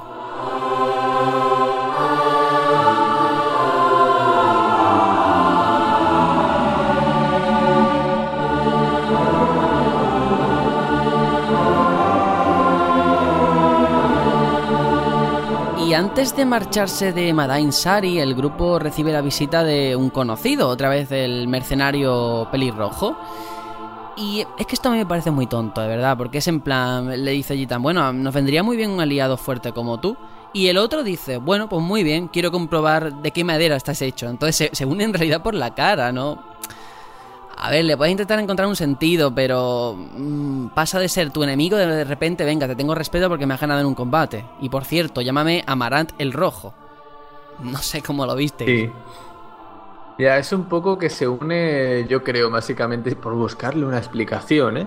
Eh, porque le ha, re- le ha derrotado y supongo que quiere saber cómo, cómo es Gitán y por qué le ha perdonado la vida. O sea, cuál es su forma de vivir la vida, qué, qué forma de vivir la vida Mm. tiene para que haya, le haya perdonado la vida y que tenga ese carácter. Entiendo que es un poquito así. Yo incluso hubiese preferido que se hubiese unido la otra cazarrecompensas, Lani. Ujú. Pues mira, podría haber sido curioso. Depende cómo. Sí. Hombre, tiene más líneas de diálogo, creo yo, que Amarant, ¿eh? Porque habla poquito. Sí, eso sí, Sí, creo que es Lani lo, con po- palabras. lo poco que aparece es lo mismo que habla Marán durante todo el juego, creo. sí, posiblemente. Bueno, pues es hora de ponerse en, marcha. Ya tenemos a todos y ahora hay que encontrar a Kuja, que es ya el verdadero objetivo del equipo.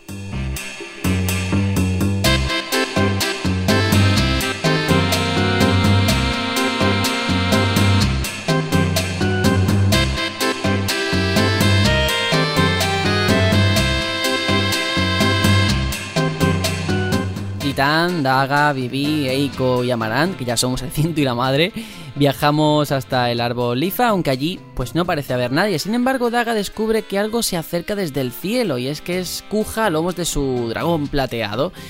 Y Kuja, bueno, aquí suelta un montón de cosas, porque cada vez que sale es que no se puede callar, tiene que hablar, ya sabemos cómo es. Te suelta tantas cosas que, que posiblemente me salte muchas, pero de hecho incluso se refiere a la reina, y esto me llamó la atención, por eso lo apunté, se refiere a la reina como la vaca gorda. Eh, Fíjate, ¿eh? el poco respeto que le Mm, tiene. Sí, puede ser. Sí, aquí te das cuenta, mm, vamos, que, te- que la está usando es una herramienta para él. Sí, y aquí Kuja les explica que los magos negros básicamente están hechos con restos de almas y que eso, con, con basura, que no tienen valor y que es un instrumento más que utiliza, que, que no es para más. Y se lo dice ahí, en su cara, vaya. Y en ese momento Kuja mira hacia el mar y los demás le imitan. Hay un montón de barcos dirigiéndose hacia el árbol Lifa y en el, en el barco principal va la reina Brain. Fíjate qué oportuna, la vaca gorda. Eh, y todos los magos negros de Alexandria que van a bordo de aquellos barcos empiezan a acumular poder mágico, parece que por orden de la reina, porque la reina algo quiere hacer, pero Kuja no parece muy preocupado, la verdad. Kuja lo que hace es que invoca un montón de monstruos y los lanza contra Jitan y los demás, en plan, dice él, para que estén entretenidos mientras él se ocupa de, de cosas importantes, ¿no? Porque es Kuja, por favor. Y lo que nos encontramos es, pues bueno, más monólogo de este señor. Y Gitán hace todo lo posible por convencer a Daga de que tienen que huir, que se está viendo que va a pasar algo malísimo, pero ella se niega, ella quiere salvar a su madre a pesar de todo. Yo lo puedo entender porque es su madre, vale, a pesar de que es mala, malísima. Y Daga encuentra una estatua que simboliza un espíritu de invocación. Una luz sale de ella y va a parar a la princesa. Ya tenemos una invocación. Buena noticia. La mala, que es Leviatán, que es la serpiente marina legendaria. ¿Qué pasa? Que si invoca a Leviatán, lo único que va a conseguir es hundir a toda la flota alexandrina. Por tanto, pues no le sirve para nada. Así que es, es un golpe. Y además, a todo esto, eh, la, reina Brain perdón, está lista para su ataque. Tiene un plan para matar a Kuja de un solo movimiento, que es utilizar la materia negra. La tía va a por todas, vaya. e invoca a Bahamut, el rey de los dragones. Aparece esa enorme bestia alada de debajo del mar y vemos que empieza a subir, a subir en el aire eh, hasta plantarse frente a Kuja. Empieza a lanzar ondas de energía a través de su boca que van a parar al árbol lifa. Pero es que Kuja, como es un máquina, consigue evitar mm, el ataque básicamente volando en, en su dragón.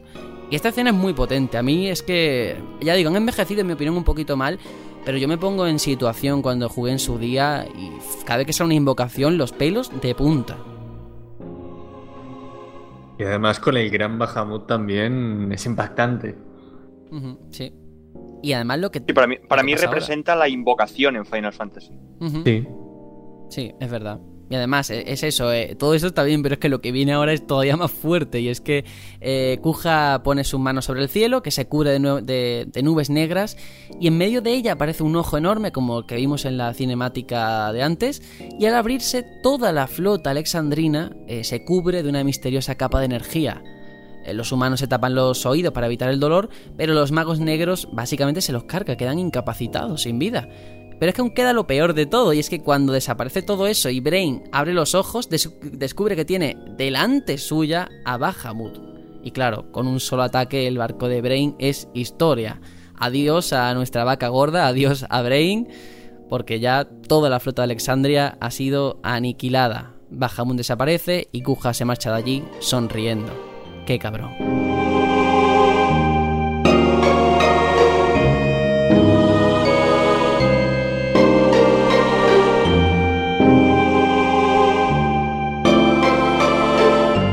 Momentazo, ¿verdad? Para poner fin eh, al C2. Todavía quedan algunas cosillas sueltas, pero esta es la escena potente ya del final, ¿eh? Sí. Sí, es que es un momento muy fuerte. Impacta el giro, porque aquí sí que tenemos un giro brutal. Y como decía Sereni, estáis comentando, eh, Kuja Meñique, porque es que lo que tenía aquí preparado era brutal. Y aparte te, te remontas un poco a todo lo que va, porque dice 10.000 cosas, como estás diciendo, pero en un momento llega a decir que como él necesitaba fuerza, hace 10 años que lleva como maquinando este plan. Y además es curioso como lo va relatando él mismo, que lo hace como en dos actos, y que en el primero lo, lo titula él mismo como el fin de una ambición desmesurada, haciendo referencia a Brain y toda su, su ansia de poder, que es lo que le ha llevado a, a este momento, que es lo que él mismo estaba esperando que hiciese, estaba esperando que se comportase de esta forma y que una vez que pensase que ya no necesitaba Kuja, iría Brain a por Kuja directamente. Sí, sí, sí. Esta escena es que es impresionante. Ahí vemos que lo que comentaba antes, Brain eh, parecía que nadie le podía plantar cara, que actuaba de forma impune. Y hemos visto que no, ¿eh? De hecho, Vivi al final se queda pensativo en el mar y, y- y piensa sobre eso. ¿Cómo puede ser que el Bahamut terminó atacando a quien le invocó? Que eso Mm, claro. es el Sí, sí. tema, ¿no? Y en este momento pensabas, bueno, eh, Brain tiene el, eh, el- el apoyo de, de las invocaciones, ¿no? Es, es- es imparable. Pero claro, ahora Kuja con ese ojo que se saca de, de la manga, ese misterioso ojo, parece que es muy- incluso más poderoso. Ujú, Es Y verdad. aparte ese ojo que, que vuelve a estar ante Garnet después de tantísimos años. Ese ojo que todavía no sabemos qué será, pero ¿No? es va a ser importante desde luego.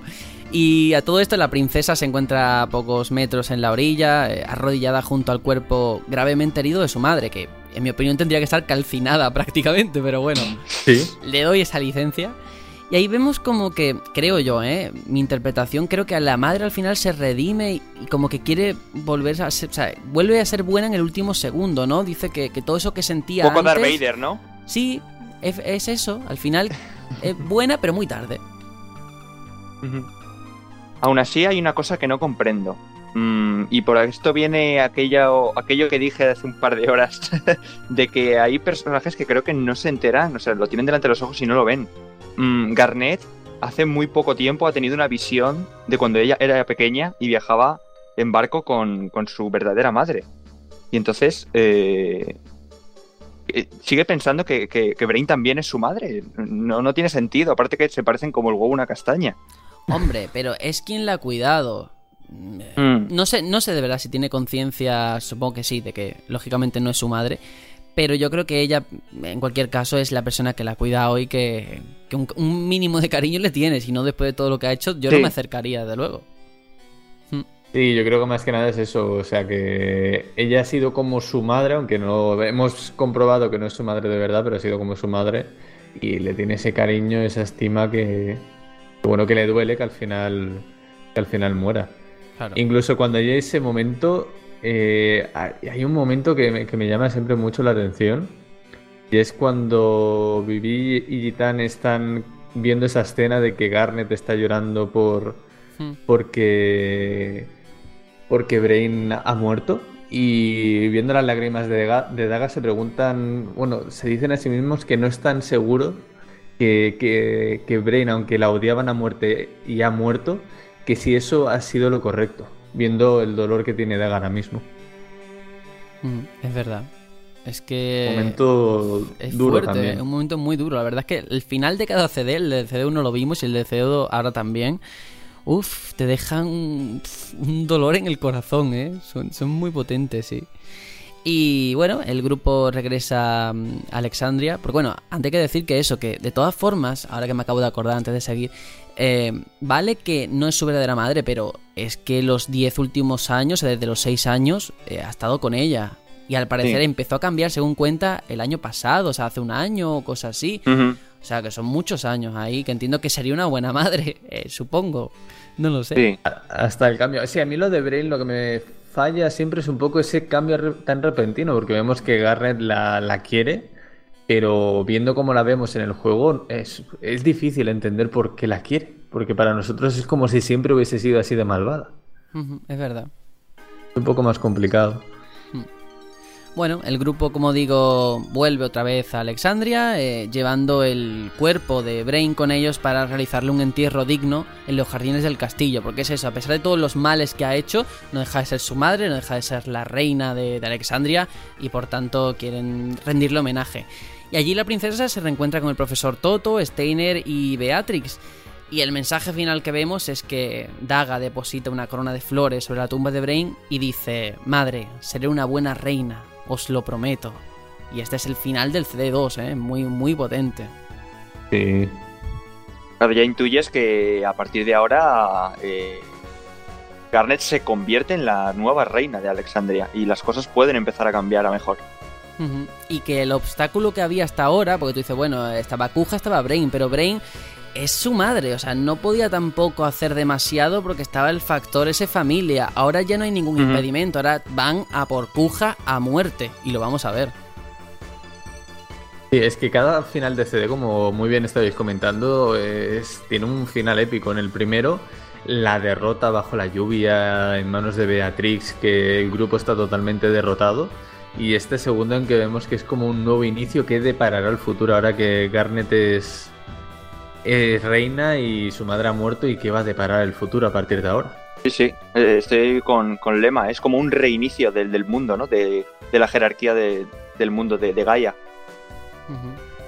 Ahora empieza otro juego prácticamente porque ya no tienen ni lastres ni nada.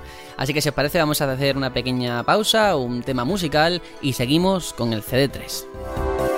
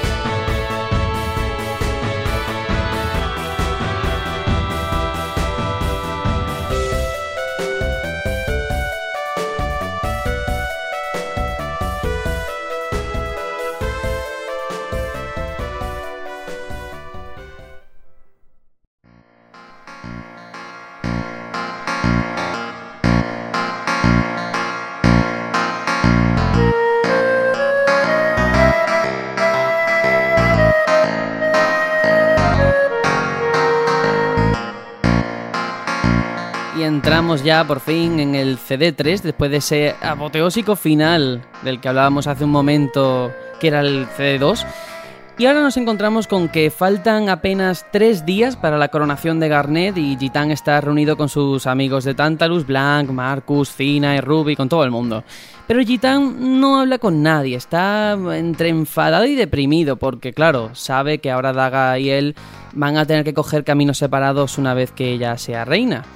Y hay otra persona también por allí, deambulando por el castillo, y esto es muy bueno, es, Eiko. Y claro, ella piensa, bueno, ahora que Daga será reina, es mi oportunidad de conquistar a Gitán. Y entonces utiliza una, una técnica que dice que nunca le falla, que es una carta de amor. Y esta parte tenemos que comentarla a fondo porque es muy buena.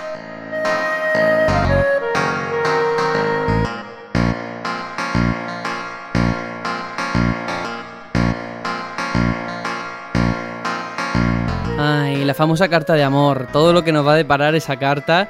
Y ella lo que dice, bueno, pues eh, se encuentra el profesor Toto y le dice, mira, anda, ayúdame a redactar la carta para, para que quede bien. Y una vez que han escrito esa carta, esa declaración de amor, Eiko le pide a Baku que se la entregue a Jitan. Pero las cosas no salen como preveía la niña, y es que Baku se topa con Steiner y tienen un pequeño rifirrafe que provoca que al líder de Tantalus se le caiga la carta. Total, que Beatrix a todo esto llega alarmada por los quejidos del comandante, pero ya no está ni, ni él ni Bakú. Y lo que encuentra es solamente esa carta que pone, cuando la luna, cual pendiente adorne la noche, te estaré esperando en el embarcadero. Claro, y ella se piensa, oye, ¿esta carta será para mí? No sé si acordáis de este momento, pero es muy bueno, ¿verdad? Es, buenísimo. Empieza, me parece una tontería, pero acaba liando una y otra y otra y otra. Es muy bueno.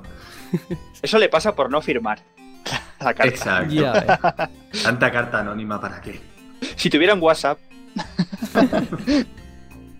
Total. Es, buenísimo, es buenísimo, sí, sí. Sí, porque bueno, a todo esto Gitan sigue con su, con su historia en la cabeza, lamentándose en la taberna y ve al líder de, de, de Tantalus, a y le dice, mira jefe, yo quiero volver a la banda, vamos a robar tesoros como antes, a nuestra antigua vida.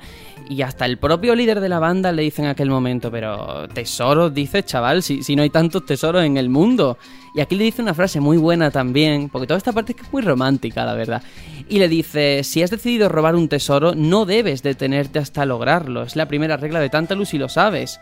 Claro, ahí está la, metáfora que le da, ¿no? Que Daga es un tesoro y que, es su tesoro, que no lo deje escapar. Así que fíjate, al final hasta el propio Bakul le anima a que vaya por Daga y se deje de tontería. Sí, sí, ya ves. Yo creo que lo que se quería quitar un poco de encima a, Gitan. Pues también porque era demasiado ligón. también puede ser. Seguramente. Bueno, total, que al final, acompañado por Vivi, Freya, Maran y Eiko, Gitan decide hacer una visita a, su amiga. Sin embargo, mm, la tensión es palpable, porque Garnet y Gitan no se atreven a hablarse directamente. Y, curiosamente es Eiko la que rompe el hielo, porque le dice, bueno, pero Dagai, ¿no vamos a poder verte nunca más? Y la reina dice, sí, hombre, a ver, sí, como verme me vais a poder ver, pero ya no me voy a ir de aventuras con vosotros porque soy reina. Así que Así queda la cosa. Eso sí, antes de volver a su habitación, es cierto que la princesa le entrega a Aiko una de las tres gemas ancestrales que están en posesión de Alexandria, para tener dos cada una, ya que recordemos que Aiko tiene la lágrima del ayer, que es la gema que Lani le intentó robar antes en, en Madain Sari. Así que ya cada una tiene dos gemas. Y a todo esto, cuando se ha marchado, Vivi se gira hacia Gitam y le dice: Pero, ¿por qué no le has dicho nada a Daga? Y le dice que no encontraba las palabras, que todas les resultaban falsas y que no podía, no era capaz de decirle lo que sentía, ¿no? Al final, quien tenía que haber utilizado la carta, por cierto, era Gitán y no tanta gente que se mete por medio.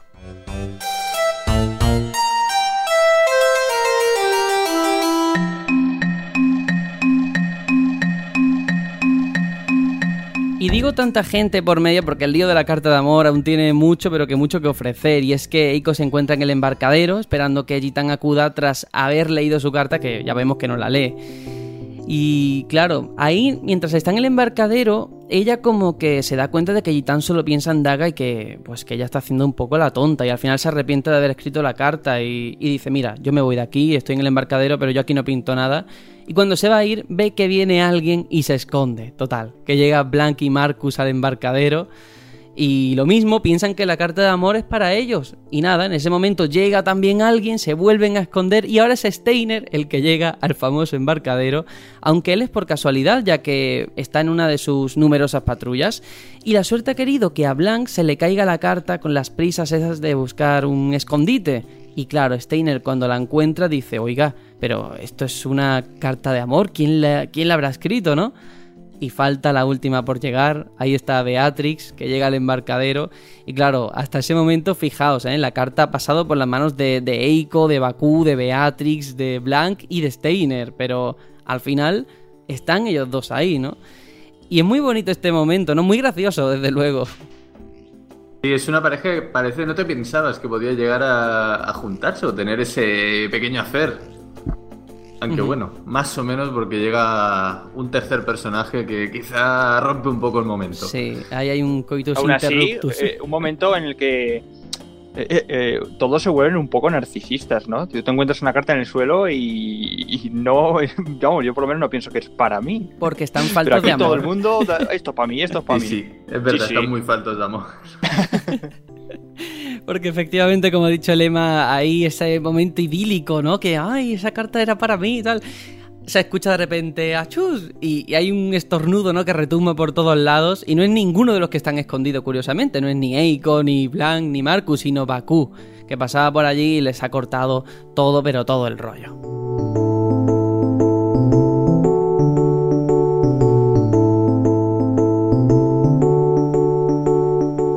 Bueno, pues esto no queda más que en una anécdota, pero era curioso comentarla porque es una escenaza para, para empezar el CD, desde luego.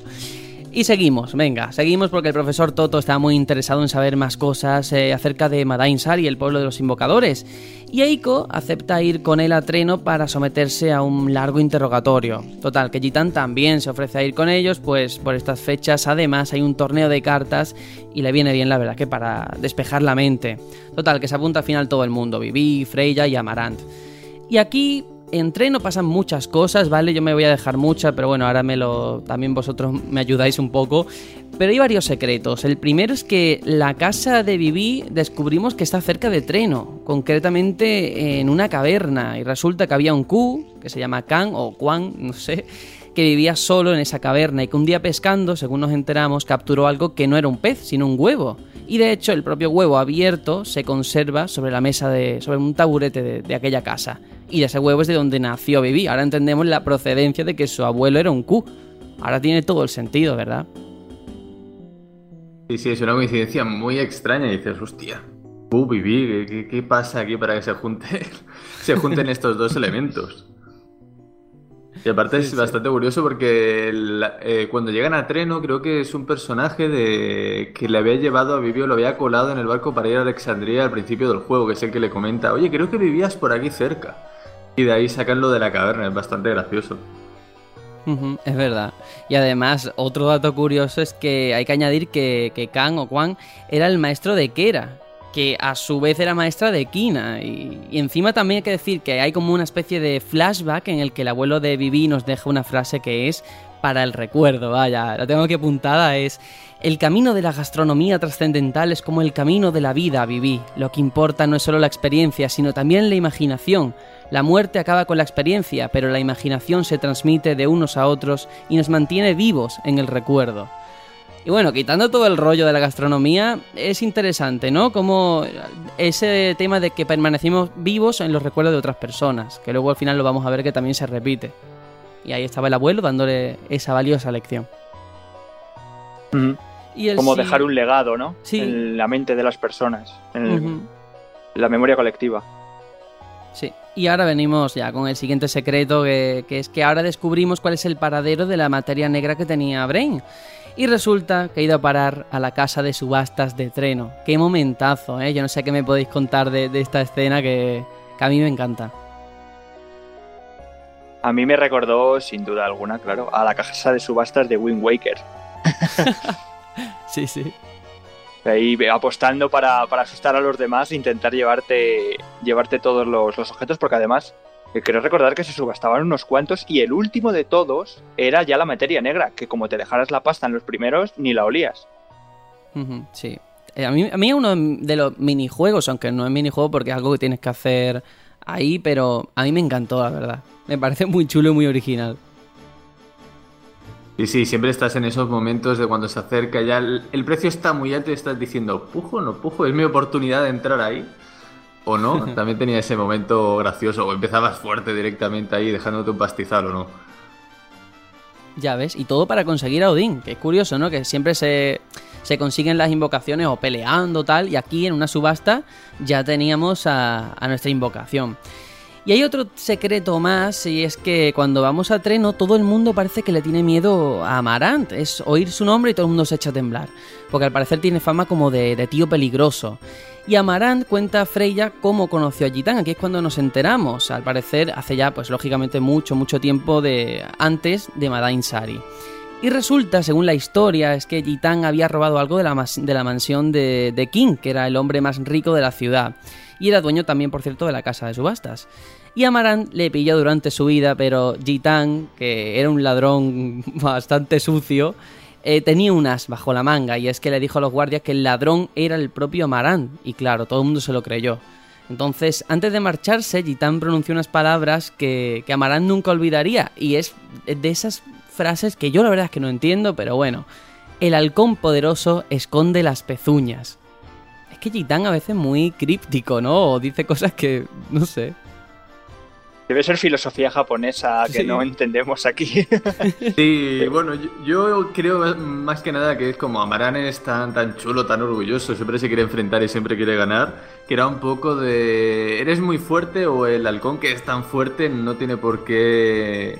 ¿Por qué pelear si no es necesario? Que se puede escabullir de otra forma. Un poco a lo que le hace Gitán y que deja ahí a Amaran expuesto al final también. Sí, claro.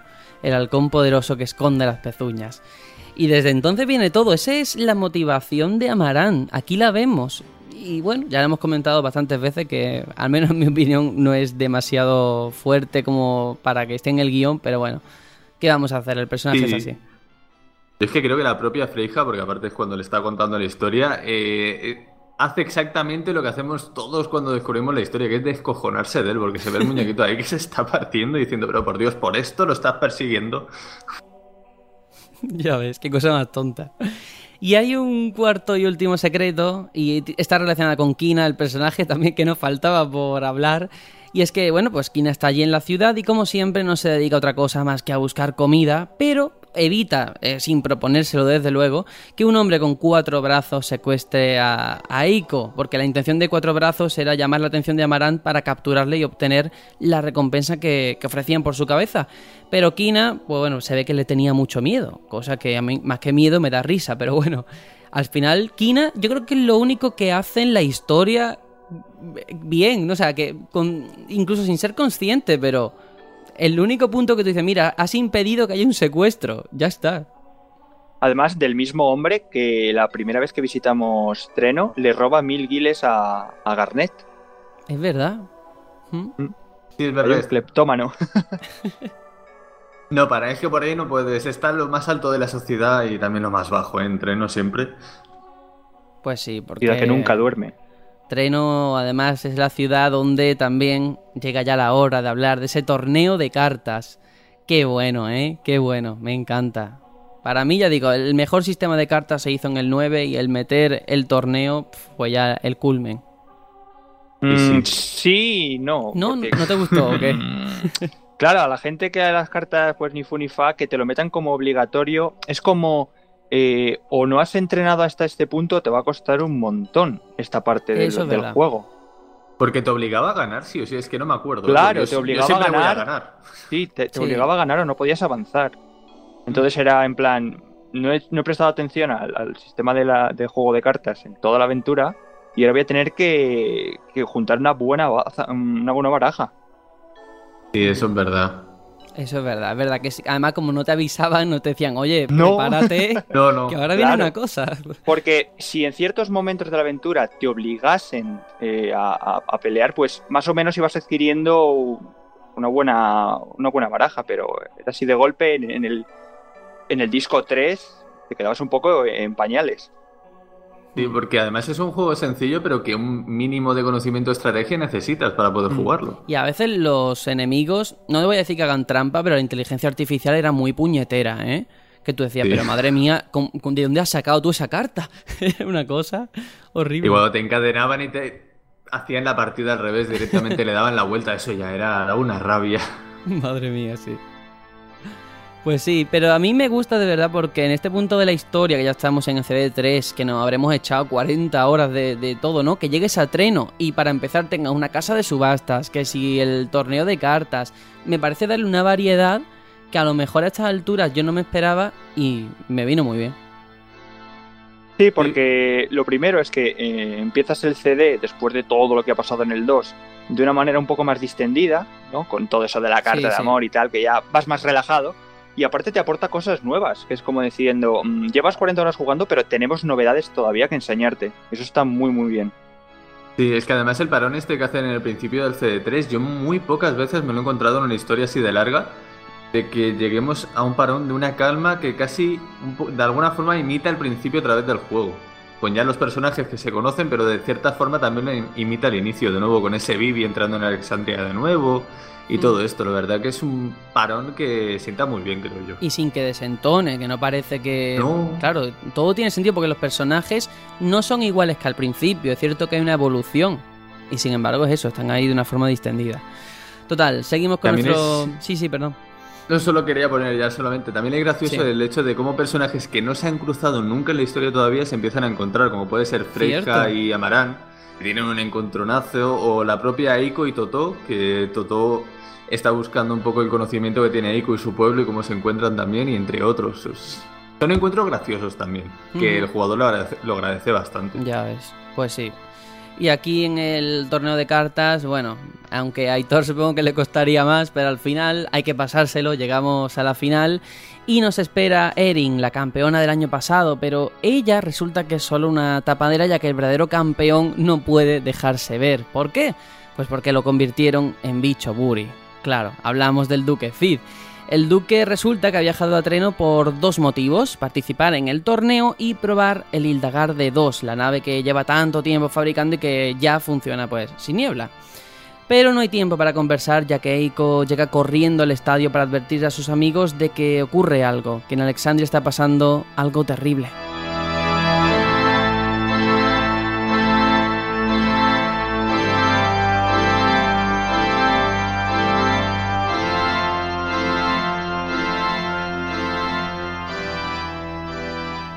Bueno, la ciudad de Alexandria está en calma, sus habitantes duermen y bueno, solamente hay una persona que vemos que está paseando por las calles a esas horas de la noche y es Kuja. Kuja que cada vez que sale nos suelta la parrafada contándonos todas sus movidas. Pero la consecuencia de todas las cosas que cuenta, porque son muchas, es que de repente vemos a Bahamut, baja desde el cielo para saludar ¿no? a los habitantes de Alexandria con bolas de fuego. La gente en ese momento, claro, lógicamente intenta escapar de la ciudad mientras el, dragón destruye todo lo que encuentra. Eh, Steiner y Beatrix, por su parte, hacen frente ellos dos solos a todos los neblinos que invoca Kuja. A todo esto está Daga en el castillo sin saber qué hacer cuando una música llama su atención. ¡Ay, la música! Y es que viene de la cima del castillo, una nueva torre ha aparecido de repente de la nada y, bueno, pues unas escaleras que ella sube. Eh, Parece como un viejo mecanismo del castillo, pero claro, ¿con qué motivo? ¿Por qué aparece de repente? Pues bueno, arriba del todo encontramos, Daga encuentra un dibujo con forma de ojo pintado en el suelo. Y a todo esto, el Hildagar de 2 se aproxima a Alexandria tan rápido como puede, con Cid, Gitán y el resto del grupo que van a bordo. Y de pronto, una luz se ilumina en el pecho de Eiko. thank you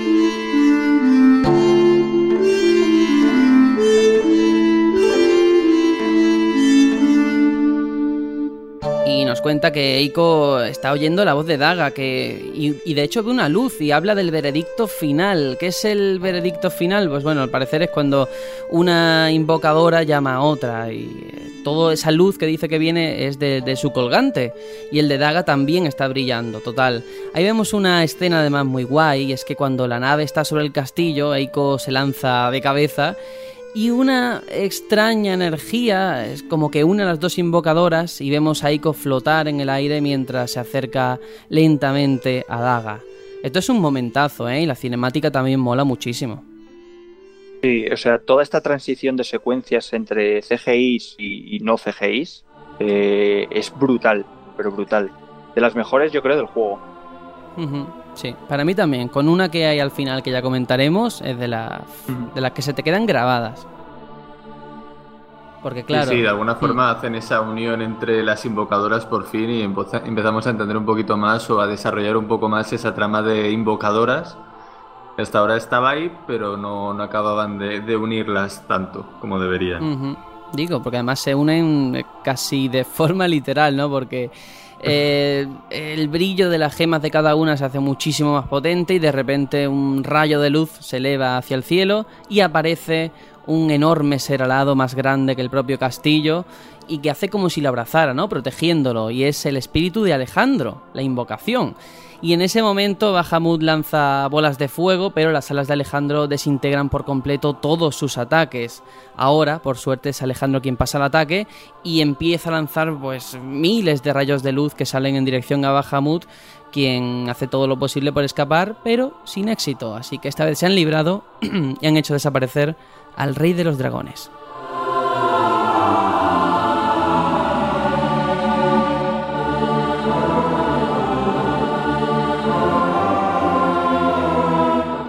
Ver, yo soy Kuja, veo eso después de haber invocado yo a Bahamut y vamos, me entraría en los nervios, estaría un poquito cojonado. Pero él no. Él mira la escena, no se inmuta de nada y al igual que ocurriera en el árbol Lifa, un enorme ojo de repente aparece en el cielo y resulta, así lo sabemos, que ese ojo es la parte inferior de un barco volador, el Invencible, y a bordo va un hombre llamado Garland el tema del ojo, que hasta ahora era como muy misterioso, al final resulta que es parte de un barco, ¿eh? Mm, es un giro que yo la primera vez me llamó muchísimo la atención porque no te lo esperas, te espera que sea, yo que sé, un malo maligno, ¿no? O otra invocación, o no sé. Claro, yo, yo me esperaba que fuera una invocación única de este juego, monstruosamente gigante, claro. Sí, sí, llama la atención. Es ese giro, pero es que además con el personaje que está dentro es como un doble giro todavía. Encima se empieza a desarrollar más historia relacionada con Kuja y todo el gran plan que iremos viendo poco a poco. Hay como un doble salto, pero lo de la invocación sí, o sea, yo creo que todo el mundo se pensaba desde, eh, bueno, en la invocación, el barco, que era una invocación, no ese barco misterioso que de repente aparece. Un barco que se llama El Invencible. Ya, con ese nombre promete mucho, ¿eh? Promete que va a ser difícil cargárselo. Y bueno, en ese momento el duque Cid y sus compañeros llegan al castillo poco antes de que el Hildegard de Dos quede totalmente destruido. Esta vez, la verdad es que se han salvado por los pelos. Eh, Gitán pide a los demás pues ir a ayudar a los supervivientes mientras él se encarga de rescatar a las dos invocadoras. Y a todo esto, el ojo del invencible empieza a emitir ráfagas de energía que cubren a Alejandro. Alejandro que con todo lo que ha hecho ya no aguanta y poco a poco empieza a desintegrarse. O sea, la ilusión de ese momento se nos acaba muy pero que muy pronto, la verdad. ¿Qué le vamos a hacer? Se ha encargado a Alejandro. Eh, y es cierto que Daga hay un momento como que parece que peligra, pero aparece Gitán y la salva en el último momento como el caballero que es. Y sin embargo, en ese momento sí que hay un nuevo ataque del Invencible que provoca la explosión de Alejandro y alcanza a Gitán y las dos chicas. Y ahora ya que sí, pues con el trabajo cumplido, Garland se marcha de allí.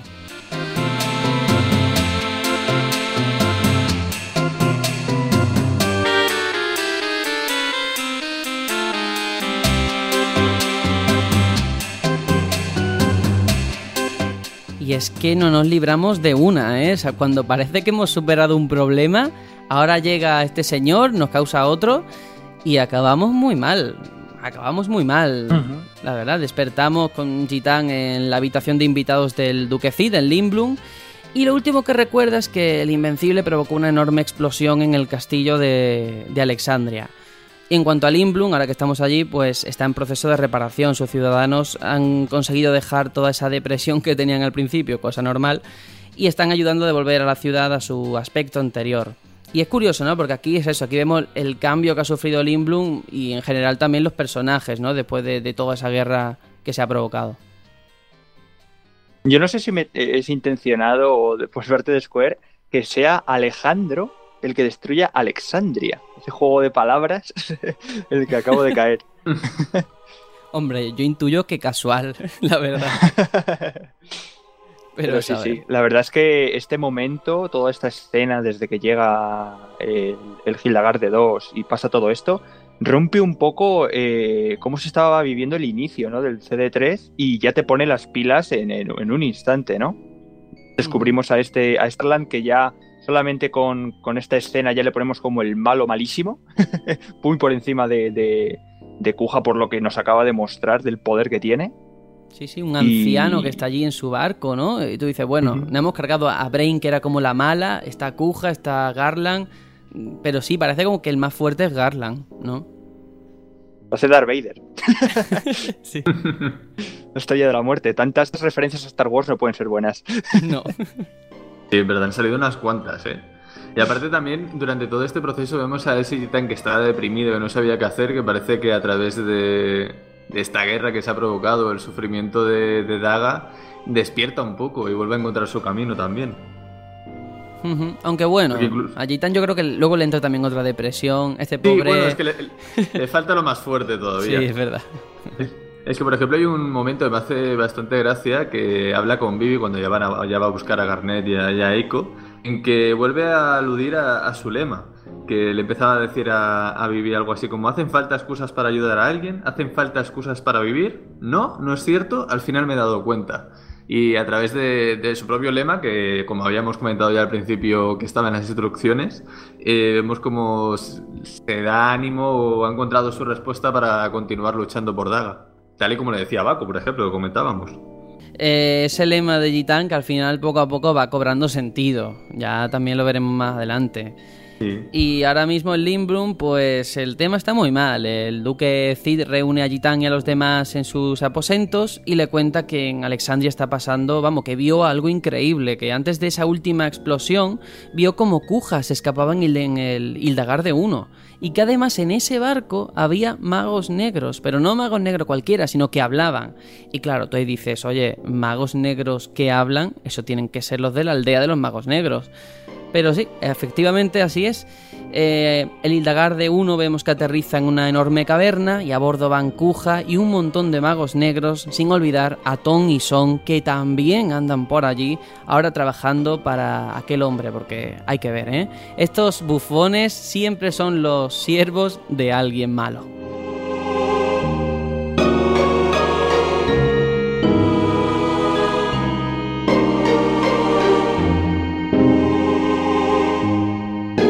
Total, ¿qué tenemos? El Hildagar de 1 en manos de Kuja, el Hildagar de 2 destruido en Alexandria, el Duque Cid incapaz de crear una nueva nave porque ya vemos que es un bicho Buri, Hilda desaparecida, eh, Kuja llevándose los magos negros, la princesa sin voz, o sea, tenemos aquí de todo, porque claro, todo esto, Garnet ya sabemos que está con su trauma y todo y no puede hablar. Total, muchos problemas, la verdad, ninguna solución, aunque menos mal que llega el profesor Toto que tiene uh, la solución para todo, porque este señor es muy listo, y resulta que en un libro dice que ha leído un método para romper eh, los maleficios de cambio de forma y que a lo mejor de esa forma pues, puede ayudar a que el Duque Cid recupere su aspecto. Y para ello necesita tres pociones. ¿Os acordáis de, esta parte de buscar la- las tres pociones por Limblum? Sí, para mí, eh, una de las misiones paja del juego, la verdad. Sí, un poquito. Estirar un poquito el chicle, pero bueno, se lo perdonamos. Sí, a Sí, mí- creo que hubiese sido más fácil que hubiese dicho, mira, me he inventado esto, lo aplico. Ya está.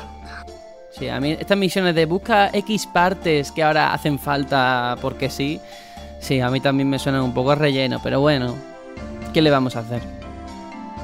Lo que sí es curioso que durante esa búsqueda em, descubrimos que hay varios sobrevivientes del ataque a Cleira que ahora están refugiados en la ciudad y están también, bueno, pues se ve que se están reuniendo para planificar la reconstrucción de Burmecia.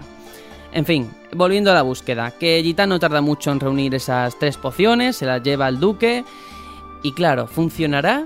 Hmm, sí que funciona. El duque Cid ya no es un bicho Buri, pero ahora es una rana, por favor. Ya en este momento decía, pero es que este hombre, ¿cuándo va a ser una persona normal? Que no hay manera. Es un momento un poco de descojón.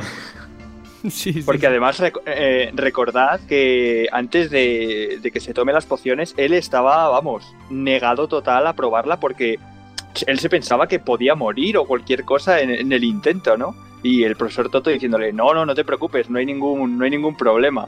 No sabemos si funcionará, pero matarte no te va a matar. Es que claro, ya peor que como están es la muerte, porque si es un bicho buri ya no le quedaba nada. Pero bueno, ahora es una rana.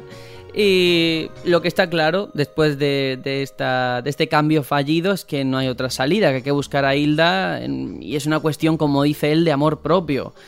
Y bueno, Kuja es la clave, la pieza clave para solucionar todo eso, y por tanto hay que encontrarle con el barco que utilizaron para escapar de Alexandria.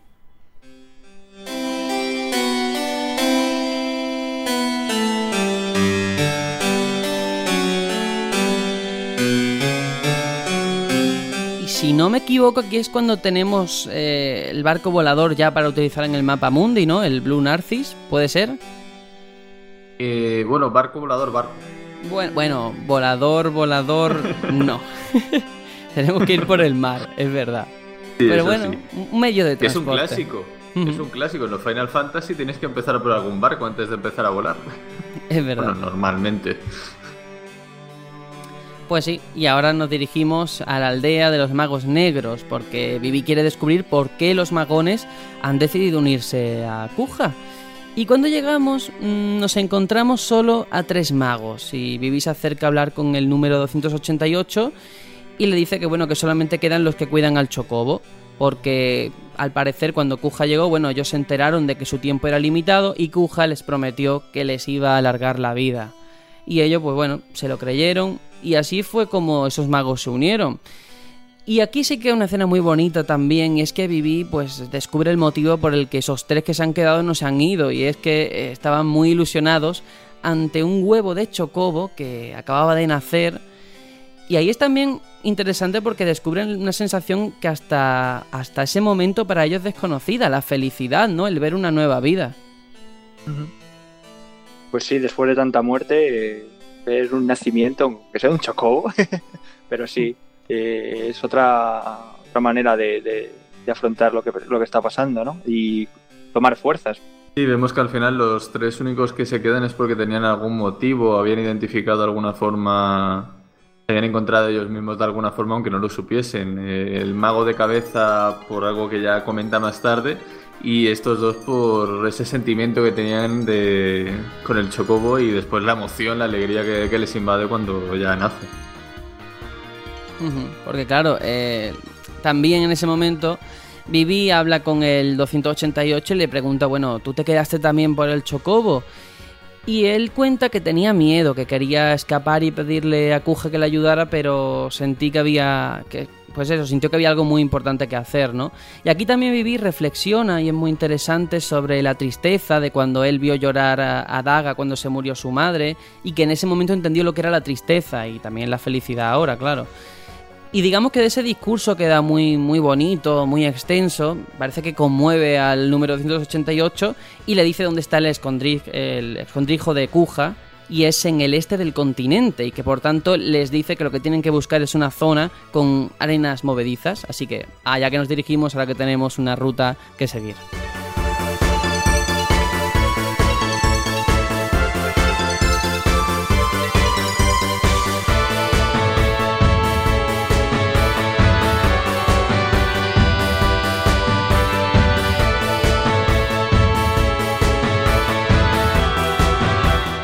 Bueno, al este de la aldea de los magos negros está el desierto de Kiera, y en medio del desierto hay unas arenas movedizas custodiadas por un monstruo.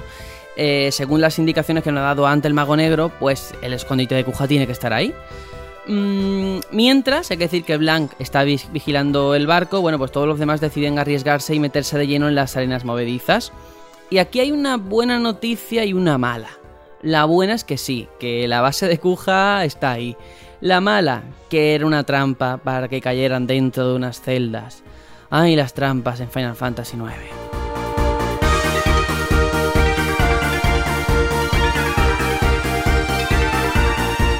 Bueno, la canción esta es demasiado alegre para el momento tenso y dramático que tenemos por delante, pero no pasa absolutamente nada.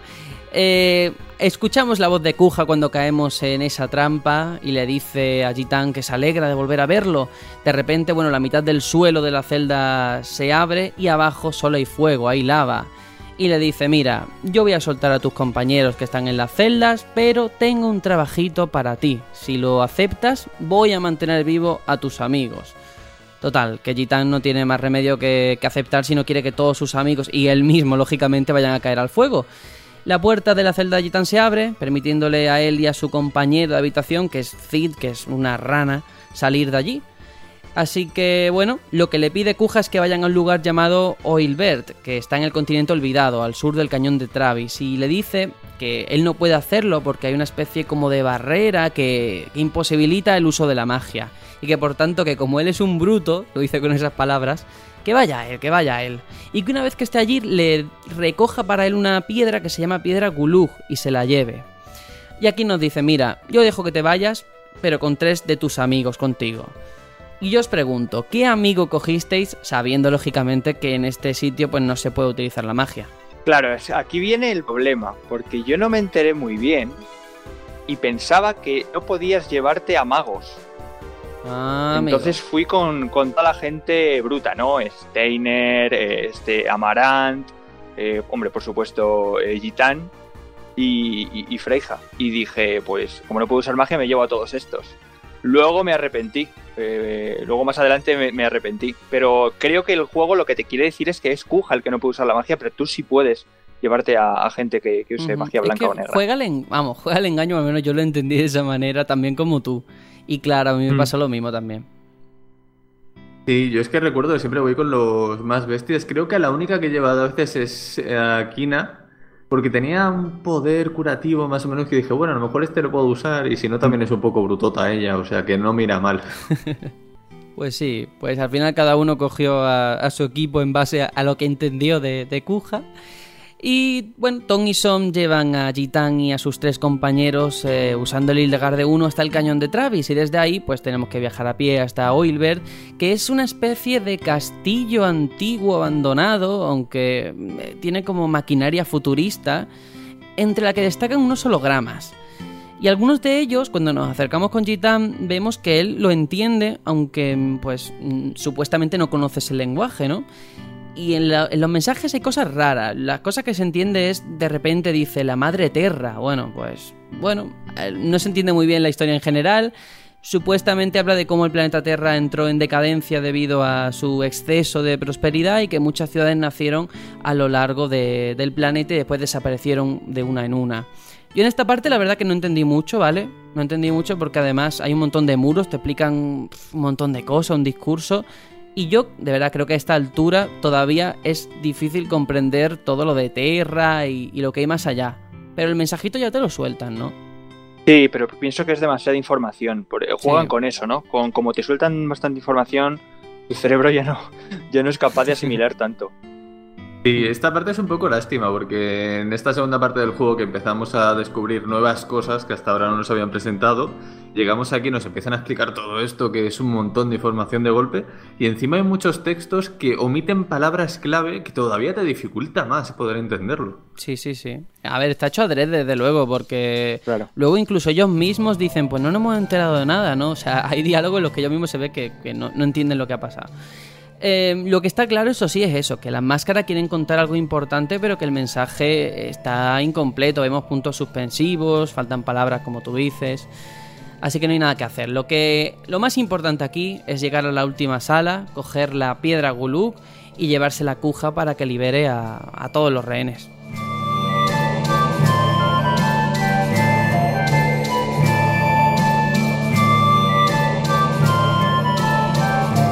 Bueno, no sé si en toda esta parte queréis comentar algo, porque a lo mejor voy demasiado rápido y me estoy dejando muchas cosas que queréis comentar, ¿eh? Eh, es una sección que yo consideraría de puzzles, ¿eh? Porque hay que, hay que estar muy atento a activar ciertos mecanismos y puede, puede llevarte un ratillo si te atascas. Y los enemigos que te van saliendo, que también alguno, eh, madre mía, te alegra el día. Oh, sí, esta es la sección en la que te aparece un tipo de enemigo que creo recordar que te clonaba al primero que, atacase, que le atacase. Es verdad, algo así. O creo que soltaba un poder y de repente el último que lo hubiese atacado. No me acuerdo bien cómo funcionaba, pero sí, sí, es verdad. Muy puñeteros. Ah, raro. Pero me acuerdo que ese tipo de enemigo había uno, no me acuerdo cuál, que podías conseguir bastante experiencia. Y ibas alargando la batalla bastante. No me acuerdo cómo funcionaba ahora, me ha venido a la mente. No sé, eh, pero sí, yo, yo sí que me acuerdo de la parte esa, de que como mazmorras, pues tenía sus puzzles y, tenía su, su, aquel, ¿no? Y además con esto de las batallas que te entran de forma aleatoria, pues a veces era una putada. Pero bueno, la verdad es que es normal, ¿no? Como mazmorras a esta altura de, del juego. Continuamos. y también si queréis, nada, comentar muy brevemente el, jefe final este, de, esta mazmorra, que es un barco volador. Hmm. Ark. Digo. Era un poco raro encontrarte un barco volador como enemigo, pero bueno. Aquí empezaban un poco las cosas raras ya. Eso te iba a decir, aquí empiezan las cosas raras, los diseños raros también de enemigos, porque luego también hay cada cosa que tú dices, madre mía, ¿de dónde han sacado esto? Pero sí, ya la idea de un barco volador era bastante extravagante. Pero bueno, ¿qué le vamos a hacer? Vamos a continuar porque ahora eh, cuando llegamos vamos a hablar con Kuja. Resulta que los planes que tenía eh, son muy diferentes a lo que había prometido. Eh, resulta que el tío nos dice que nos ha preparado un magnífico regalo de muerte. Dentro de mi bello palacio hay un, magnífico reloj de arena total.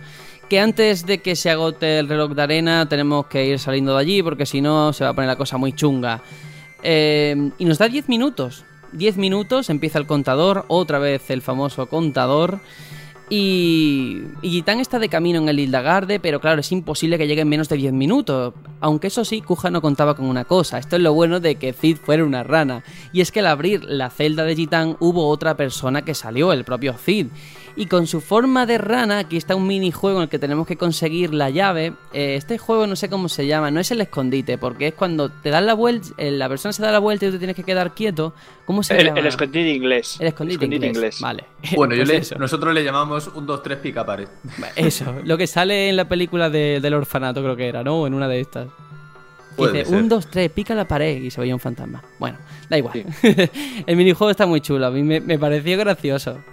Y daba rabia cuando estabas a punto a punto de llegar y te pillaba y tú no. Sí, sí, porque a, mí, me recordaba mucho hmm.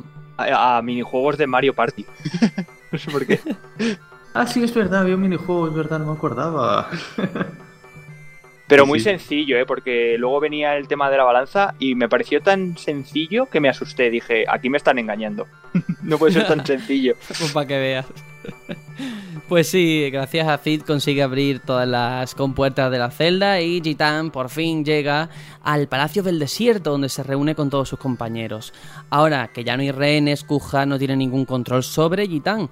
Pero eso va a cambiar pronto. Ton y Son, que están por allí, capturan a Eiko y escapan de allí.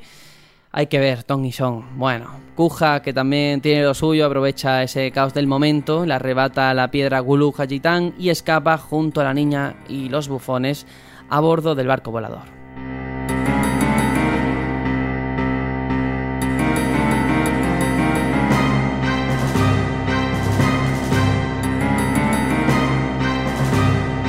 Nosotros por nuestra parte lo que hacemos es volver al Blue Narcis, al barco, y hay una cosa clara, y es que un barco normal no puede alcanzar nunca un barco volador, pero al menos si seguirle por el mar, pues a ver a dónde se dirige por lo menos, ¿no? Y vemos que el destino de Kuja es el continente aislado, que ya es el último que nos faltaba por conocer. Y en este continente aislado, bueno, pues destaca por, por contar con unas temperaturas muy bajas y a simple vista nada más que hay una zona habitada, un templo que tiene que soportar nieves y heladas continuas, y sin posibilidad de continuar la persecución una vez que el Hildagarde ha entrado en tierra firme, no hay otra opción más que ir a ese templo a buscar información. Bueno, este templo se llama Esgaza. Yo no sé si os acordáis de este lugar, pero es muy llamativo cómo está hecha la ambientación, ¿no? la construcción del sitio. A mí me gustó mucho. Sí, tiene ese toque con el mundo nevado que siempre mola. y de hecho a este sitio podías ir antes si, querías con la, con la nave para visitarlo porque entre otras cosas alguna arma y armadura interesante tenía. Y además, una vez que llegamos allí, bueno, es un sitio de culto, como, como he dicho antes, pero también el lugar en el que viven sacerdotes y, bueno, gente ajena al oficio. Y uno de los sacerdotes, cuando llegamos y está allí tan, bueno, pues nos cuenta que hace poco, un poquito antes, pasó por allí un grupo de magos negros y que se dirigían hacia el volcán Gulug. Ahora ya tenemos otro sitio al que ir.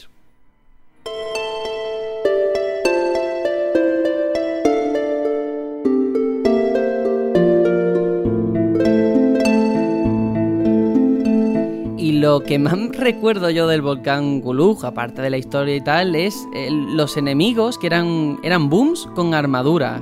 Hacía muchísima gracia. ¿eh? Aquí el diseño ya también hmm, era bastante extraño.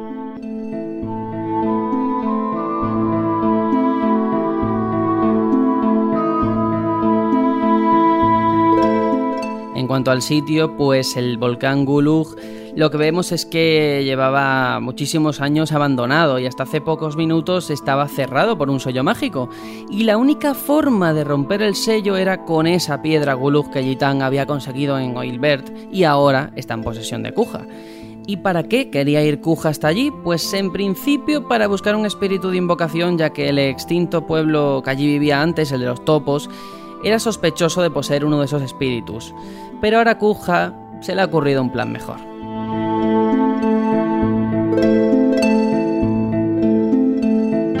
Titán y los demás entran al castillo siguiendo los pasos de Kuja y compañía y en lo más profundo de ese volcán pues se encuentra un punto de extracción de magia.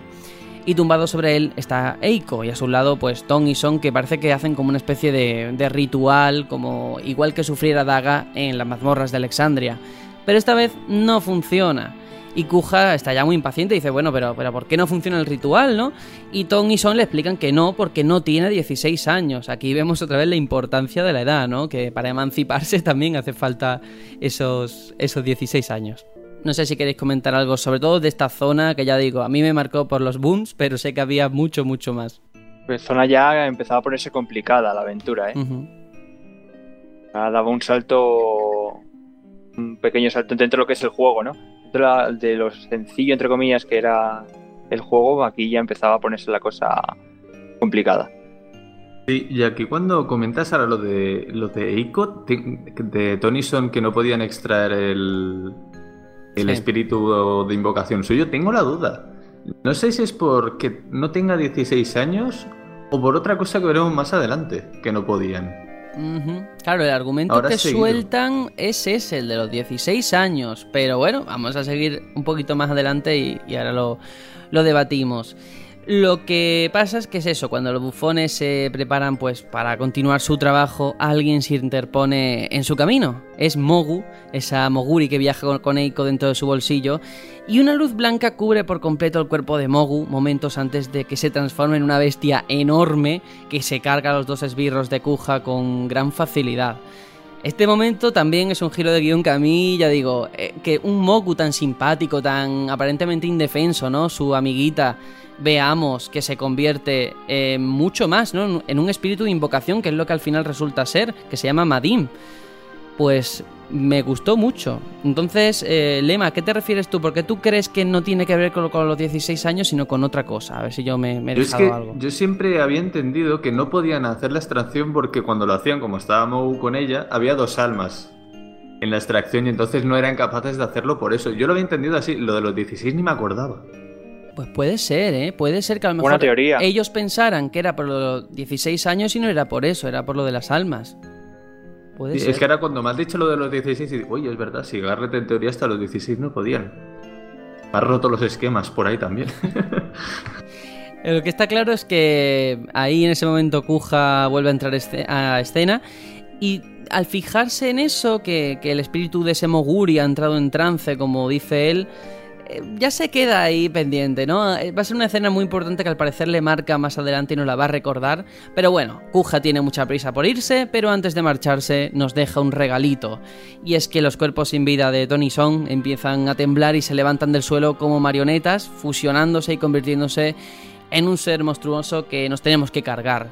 Hay que ver que Tony Song ni incluso muerto nos dejan tranquilo, ¿eh? Vaya, vaya, esta peleita. Pesados.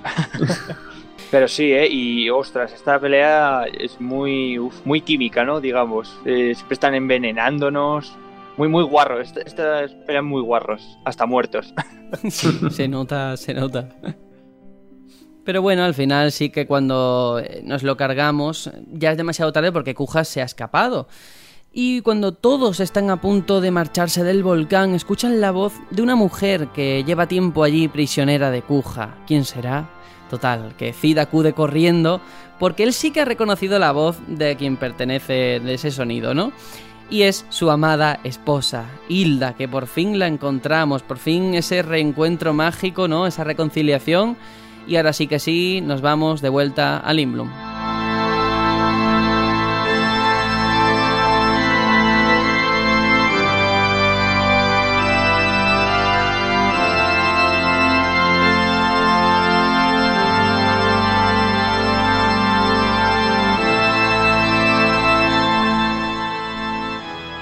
La verdad es que la hemos conseguido en el mejor momento posible, seguramente, porque, claro, no sé si por la, el emotivo encuentro lo que sea, pero ella considera que su, que su marido, pues bueno, que ya ha sufrido bastante por lo que hizo, así que mira, vamos a devolverlo a la forma original, que ya ha sufrido bastante como bicho, Buri, como rana, y ahora por fin eh, conseguimos que sea humano. Menos mal, menos mal. Y además eh, se enteran el grupo de que Kuja planea utilizar eh, su propio mundo para apoderarse de un poder descomunal y que ese mundo al que hace referencia, que no es Gaia, es Terra. Ahora ya entendemos un poquito más.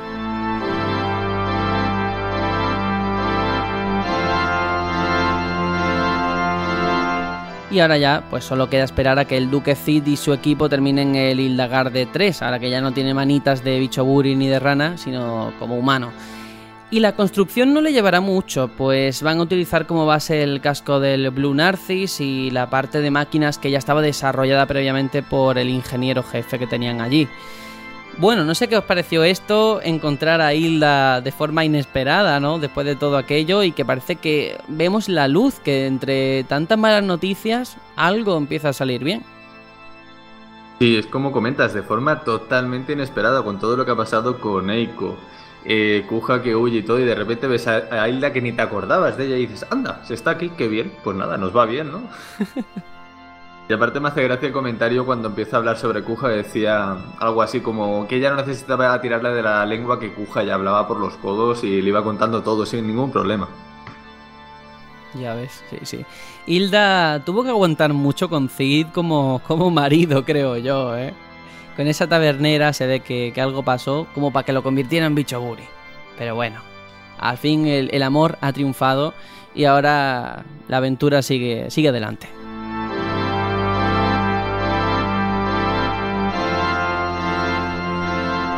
Y como digo, eh, nos habíamos quedado con esa espera de esa construcción del Hildagar de 3, pero surge un imprevisto en esa espera, y es que Daga escapa del Imblum. Tras una larga búsqueda a ver dónde está Daga, Titán se encuentra con Beatrix, a quien habían dado por muerta tras el ataque de Garland y su Invencible.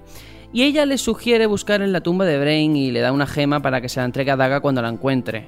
Y efectivamente, Beatrix llevaba razón, Daga estaba allí, en esa tumba, y ahora ha recuperado la voz, el trauma ya se le ha ido, menos mal.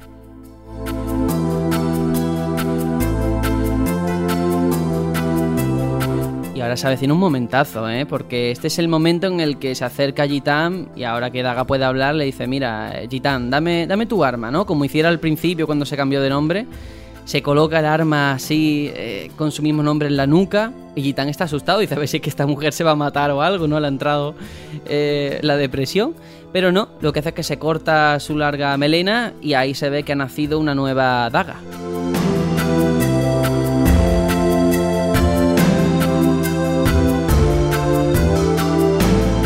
Qué momentazo, ¿eh? Aquí es cuando el personaje de Daga realmente está ya definido y va por todas. Ahora ya es la su majestad, la reina sí, Exacto. Me dio un momento antes, de justo cuando se va a cortar el pelo, mm. me gusta el momento que se gira ante Gitana y le dice, no olvides cómo ha sido hasta ahora. Que es como la muestra clara de que ya ha superado todos sus traumas, ha evolucionado como estábamos comentando y ha llegado ese momento de evolución y convertirse, como decís, en la reina. Y también yo creo que por eso se asusta Gitán, ¿no? Porque eh, esa frase es como si se fuera a morir. Dice, no olvide cómo Sí. he sido, ¿no? Y por eso se, asusta, sí, sí. Pero es cierto, aquí el ella ya sabe cuál es su destino, cuál es su, su vida, ¿no? Y, y lucha, o sea, ya no se enfrenta a ellos, sino que lo acepta. Y a partir de aquí, pues se va a notar un cambio en ella, desde luego. En cuanto al Hildegarde 3, bueno, pues gracias a él, el grupo consigue encontrar el castillo del que hablaba el aventurero Ibsen en su diario. Y si la información de la duquesa Hilda es correcta, allí tiene que estar la clave para abrir la puerta entre los dos mundos.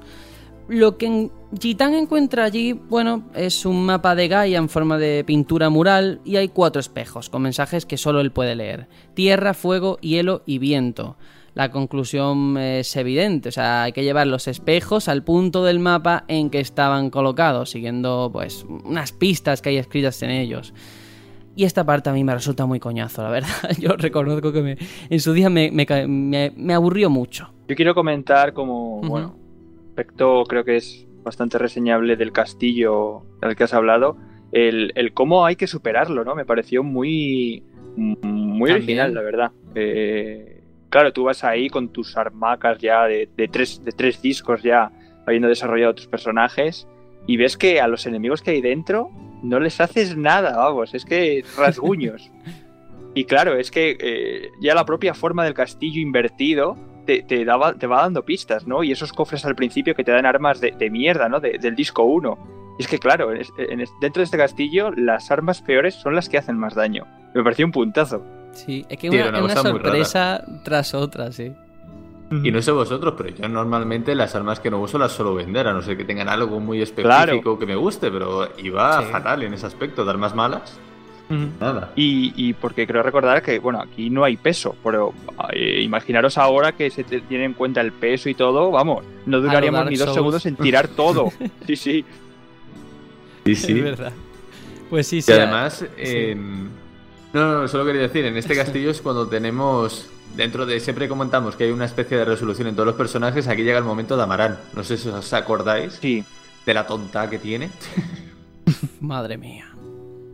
Que simplemente era algo así como de- estaba cansado y dice, ¿por qué necesitas siempre a los amigos? Y cogía, se cogía y se iba al castillo él solo y después se quedaba atrás. Y tenían que ir a ayudarle simplemente.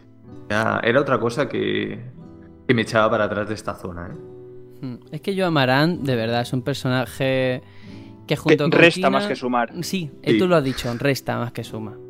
Y aquí, sí. en este punto en el que estamos con el tema de los espejos, ya digo que es un rollo. Es un rollo mm, porque además tiene que ser, se tienen que ocupar de los cuatro a la vez. Entonces dice, bueno, vamos a separarnos. Y por un lado, por un lado tenemos a Daga y a Eiko, que van al templo del agua con el espejo del hielo, que es un trozo de, tierra que ha aparecido en mitad del mar donde no había nada, lo que, bueno, pues indica que algo ha cambiado al llevarse estos artefactos del castillo. O sea, tenemos a Daga y a Aiko. Luego tenemos a Freya y a Marán, el Templo del Fuego. Luego, eh, ¿a quién más tenemos? Tenemos, por último, el de la Tierra, Gitán y Kina. Bueno, y Steiner y Vivi en el de Viento. Pero lo peor es Gitán y Kina porque es la extraña pareja, de verdad. Sí. Pero claro, ¿a Además quién- que te obligan por metes? narices. Sí, sí, es que es eso. ¿Pero dónde la metes? Es que no... Es no. que donde, donde esté Kina será la extraña pareja siempre. Pues bueno, sí. con Amarant a lo mejor pegaba, ¿no? Lo- lo- los apartados, ¿no? Del Sí. grupo, los que nadie Bueno. quiere. Puede ser. El caso es que cuando las cuatro parejas colocan los espejos, de repente aparece un monstruo delante de cada una de ellas, porque son los, los protectores de Terra, ¿no? Tenemos que además muy, muy llamativo esto, porque son monstruos que vienen de más allá de Gaia, pero no solo de eso, sino que es una referencia al primer Final Fantasy, porque tenemos los famosos Four Friends. O sea, Lich, es el demonio de tierra, Marilith, el de fuego, el Kraken de agua y Tiaman, el de, el de viento. Y esta batalla, ya digo, el tema de las parejas, uf, a mí cuando me, divide- me dividen los grupos en un RPG, mm, qué mal me sienta. Y encima no poder elegir tú con quién vas. Encima te meten con Kina, Claro. que a lo mejor no la has usado en todo el juego, la has tenido en reserva y nunca ha sido de tus main. Ujú. No, pero esta parte todavía no teníamos un enfrentamiento directo contra estos Sí, bosses. sí, sí. Solamente contra uno recuerdo. Contra Sí, creo- el del Sí, grupo de Creo Gitan. que sí. Sí, creo recordar. Sí. Ah, vale, vale, vale. Sí, ok. Claro, por eso me acordaba Sí, yo era- de Gitan, de esa pareja. Exacto. Pero bueno, la verdad es que sí, al menos nos lo presentan, ¿no? Ya sabemos que quiénes son estos personajes. Nos lo cargamos, vale, muy bien. El grupo está reunido de nuevo en el lagar de tres, así que bueno, pues sería buena idea ir a, a, la isla de los eh, resplandores para ver si ha funcionado todo eso que han hecho de colocar los espejos elementales. Pero de repente, la nave es atraída por una fuerza desconocida y se ponen las cosas muy, muy chungas.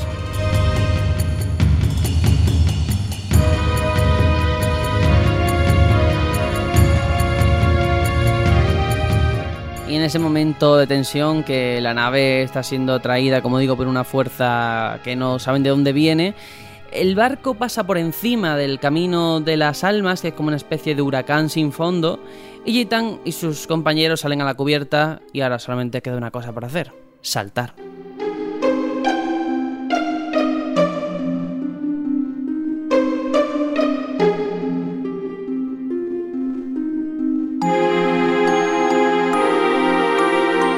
Aquí comienza ya la paranoia, hemos llegado a una tierra extraña, a, Terra, ¿no? Parece, y nos encontramos a Garland, que se nos aparece enfrente de nosotros, un inesperado recibimiento, y le pregunta a Gitan, ¿quién eres? ¿no? Y ya empieza ahí Gitan a replantearse cosas, eh, se deja caer, todavía no se cuenta nada, no se sabe quién es Garland, es un señor que está ahí, nos habla de una forma muy rara, y desaparece, desaparece de repente.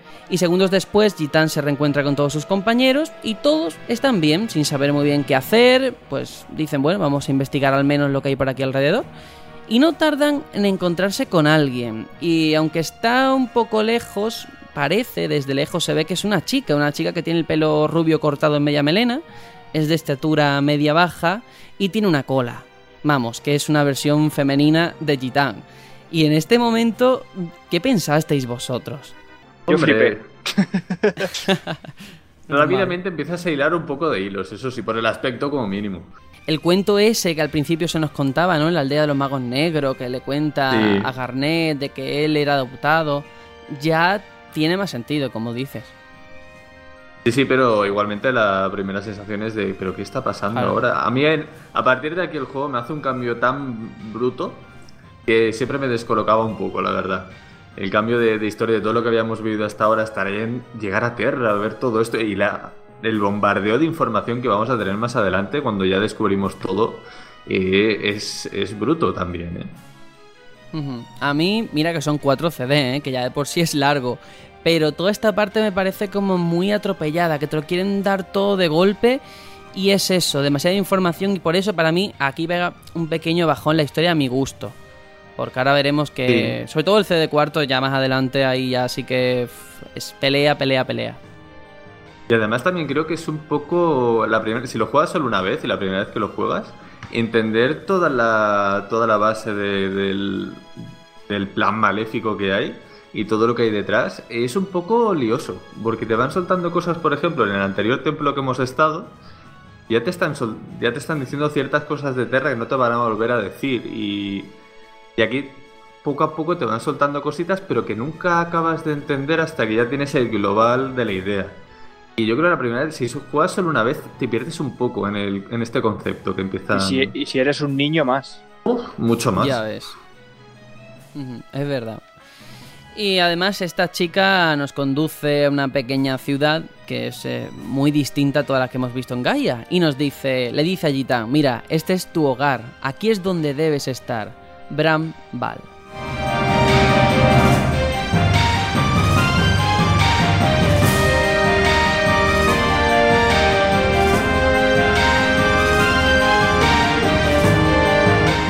Y claro, eh, lo que encuentra Gitan en esa ciudad que le dicen que, que es su ciudad, ¿no? Donde todo el mundo es como él, le deja sin palabras porque es que todos los habitantes son igual, tienen eh, el pelo de la misma forma, la cola exactamente igual.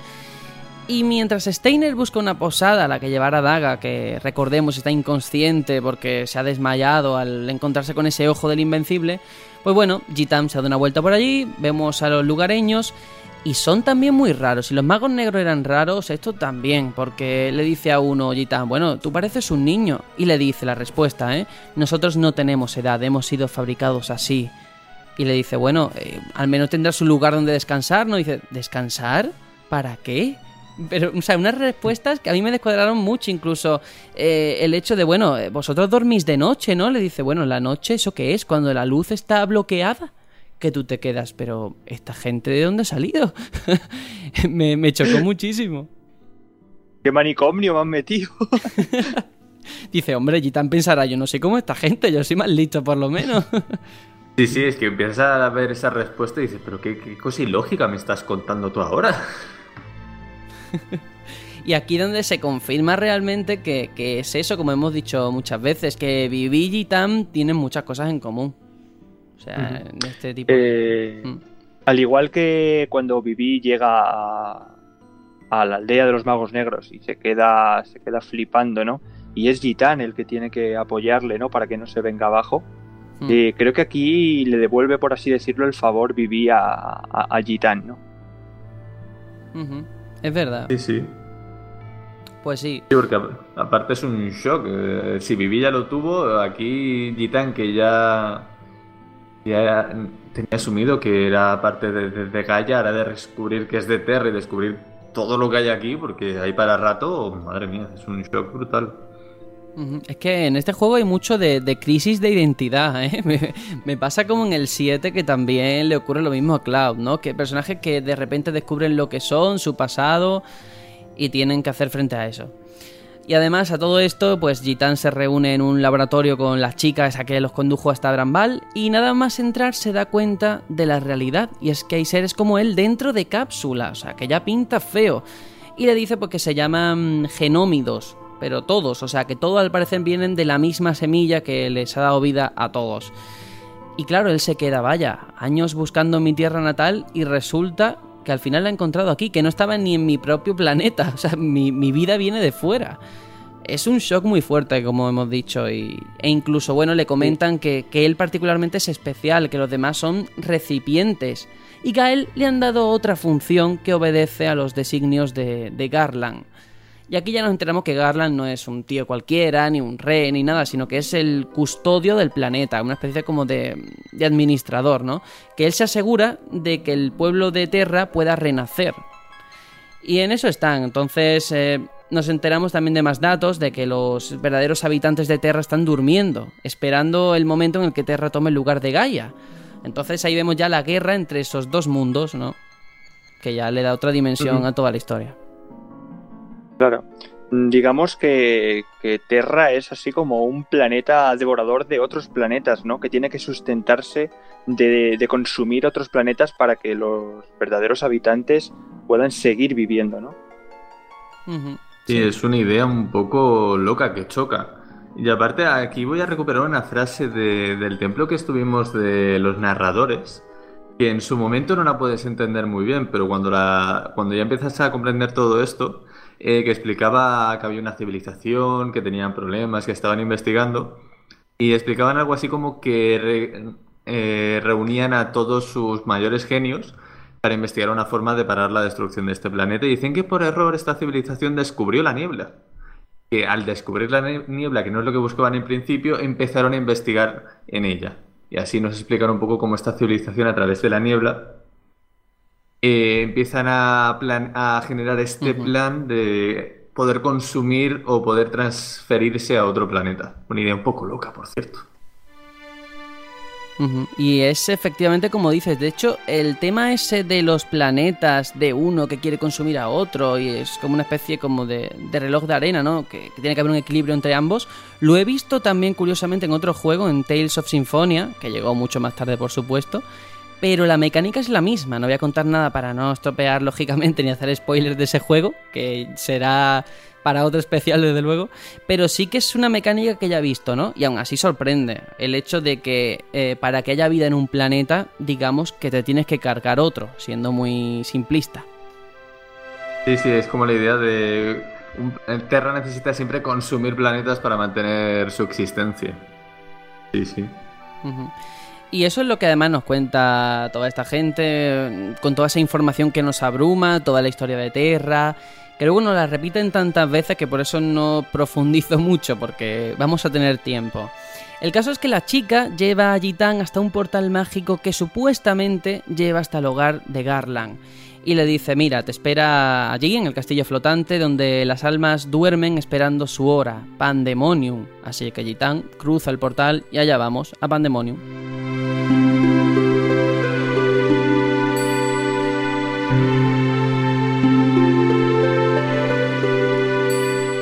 Y allí Gitán se encuentra cara a cara con Garland. Y parece que incluso esperaba su llegada, o sea, no le pilla por sorpresa. Y lo que le cuenta es que él había sido creado para perturbar el flujo de las almas en Gaia. O sea, que él ya tenía una función como, como emisario de la muerte, ¿no? Podemos decirlo.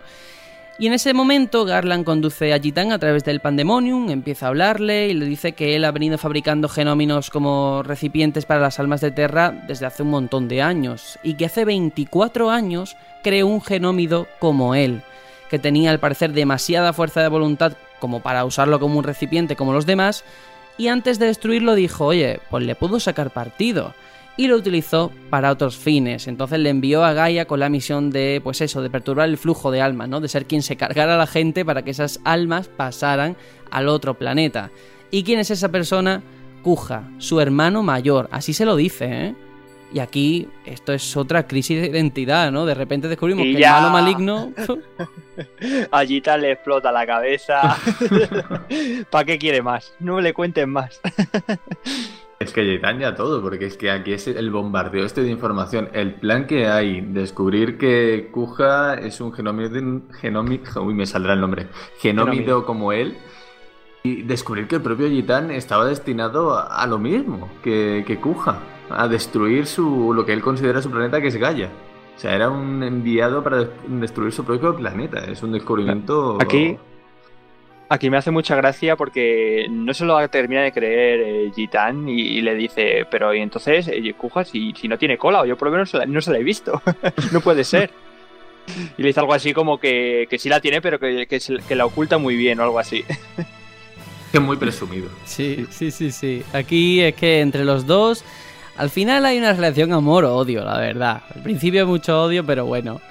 Em, y eso, que le dice, bueno, eh, como tú has comentado, ¿no? Que no tiene cola, pero no tiene cola por un motivo. O sea, que al parecer él trata de negar su identidad, que, que él quiere imponer su existencia, pero pues no reconoce su razón de ser. O sea, él tampoco, Kuja vemos que es un personaje que no ha admitido tampoco su identidad, ¿no?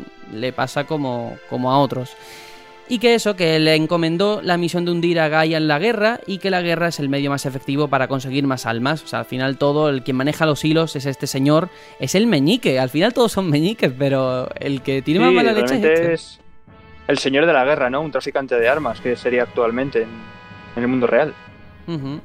Sí, porque además durante toda esta explicación también nos explican un poco el por qué existe el árbol lifa al final también. que al principio puede ser solamente pensamos que es para que produzca niebla y, y, punto, que volviese a la gente loca, pero no, tiene un objetivo un poquito más mayor. Sí, sí. Porque no sé si quieres explicar el plan, Sergio, de, o sea, la idea de cómo funciona este flujo de armas, porque es un poco raro.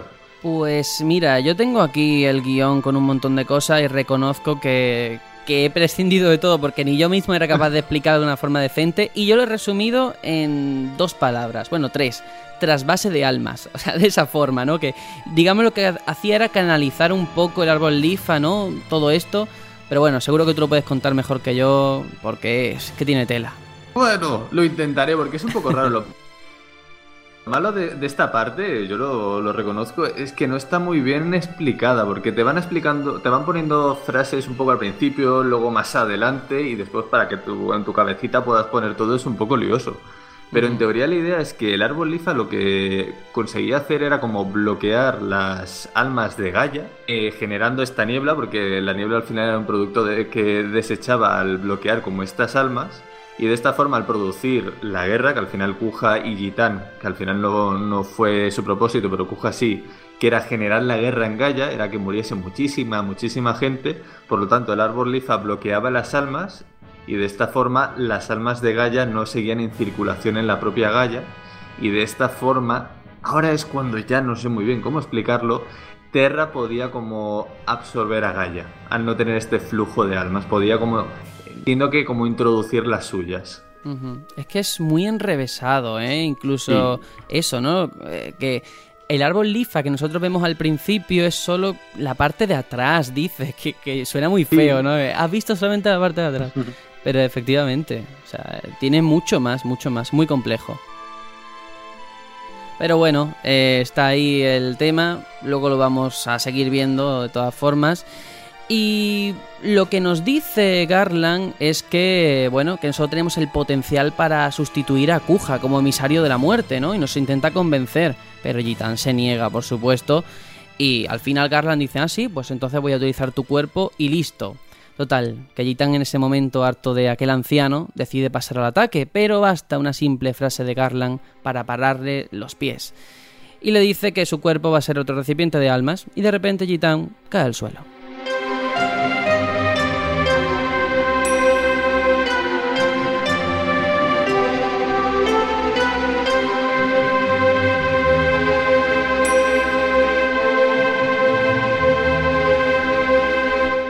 Y es que nos quita de en medio en un momento, ¿eh? O sea, no le cuesta absolutamente nada, con un par de palabras ya ha conseguido noquearnos, ¿no? Pero bueno, mm, en este momento hay que decir que es cuando Kuja acaba de llegar a Terra y viene con ganas de, de liarla mucho. Mientras tanto, Gitan sigue en Pandemonium ya sin la compañía de Garland y esto me recuerda mucho al momento de Cloud, ¿eh? O sea, el momento todo en negro, él, su trauma, no sé si a vosotros también os suena. Sí, un poquito, y ver cómo, por ejemplo, va apartando a todos de su lado, está en su mundo totalmente.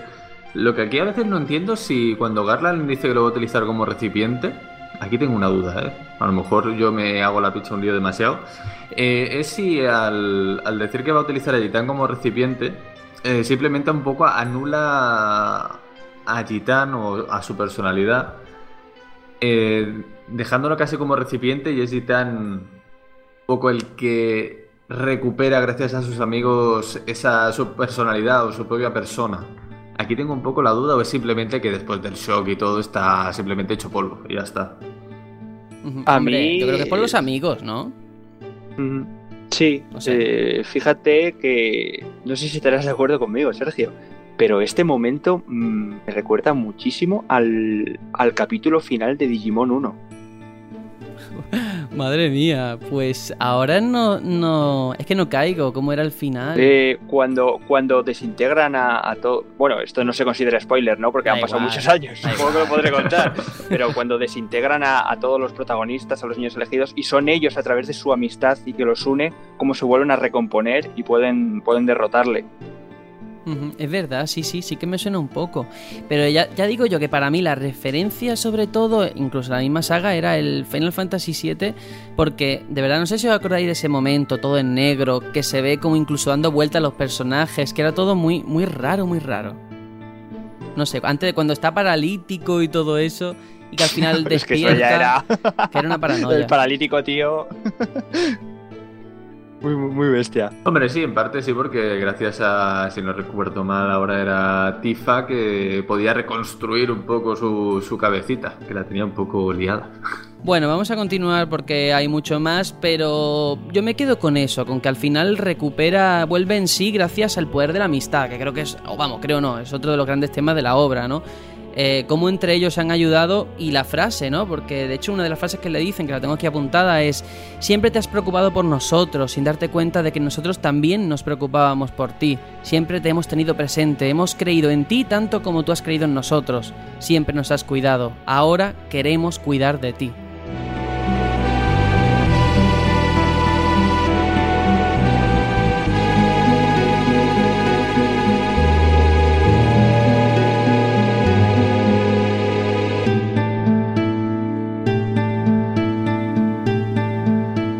Y ahora sí que sí, Gitan está totalmente recuperado y piensa acabar junto a sus amigos con los planes de Garland de una vez por todas. Y el anciano les está esperando cerca de donde se vieron por última vez. Y ahí Gitan ya sabe que está más recompuesto porque es que le dice, me das lástima, ¿no?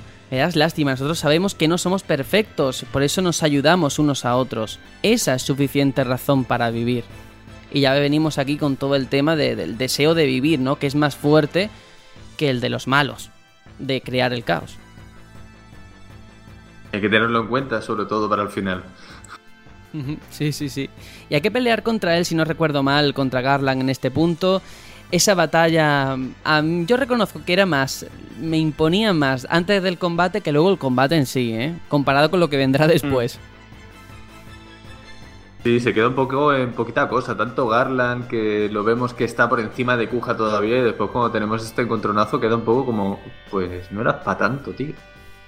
Sí, bueno, antes de enfrentarnos a, Garland, primero tenemos un ah, combate contra el contra el dragón, ¿no? Contra el ah, dragón de, de Kuja, ese dragón plateado, que sí que es verdad que ese es muy, muy sencillote. Eh, creo que la dificultad de, de este tramo mm, no es el los enemigos en sí, sino que son eh, varios seguidos y no tienes posibilidad de curarte entre batalla y batalla.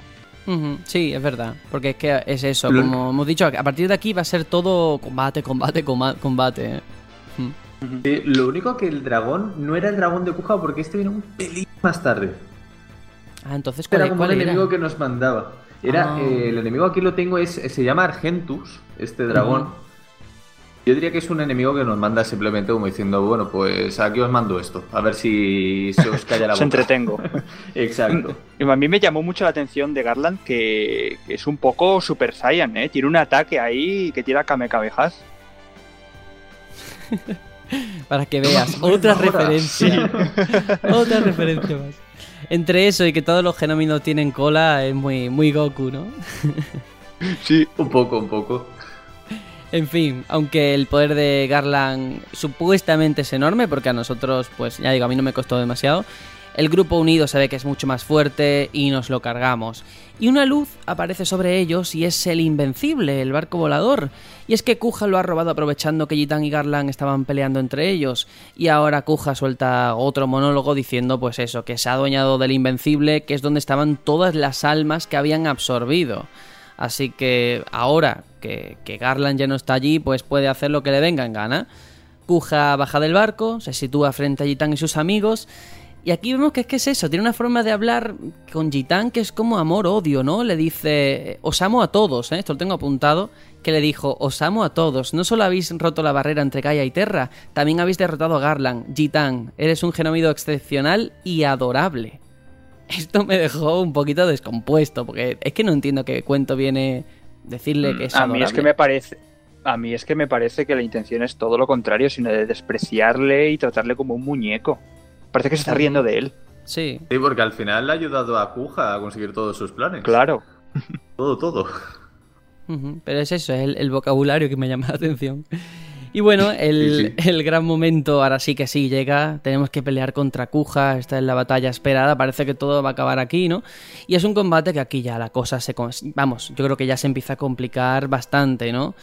Porque más cuando entra en trance. Aquí ya al alcanzar el estado de trance, Kuja se transforma en esa forma que tiene, ¿no? Pelirrojo entero o rosa, según como lo queráis ver.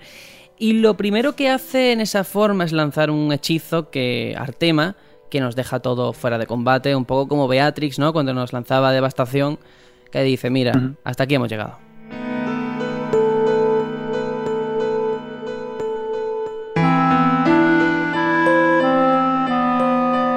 No sé si queréis comentar algo en este punto antes de avanzar o cómo. Mm, Básicamente decir que esto es una injusticia, porque Kuja a partir de aquí tiene un trance constante, no se le acaba nunca, o la ira que tiene es infinita, o a mí que me lo expliquen. Sí, sí. Y yo solamente un comentario que me dejó totalmente roto de, de Kuja, creo que era, bueno, sí, supongo que sería antes de la batalla, mientras estaba soltando su monólogo, que dice algo así como que quería convertir a los ocho protagonistas en las ocho columnas humanas ante la entrada de su pueblo. Es verdad. Cosa más retorcida que no había pensado en mi vida. Me dejó un poco roto. Quería clavar sus cabezas en una pica. Sí, sí, sí. Pero llama la atención porque es eso, ese vocabulario que en un principio muy rimbombante, pero luego te suelta cada cosa que es disfrazada y maquillada, pero si te pones a pensarlo es, es eso, es muy, muy cruel. Sí, ya que hay otra duda que yo tengo en el trance de Kuja, porque al final el trance, como ya hemos comentado, es como una furia, una rabia que, libera tu fuerza, podemos decirlo de alguna forma. Sí. Eh, Kuja es un poco lo que buscaba. Ahora, no sé si lo buscaba directamente con el enfrentamiento con los protagonistas y que lo derrotasen para que él sintiese esa furia. O llega a ser incluso las palabras que le dice Garland que le recuerda que su tiempo es limitado en, eh, la vida y se va a morir. Y a lo mejor por esa rabia de, no querer eh, renunciar a su existencia es cuando consigue ese trance. Pero eso yo tengo apuntado, que a lo mejor me equivoco, ¿eh? que viene justo ahora. O sea, que en un principio creo ¿eh? que, el trance viene antes. O sea, esta batalla la tenemos antes, ¿no? Entonces, sí, el trance viene antes. Claro, no viene provocado me encajaría, me encajaría mejor porque, claro, con el trance ya vemos a Kuja con, la cola y tal. Entonces, eh, ahí ya no puede renegar de lo que es. Sí, porque. es, como un poco Sí. Y yo más que nada, la, duda que tengo en el... O sea, Kuja yo creo que tiene el plan de... Ha, descubierto a través de, de el trance y el poder que, desata todo esto, porque él al final siempre está buscando el gran poder para derrotar o hacerse con todo. Y la duda que tengo siempre es si él tiene ese plan de, buscar esa rabia o ese foco de rabia que le produzca ese, ese trance. Hombre, como tú dices, eh, la escena esa que vimos en el volcán Gulu con el Moguri, eso le marcó. Le marcó porque además nos lo, nos lo dice en el discurso y por eso creo que, es interesante, pero no sé si es lo que estaba buscando o hay algo más, pero vamos, que le ha venido muy bien desde luego. Ah, no, sí, sí. Y claro, además en este momento es eso, ¿no? Como dice Hitor, es muy malo de James Bond. Nos cuenta su mega plan, que es utilizar el poder de las almas que, que están ahí metidas en el Invencible.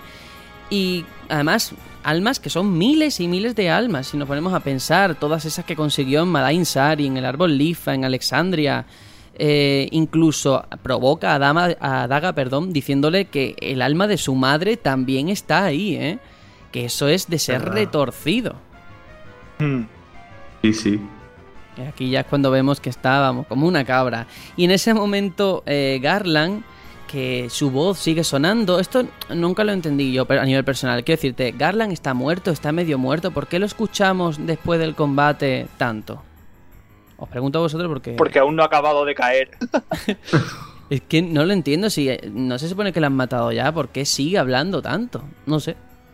Sí, aquí hay dos opciones. O está moribundo y le queda muy poco para morir, o es algo espiritual, ¿no? Digamos. Puede todavía eh, comunicarse con él porque al fin y al claro, al fin y al cabo era su era su guardián, ¿no? Digamos. Sí. Es que también tengo aquí la duda, ahora que lo pienso, sí, porque Garland, bueno, adelantándome un poco a lo que ya veremos más adelante, pero su voz la escucharemos mucho más adelante. Claro, claro. Como no sé de alguna forma que ha ligado su alma al invencible, por decir algo, a la nave, por decir algo, ¿eh? porque ahora mismo no se me ocurre, o que tenga tal fuerza, voluntad que pueda mantenerse ahí un poco a, a los Yoda, como decís. a lo Obi-Wan.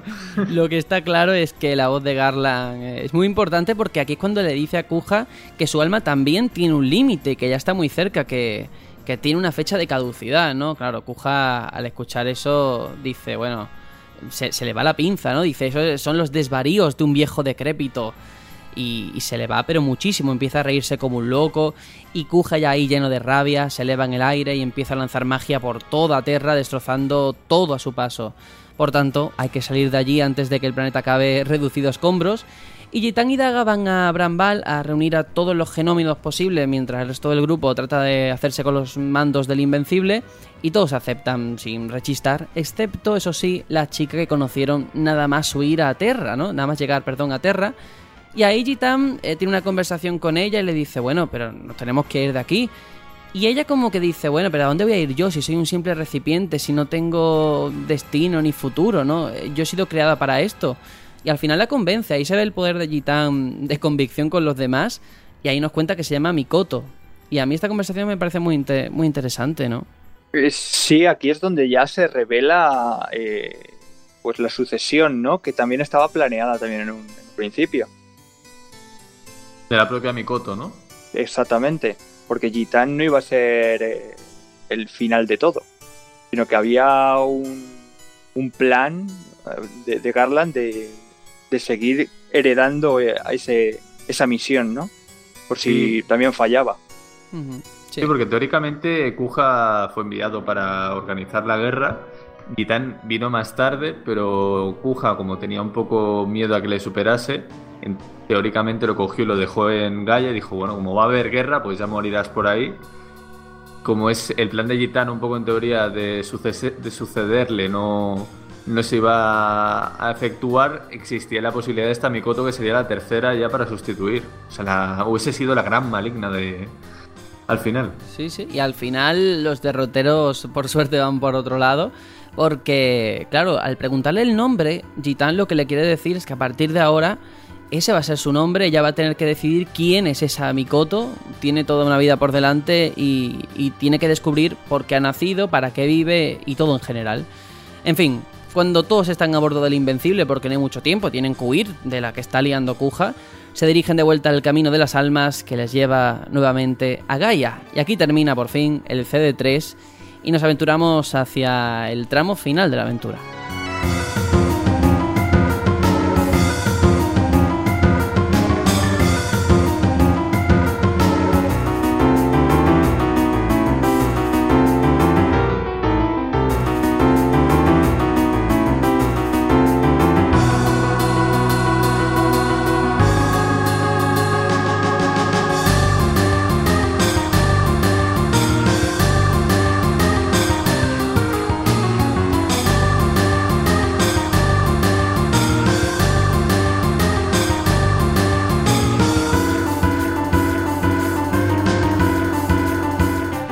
En este CD aquí está la clave de absolutamente toda la historia de Final Fantasy IX y yo reconozco de verdad que hay muchas cosas que me puedo y me voy a dejar por el camino porque todas no me he dado tiempo a apuntarlas, sobre todo lo relativo a todas estas batallas y enfrentamientos que reconozco que acabé muy saturado.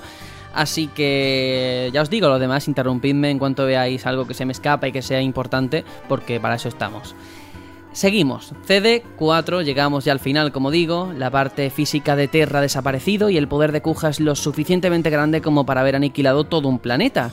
Pero Amarant no está convencido de que ahora que están en Gaia estén a salvo. Eh, algo que ha dicho Garland les ha dado una idea y es que hablaba del enlace entre Gaia y Terra, ¿no? De ese gran árbol que además Lema ha explicado también, que es el árbol Lifa. En toda esta conversación, eh, Steiner de repente la interrumpe para advertirles de que está pasando o va a pasar algo terrible. Y es que están descubriendo que todo el planeta de Gaia ahora está cubierto por la niebla. Al final tenemos más y más problemas. Vivi, por su parte, lleva a los genóminos a la aldea de los magos negros y es que es eso, no hay mejor sitio para que empiecen de cero que aquel, con esos seres que también han sufrido algo parecido, ¿no? Y, es muy gracioso, a mí me, llama mucho la atención eso de los que los genómidos al final compartan lugar con los magos negros. Y esas escenas que tenemos ahí, ah, yo me acuerdo de cuando están con el dependiente, ¿no? Y, y le dice, bueno, ¿y por qué tienes los objetos colocados así, ¿no? Le pregunta el genómido al mago negro.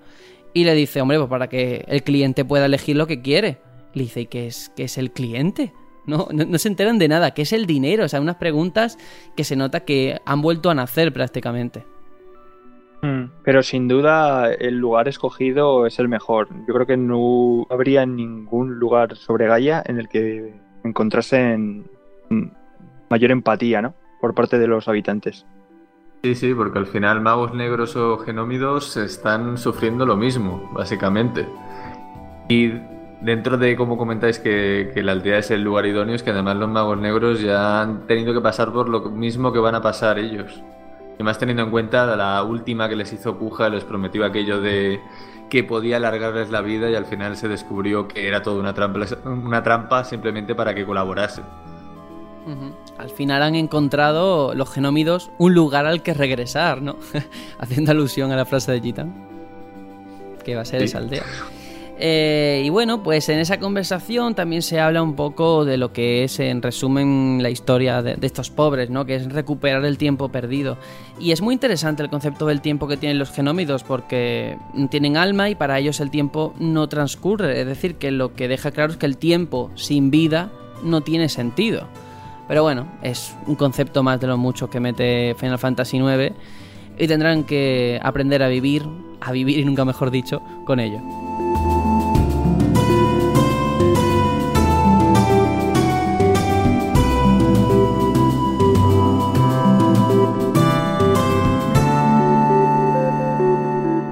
Bueno, llegamos, Gitán y sus compañeros, ya estamos en el árbol Lifa a bordo del Invencible. Y vemos que aquí aparece un montón, un grandísimo número de dragones que está allí esperando para atacar a todos los que se acerquen. Y el Invencible no tiene nada que hacer contra ellos, por mucho que se llame el Invencible, pero cuando te viene una pila de dragones, yo creo que ahí, ahí poco se puede hacer.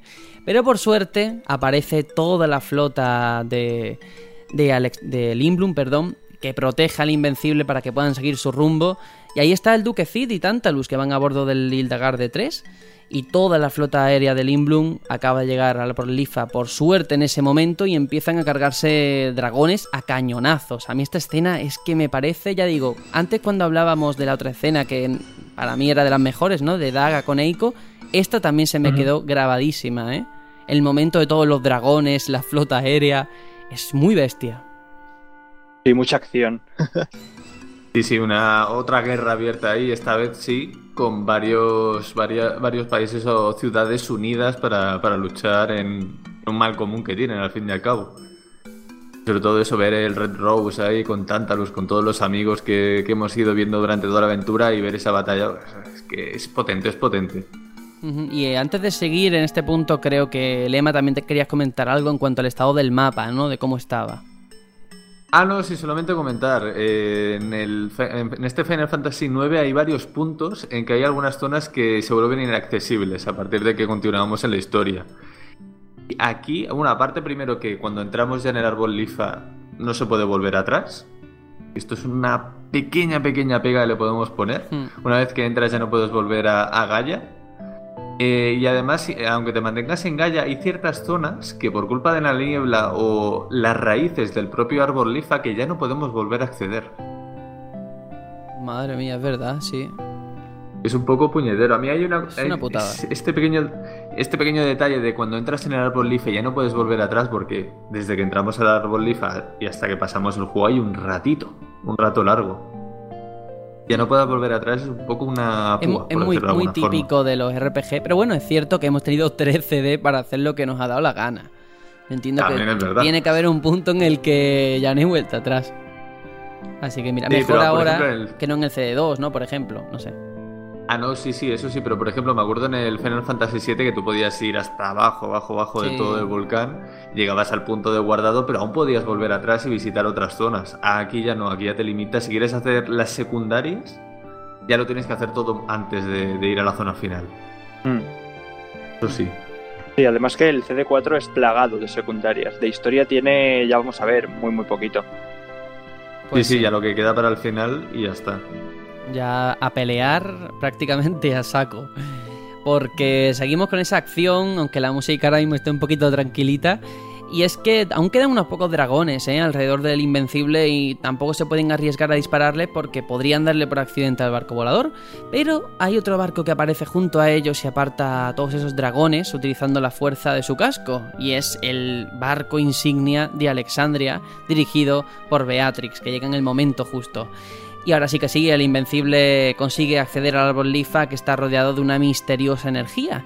Y al atravesar la capa que rodea el árbol es como si se transportaran a otra dimensión. Aquí empieza ya toda la paranoia a mi gusto de la historia. Y tienen delante un castillo, escuchan la voz de Garland, ese Garland que parecía que estaba muerto, no sabemos si es Obi-Wan o qué que le dicen, oye Gitam, eh, ¿me oyes? Eh, solamente tú me puedes huir. Esto que estás viendo es el lugar de los recuerdos, ¿no? Nos dice que es un lugar creado con sus propios recuerdos y que ahí es donde va a descubrir toda, pero que toda la verdad.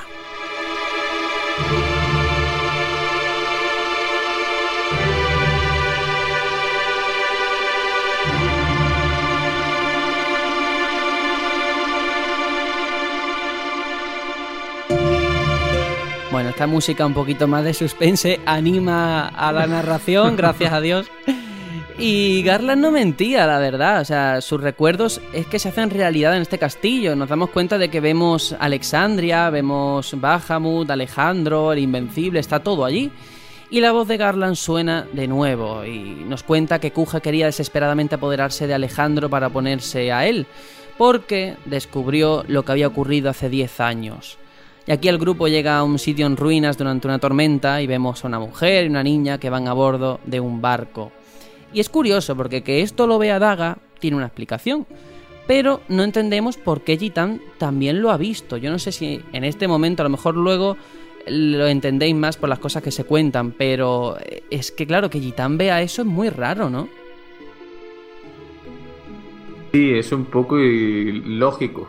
La verdad, es complicado encontrarle la, respuesta y más por lo que comentábamos antes. Por ejemplo, la destrucción de, de, de Alexandria, perdón.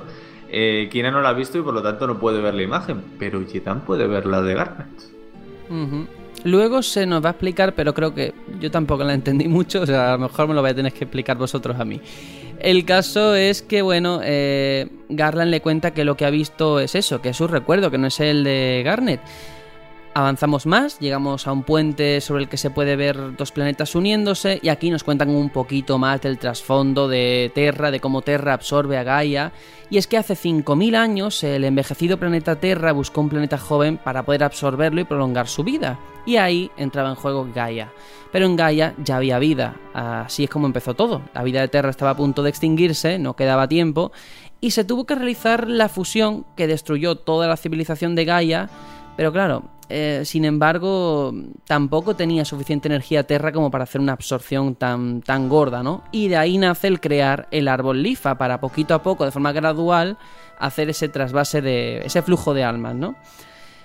Aquí se nos da más información sobre este árbol, pero es cierto que es que es una paranoia, la verdad. Entre esto y lo que se nos contó antes, pues sí, que te puedes hacer un poco más la idea, pero cuesta. Y a partir de datos supongo como que bailar un poco, a veces también que nos dan sobre esta preabsorción a lo que están intentando o estaban intentando hacer ahora. Porque también hay un momento de la historia que explican el origen de, ese ojo en la aldea de los magos de, Garnet, por decir algo. Que era que, que Garland estaba intentando destruirlos, pero hay algo que no acabó de funcionar. También, por ejemplo. Entonces reculó y, y utilizó a para influir en las almas, en el curso, en la transferencia de, almas, como comentaba. efectivamente. Y bueno, aquí también se nos cuenta una charla un poquito extensa sobre todo el tema de los recuerdos. Y ya está, poquito más porque es que es que se nos da demasiada información en este CD4 que ahora poquito a poco vamos a intentar explicar y darle un poco de sentido.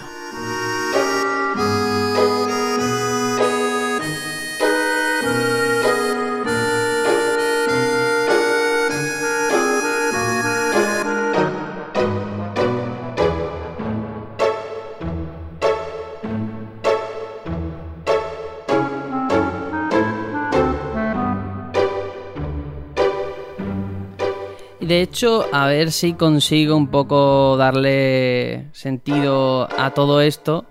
Bueno, no sé, Aitor, si querías comentar algo antes de seguir, por si te hemos cortado o algo. No, simplemente para también un poco balancear lo que es historia con, el avance que tenemos, eh, recordar que en, esta secuencia eh, nos vamos encontrando con, todos aquellos guardianes que, que solamente luchamos con el de tierra cuando nos separamos en grupos, Aquí tenemos que irnos enfrentando a, todos, a todos ellos, hasta que llegamos al final del, trayecto. Sí, sí, sí, es verdad. Aquí sí que tenemos que pelear en serio contra ellos y van a estar ahí, sí, sí. Em, yo me he apuntado un poco para encontrarle una explicación, ¿no? E intentar explicar lo que tiene que ver lo relativo a Terra y Gaia también, porque, bueno, todo lo que podamos añadir siempre será poco, porque creo que es la historia principal del juego. Mm, Terra es un planeta muy viejo, ¿vale? Al borde de la destrucción que sobrevive a base de absorber la energía vital de otros planetas más jóvenes, eso sí lo tenemos claro. Y lo importante es el papel de Garland, que es el, ya digo, el administrador o encargado de asegurar el proceso ese de, asimilación de un planeta a otro, ¿no? Que lo que hace es coger el flujo vital y lo pasa de, de un planeta al otro, ¿vale? El problema es que Gaia es un planeta con demasiada energía como para ser asimilado, había que debilitarlo y para ello Garland debía bloquear el flujo de almas, es decir, que las almas de los muertos no llegaran hasta el corazón del planeta. ¿Y cómo solucionó Garland ese contratiempo? Creando un divisor de almas, ese árbol lifa, eh, como una especie de mecanismo, ya lo hemos comentado, ¿no? Que lo que hace es que bloquea las almas de Gaia y devolverlas al exterior en forma de niebla mientras también lo que hacía era poner las almas de Terra en su lugar. Es que es muy complicado, pero bueno, a ver si entre todos conseguimos que se entienda. Mm, Y lo que se hacía era alterar el flujo de las almas de Gaia y que se fueran infiltrando poco a poco las de Terra. Y que la guerra en ese sentido, pues les venía muy bien, porque si la gente se mataba, pues mira, más almas, ¿no? Se aceleraba ese flujo. Y eso es lo que quiere decir con asimilar, lo que nosotros llamamos fusión de los dos planetas, pero en el plano espiritual. Y esa asimilación supuestamente terminará cuando la luz cambie de azul a rojo, ya que la energía de Gaia es azul y la de Terra roja.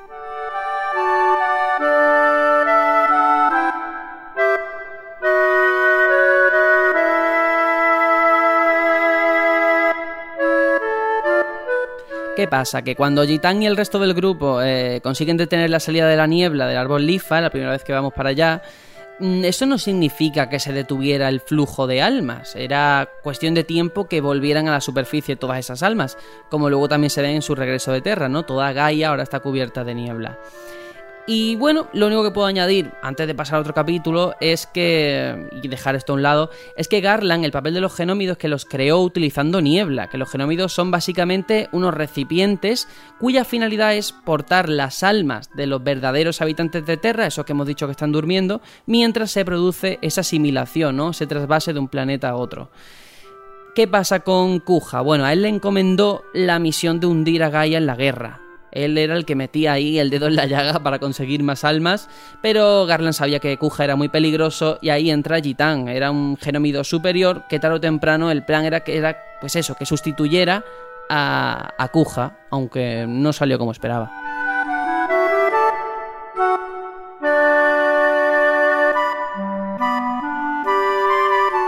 Y ya está, que sé, que esto es un coñazo, pero hay que intentar explicarlo. Ya conocemos más o menos el pasado, ahora nos vamos a volcar con lo que tenemos por delante. Dos problemas principales. Por un lado, Kuja y ese ansia de destrucción que tiene, que le va a llevar a eliminar Gaia en cualquier momento. Y el segundo, y es que el árbol Lifa sigue funcionando y está descontrolado tras la muerte de Garland, que era el administrador, ¿no? Así que aún hay mucho, pero que mucho que hacer.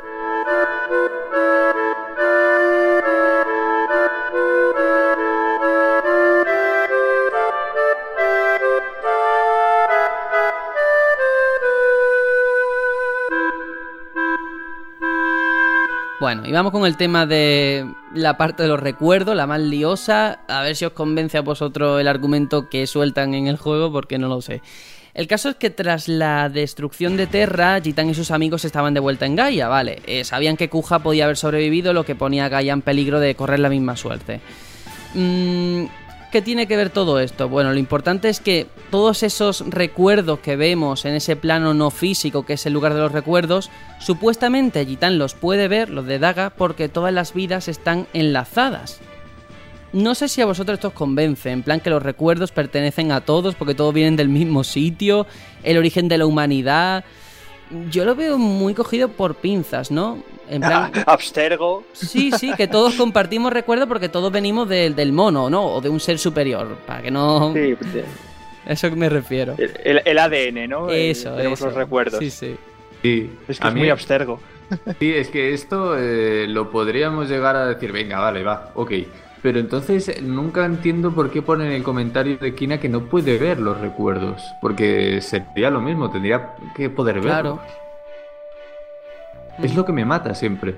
Sí, porque vemos una escena en que Kina tiene su propio recuerdo, ¿no? Que está cogiendo ranas o peces en el agua, ¿no? Que dice, me estoy ahogando. Pero Gitan dice, si aquí no hay agua ni hay nada, ¿no? O sea, porque ella va a su bola. Quizá, quizá porque eso, Kina sea de otra especie desconocida y no comparte el mm. mismo ADN que los demás. De otra raza, puede ser. Por eso te refieres. O quizás que Gitani y Garnet tienen un vínculo más, más unido y por eso pueden llegar a compartirlo. Hmm, pero ah. ya digo, está muy cogido todo con pinzas, ¿eh? Y no había necesidad. Faltan explicaciones. Es que antes lo estabas comentando un poco, Sergio, de que a partir de un momento de cuando empezamos ya con Terra Gaia, todas las explicaciones son un poco como atropelladas, muy juntas, muy de golpe, como no demasiado bien estructuradas para que sea fácil de comprender. Y lo que viene ahora se pone peor, la verdad. Todavía queda lo peor. Lo mejora, lo mejora. O, lo, sí, sí. Yo intento aquí medianamente explicarlo, pero que cuando estoy haciendo la explicación digo, pero si es que creo que lo estoy empeorando más. se está liando más el asunto. Porque ahora es que tenemos a Gitán y a los demás en un plano diferente al suyo. Estamos en el mundo cristalino, a punto de, de enfrentarse a Kuja, ¿no? Y nos dice, nos dice Kuja, creo que, que, es él, que nos dice, bueno, mira, este espacio, este bello mundo cristalino es el principio de todas las cosas, ¿no? El origen de toda la existencia. Y a mí es lo que me saca un poco del juego, que es demasiado metafísico, demasiado, pero... ¿qué, qué, qué pinto yo aquí, no? ¿Qué hago yo en el mundo cristalino? ¿Cómo he llegado yo aquí? Eso es lo que me, me, me choca un poco. Es, es el, el, típico lugar encima en el que eh, los enemigos de a pie son bosses todos. Sí, sí. Que ya es en plan. Sí. Que ya es vamos a por todas. Ya está, desde aquí ya lo damos todo. Sí, quizá tirando un poco a la piscina y ahora de golpe, porque se me acaba de ocurrir más que nada. Eh, se puede llegar a entender que el mundo de los recuerdos es como la forma. Porque el mundo cristalino es un. como. yo no sé cómo decirlo, un plano astral diferente sí. o, uh -huh. o, más, o más profundo, más cercano al origen de todo. Si lo podemos llegar a decir de alguna sí, forma. Es lo que cuenta. El Entonces, más puro, ¿no? Sí, entiendo que el mundo de, de, los recuerdos es como la carretera, por decirlo de alguna forma, o la vía de llegar hasta ese mundo de, de origen de todo. Entiendo uh -huh. de alguna forma. Pero es que es eso, ¿cómo hemos pasado de estar en un planeta con cuatro continentes y te la veía y deseaba para llegar a ellos, a de repente no solo dos planetas, sino dos planetas, un lugar mega metafísico, el origen del mundo, el lugar de los recuerdos creo que se mete en unos berenjenales un poquito complicados, ¿no? No sé. Sí, y, hable, y, le falta la guindita del pastel que vendrá que veremos más tarde. Sí, sí, sí, esta, esta, gente, el jet lag lo tiene, vamos. Porque claro, todo esto ya digo, está Kuja ahí, Kuja ya ha perdido totalmente la cabeza, está loquísimo, dice, mira, eh, mando a tomar por saco todo, que todo el mundo se muera y ya está. Y aquí tenemos que pelear otra vez contra él, si mal no recuerdo. Eh, no sé si vosotros... Primero nos suelta, nos hmm. suelta una mascotita, primero. Sí. ¿Cómo no? Bueno, la mascotita bien, pero es que luego el combate contra él me parece la claro. cosa más injusta. Es que ese es el tema, el, problema es él. Sí. Porque bueno, que tenga ya... como tres o cuatro turnos él seguidos, pues vamos sí. a ver. Es que no es un combate nada fácil. Me acuerdo que tenía esta. No me acuerdo cómo era la gran técnica que tenía, que te dejaba medio noqueado y con estados alterados, incluso, creo recordar. Sí, te dejaba eh, con el virus este, que, que estábamos, te dejaba. Estaba muerto en vida prácticamente. Uh -huh. Sí, y después ya de la pelea con, con la mascotita que nos pasa antes, que creo que se llama Desgaze o algo así. Sí, esa, esa. Que, sí. Bueno, esta más o menos aún te la... No, no, hay demasiado problema, pero sí, ya cuando vienes con cuja, trance cuja, que ya estás un poco tocado y lo que te hace, madre mía, y cuesta, cuesta. Efectivamente, porque ahí tenemos a Cuja en trance, dándolo todo, pero bueno, es cierto que ahí parece que vamos a ganar pero tiene un as en la manga, ¿no? Antes de. Hay que decir que antes de, de, todo lo que va a pasar, suelta esa frase que es la clave, lo dijimos en la primera parte, ¿no? Que es: La muerte me salvará del miedo. Pero, pero, aquí viene el pero, no moriré solo. Él dice: Mira, tomar por saco, utiliza el hechizo Artema, su magia más poderosa. Un hechizo que, claro, tiene tanta, tanta, tanta potencia que, que, que se cae todo el mundo al suelo y lía, la lía parda.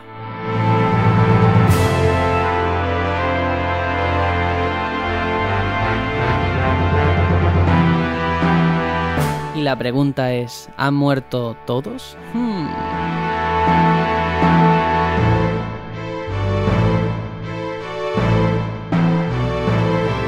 Y la pregunta de verdad no la hago por hacer, no, es que luego veremos las teorías, pero aquí hay un punto de inflexión, ¿eh? Aquí ya la gente se divide entre que pasa una cosa y pasa otra porque después de aquí Gitán se despierta sobre una roca en la colina de la angustia se llama, que es un lugar también más allá del plano terrenal. Aquí viene ya de verdad la ida de olla. Y está todo el mundo allí, todos sus amigos tendidos en el suelo, mmm, y dicen, oiga, ¿y el mundo cristalino dónde estamos? Y sale una voz, dice, estáis en otra dimensión, yo soy la tiniebla eterna.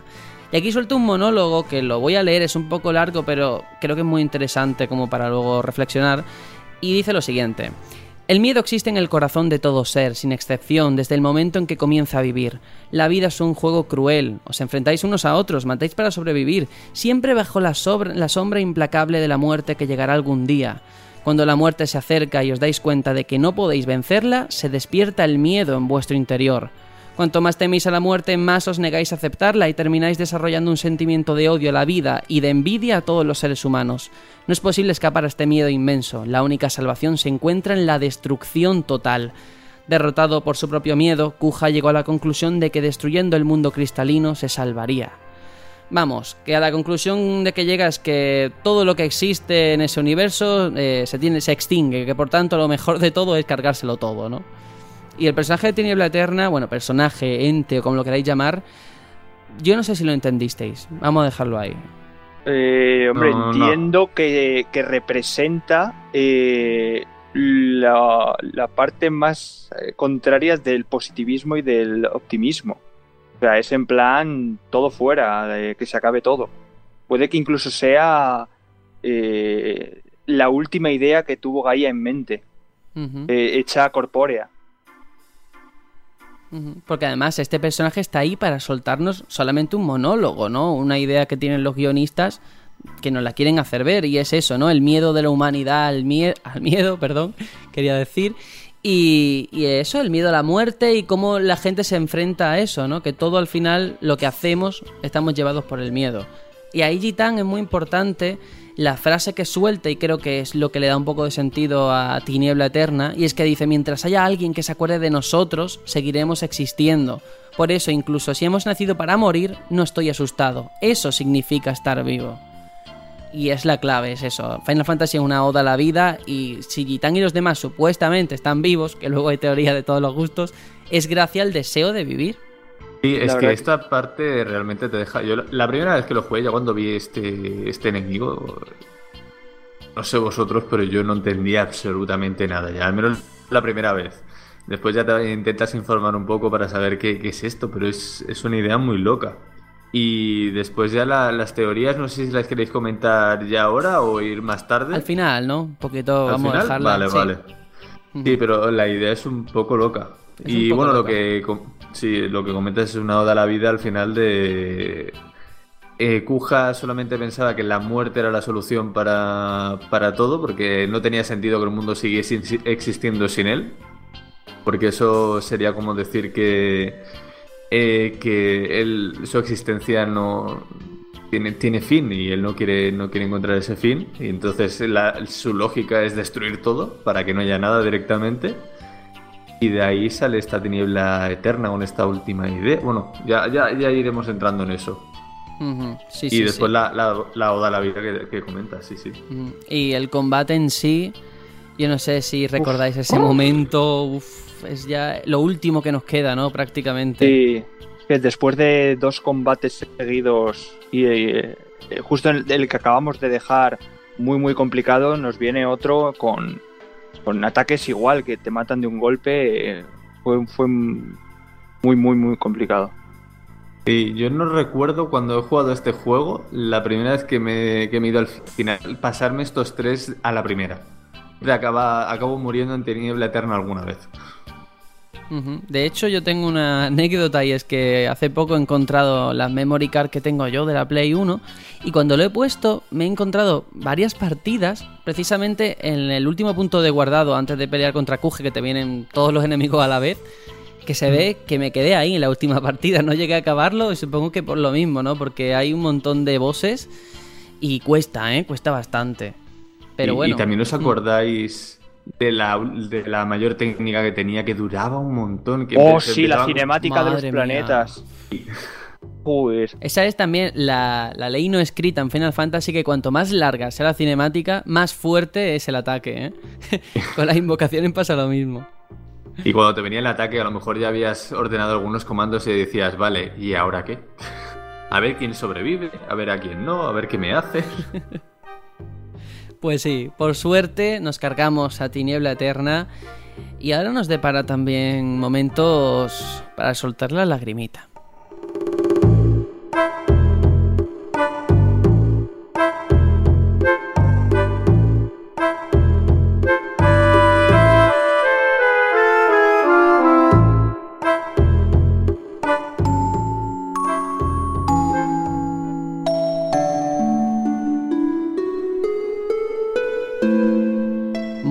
Momentos antes de la desaparición total de, Tiniebla Eterna, Unos portales mágicos transportan al grupo hasta el exterior del árbol Lifa y el árbol vemos que está totalmente descontrolado y parece a punto de explotar, pero Lilda Garde por suerte llega a nuestro rescate.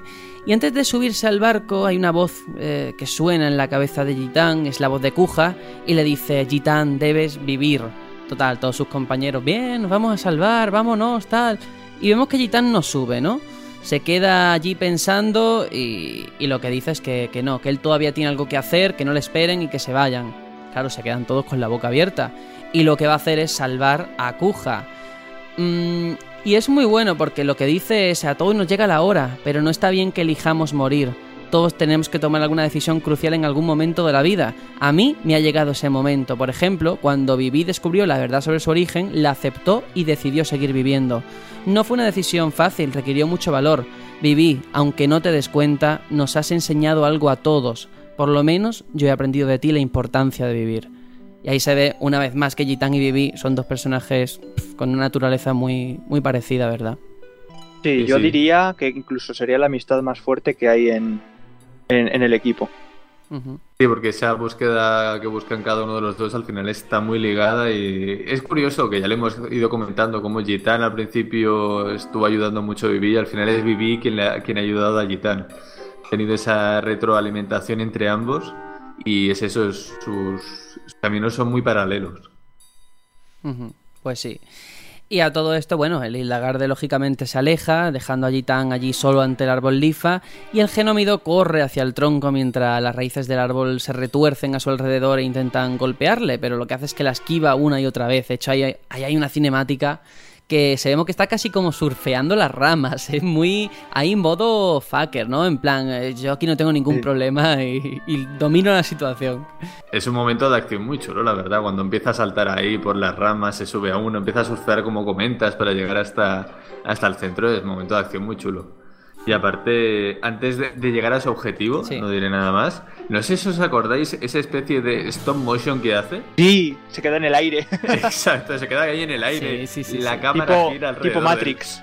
Es muy bueno. Y es muy gracioso ese momento, ¿no? Porque vemos que efectivamente encuentra a Kuja, pero que, que aunque lo haya encontrado, cae para abajo por efecto de la gravedad, ¿no? De la inercia. Sí. muy, muy divertido. Total, que ahora sí que sí encontramos a Kuja, ya sí que vamos bien, sin caernos. Y le pregunta, bueno, pero ¿por qué has vuelto, no? Y Gitán suelta su frase. Si necesito una razón para ayudar a alguien, qué bonito, ¿eh? Qué bonito.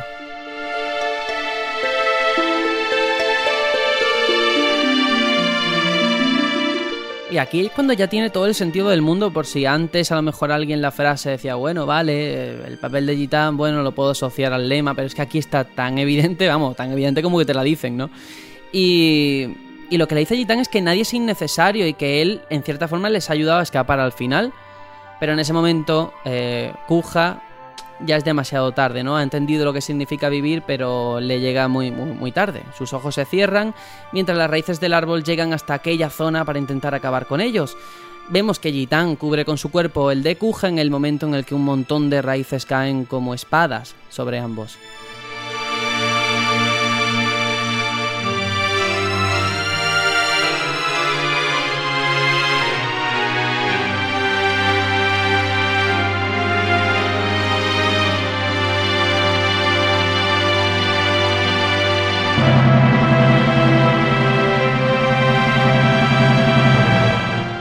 Y ahora van a pasar un montón de cosas, pero no sé si queréis comentar algo de esta redención de Kuja que tiene al final en cierta forma, ¿no?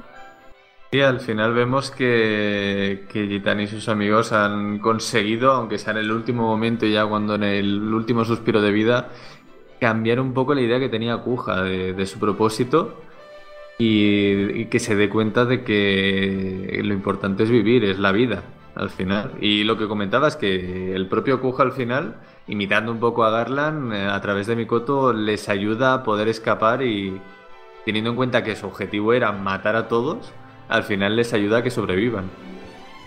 Pues sí, al final, mira, ha tenido un detallito, el malo malísimo, se ha vuelto bueno, pero ha pagado sus consecuencias, al final ha muerto. Sí, sí. De esa no se ha librado al final. De esa no se ha podido librar, no. Y ahora pasamos a una escena ya muy bonita después de haber afrontado todo lo que hemos pasado. Y vemos que ha pasado un año ya desde que la banda Tantalus llegara a Alexandria para raptar a la princesa al comienzo del CD1, y como ocurriera en su decimosexto cumpleaños, el grupo de teatro va a representar Quiero ser tu canario, la obra favorita de, la reina, ¿no? Está allí Bakú, Blanc, Marcus, Fina y Ruby, que se van a esforzar al máximo, sin, esta vez sin intenciones así ocultas como secuestrar a gente, robar ni nada por el estilo que, que tanto les gusta, ¿no? Esta vez solo el teatro. Y tras un largo viaje que les llevó a sitios que nunca esperaban visitar, pues los héroes ahora tienen que retomar esas costumbres del día a día, aunque ahora sí que eh, han evolucionado como personas, ¿no? Cada uno ha aprendido. Y esa es al fin y al cabo la última fase del viaje del héroe, ¿no? Del tema ese tan mítico que se ve en tantas películas y tantos libros, que es el regreso a casa del héroe ahora con toda esa experiencia que ha aprendido por el camino. Por ejemplo, Amarant, hablamos de las costumbres del día a día, pues él ha comprendido la importancia de tener amigos y, ya no ve al resto del mundo como rivales. Lani y él vemos que van a empezar una, nueva vida alejada del difícil trabajo de mercenarios, ahora ya dejan esa vida tan chunga.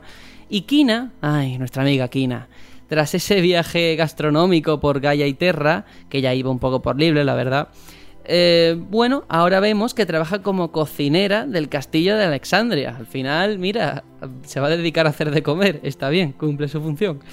Y Freya, mm, de Freya quiero que hablemos también a ver qué pensáis, porque bueno, ella volverá a Burmecia a contribuir con el resurgimiento del país y junto a ella está Flatley, ¿vale? Su pasado ya no la entristece, sino que la ha hecho más fuerte, más fuerte, perdón. Eh, supuestamente ella dice que no necesita que él la recuerde, que le basta con que esté a su lado.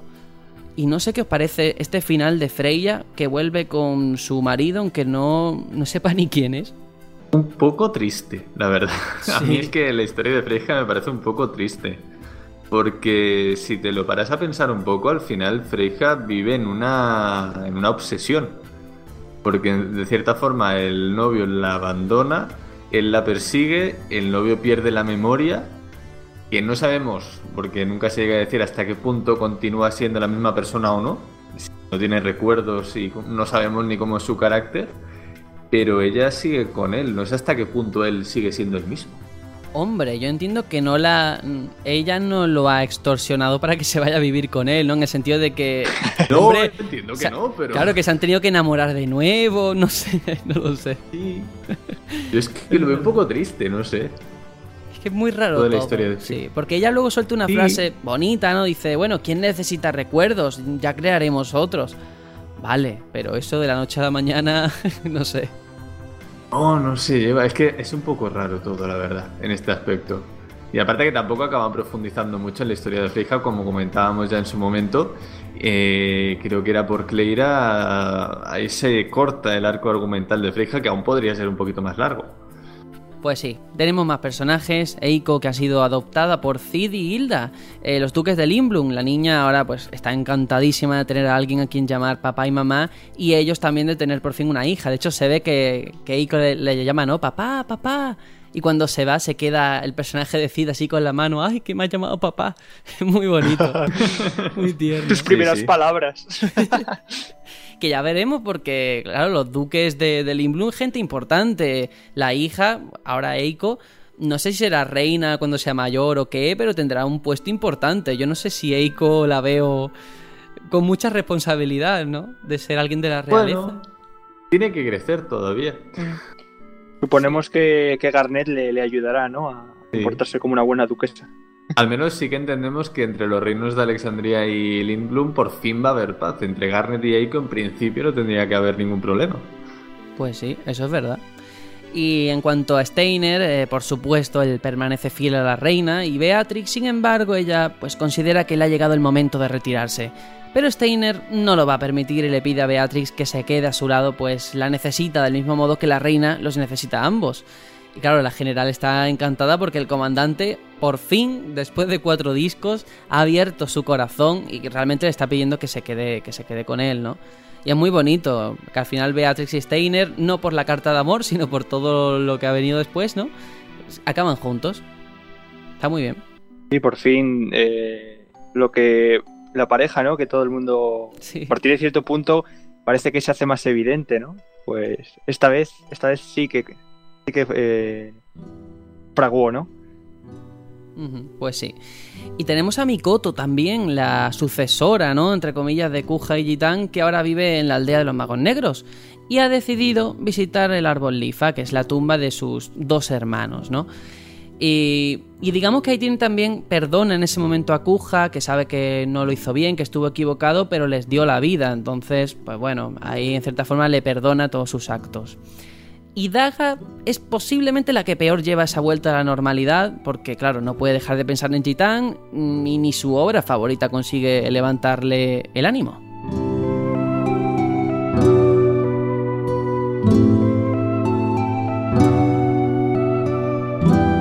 Total, que vemos en ese momento la obra de teatro, cómo empieza, está Bakú que la presenta, mientras que Blanc, Ruby, Cina y Marcus la representan. Bueno, durante la historia hay que decir que un soldado, que es Blanc, deja inconsciente a la princesa Cornelia, que lo interpreta Ruby. Y aquella noche, si Blanc no lo hubiera impedido, Marcus, que el personaje de la obra se llama así, y Cornelia, Marcus y Cornelia, los dos, deberían de haberse reunido para huir, pero allí está él solo, cubierto con una capucha, muy misterioso, esperando sin saber pues lo que le ha ocurrido a su amada. En ese momento, Marcus se quita la capucha y vemos que no era quien pensábamos, sino Gitán. En ese momento, bueno, las lágrimas ahí.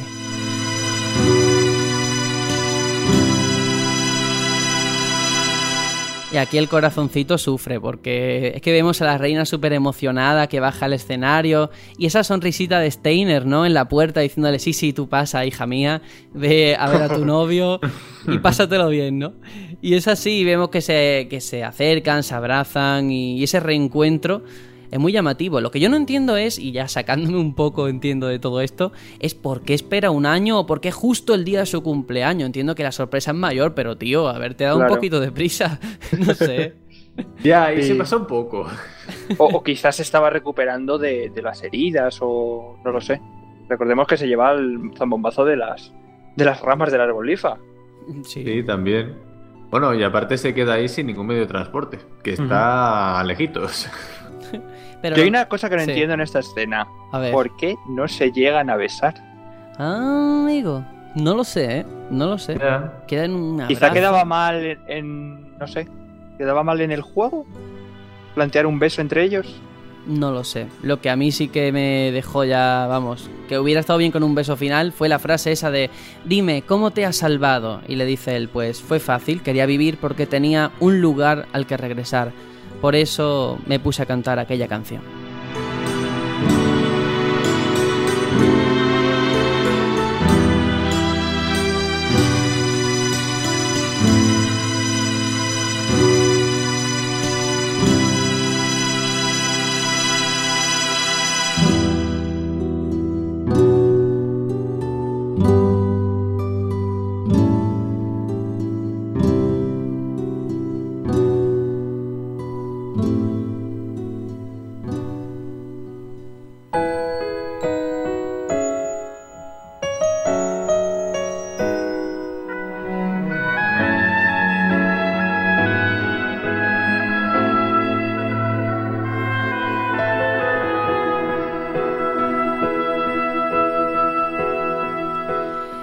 Personaje del que no hemos hablado. Esta pausa así tan larga es porque estaba buscando la página, la había perdido. Y digo, por favor, este especial, aunque ahora vamos a hablar de otros temas, pero tenía que acabar con esto. Y por eso, bueno, ahora que lo he encontrado, quiero leerlo porque es muy, pero que muy, muy importante. No hemos hablado de nuestro querido mago negro. Y eso ocurre antes que toda la obra de teatro, pero quería acabar con esto. Y es que en la entrada de Alexandria hay un mago negro que destaca sobre las demás magones porque ha sido criado más pequeño que el resto, ¿no? Y en una escena similar al principio del juego, este pequeño mago acaba de llegar a la ciudad, dispuesto a ver la nueva interpretación de Quiero ser tu canario en el decimoséptimo cumpleaños de Daga.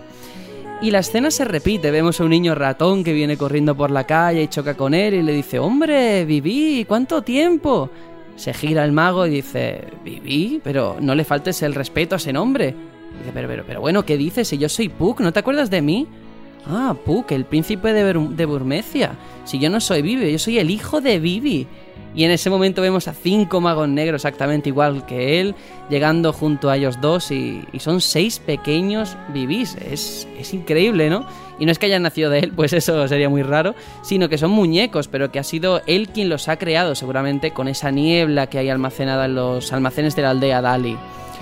Eh, Bibi ha creado seis nuevas criaturas, no son armas de matar, sino seis criaturas que pueden disfrutar de la vida. Y este momento a mí me, chifló, no sé si vosotros lo recordáis, pero increíble.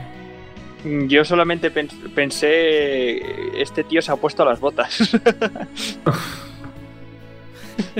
pues sí, y aquí es cuando viene esa carta por la que estaba yo buscando entre los papeles porque lo había apuntado literal y es una buena forma de acabar con lo que es Final Fantasy IX. Y la carta dice lo siguiente. Cada día les hablaba de Gitán, les contaba cuánto nos había ayudado y, y, que nos había enseñado la importancia de vivir. No importa cuánto vive uno, sino cómo. Eso lo aprendí de vosotros. Me enseñasteis que la vida no tiene sentido si no nos ayudamos unos a otros. Separarse no es algo triste, ¿verdad? Aunque estés lejos de alguien, puedes sentir su presencia en tu corazón. Es otra cosa que aprendí de vosotros. Yo no sabía para qué había nacido, ni qué quería hacer con mi vida. Vosotros me ayudasteis a averiguarlo. Vivir haciendo solo lo que a uno le gusta es más difícil de lo que parece. Os admiro porque siempre habéis sido fieles a vuestros propios sentimientos. Lo único que no me enseñasteis es qué hacer cuando me siento solo. Supongo que eso lo tiene que averiguar cada uno por su cuenta. Ay, me alegro tanto de haberos conocido. Me hubiera gustado vivir más aventuras con vosotros, pero tarde o temprano habría llegado el momento de separarnos. Gracias a todos. Adiós. Mis recuerdos me acompañarán en el camino.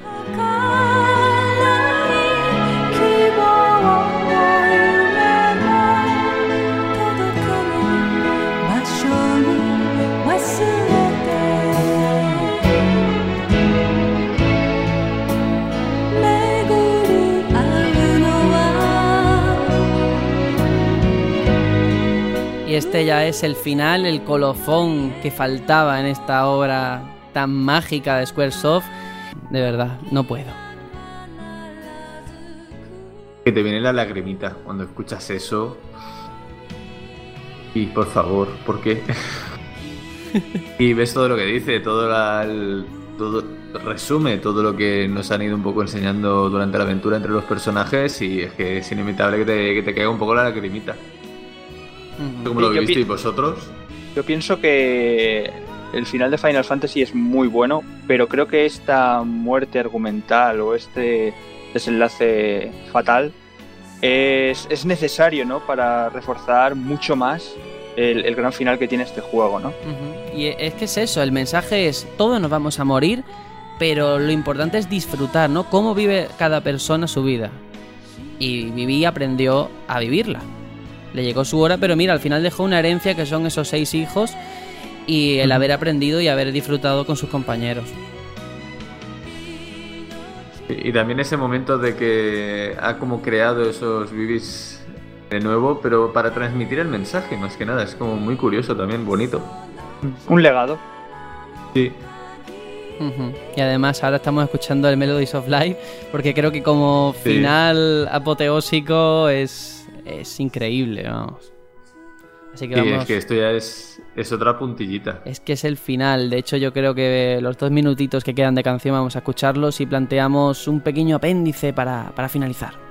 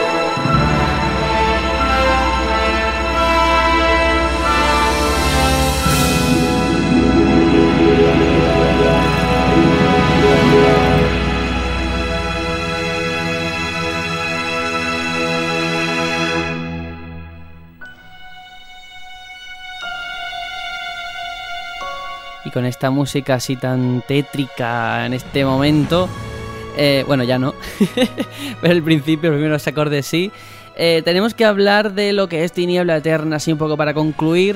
Aunque antes, bueno, por el chat interno me estáis diciendo, es que en vez de Vivitas equivocado habías dicho Gitán. Pues habré metido la pata sin querer, pero bueno, yo creo que ha quedado claro que hablábamos del gran mago negro, de mi personaje favorito y, y ya está. Así que vamos a hablar de Tiniebla Eterna, todo lo que tiene que ver con este enemigo, este personaje o ente, como lo queráis llamar porque hay muchas teorías, ¿vale? Hay gente que lo entiende como un ser artificial, gente que lo entiende como un ente infinito, en fin, hay para todos los gustos. Incluso, bueno, el hecho de que eh, Kuja nos hace Artema y nos deja medio muertos, y hay quien dice que, nos, que ya estamos muertos, que nos mata después de ese ataque, y que todo lo que viene después, pues, estamos muertos. Yo no sé por qué os decantáis vosotros, qué, qué es para vosotros, qué pensáis que es Tiniebla Eterna. Mm, hombre, yo de la, lo último, la última teoría es muy... me posiciono muy en contra, muy ¿no? creepypasta, ¿no? demasiado. Exacto. Eso para los, creepy- para los que les mola el creepypasta, perfecto. Pero no, no, no. No puedes estar muerto. Eh, yo pienso que, al igual que ocurre con, con la otra vez que usa Artema y destruye Terra, en esta ocasión destruye el mundo cristalino y simplemente eh, somos tra- transportados. eh, mágicamente, ¿no? Lo hizo un mago, como todo, a, a otra dimensión, ¿no? Sí. Y, y en cuanto al enemigo final, esta de Tiniebla Eterna, creo que más o menos lo he dicho, lo he dicho antes. eh, para mí representa la idea final de, de la, de la mente de Kuja hecha corpórea. Eh, creo que al final Kuja mm, le, da la locura máxima, ya le da igual. Y, piensa un poco el, el mensaje que nos transmite Tiniebla Eterna. Es la viva representación de del ideal final de Kuja. ¿Tu lema cómo, cómo lo ves? Pues bastante como lo estáis comentando. Sí, yo no creo que lleguen a morir, sino que más que nada destruyen el, el cristal, que al final es lo que estaban comentando, y eso provoca de alguna forma liberar como el caos, o básicamente a Tiniebla Eterna. Y eso, como él mismo dice, les lleva hasta otra dimensión, pero no creo que lleguen a estar muertos. Y la idea de Tiniebla Eterna, sí, yo creo que es una especie como de ente, la última idea de Kuja, como estáis comentando. Y es ya el, el- el caos, como el caos máximo a lo que tienen que, que sobrevivir los protagonistas y, y vencerlo para que su verdad sea la auténtica al final y la- las ganas de vivir, la, la esperanza que siempre nos han estado transmitiendo, venza, venza a la, a la oscuridad al final. Sí, Aunque yo- siem- lo- sí, sí, lo único No, es eso que, que, que lo veo eso como tú, como una dimensión a medias entre la vida y la muerte. Mm. Incluso mm, podría ser, podría seguir siendo el, el mundo cristalino, pero obviamente con ese ataque eh, haber sido transformado. Obviamente Es el mismo mu- mundo, pero transformado, ¿no? Aunque en el juego digan que se trata de otra dimensión. Y para mí es eso. eh, para mí Tiniebla Eterna representa eh, la negatividad más absoluta. El cero negativo de la, de- del pesimismo. Sí, incluso, bueno, al final Tiniebla Eterna, cuando lo derrotamos, creo que decía algo así como: Me habéis vencido, la vida vive, la vida sigue, pero yo continúo ahí. A la que vuelva todo a caer un poco, volveré a estar ahí otra vez. Mm, Claro. Eso me suena a Final Fantasy 9-2. no, pero yo entiendo eso, que él no es nada, es un ente. Él siempre va a existir mientras exista la desesperación, el miedo en la gente, ¿no? Y yo creo que lo que pasa en ese momento, después de que nos lanzan Artema, es eh, que estamos, pues eso, en una dimensión entre la vida la muerte, pero a lo mejor incluso más allá, ¿no? Como un coma espiritual del que a lo mejor pues no sabemos si vamos a despertar. ¿Qué va a determinar que salgamos de ese estado? Las ganas de vivir, como habéis dicho. Que, que al final lo hacemos y, y superamos ese miedo. Pero está ahí. A mí me parece un, per- un personaje Incluso- muy, muy interesante, ¿eh? que no se ha visto en otro Final Fantasy de esta forma tan, tan, tan guay, ¿no? Tan interesante. Me acabas de dar otra idea más, Sergio, Mm. escuchando tus últimas palabras. Y, y si, en, en vez de ser tan negativos, es decir, han muerto, no, no. ¿Y si es que estaban en coma? Y, y eh, Tiniebla Eterna representa las ganas de salir de ese coma, de seguir viviendo. Totalmente. La verdad es que sí, ¿eh? Es un personaje, bueno, personaje o lo que sea, que lanza muchas preguntas, muchas reflexiones y me da que me gusta que no te, no te den todo tan masticado, ¿no? que al final, pues ya digo, buscando por internet he encontrado teorías de todo tipo. Yo creo que al final, nosotros que estamos aquí, eh, somos los que todos hemos coincidido con la misma, ¿no? Con que es una especie de metáfora, que es curioso. Sí, al final.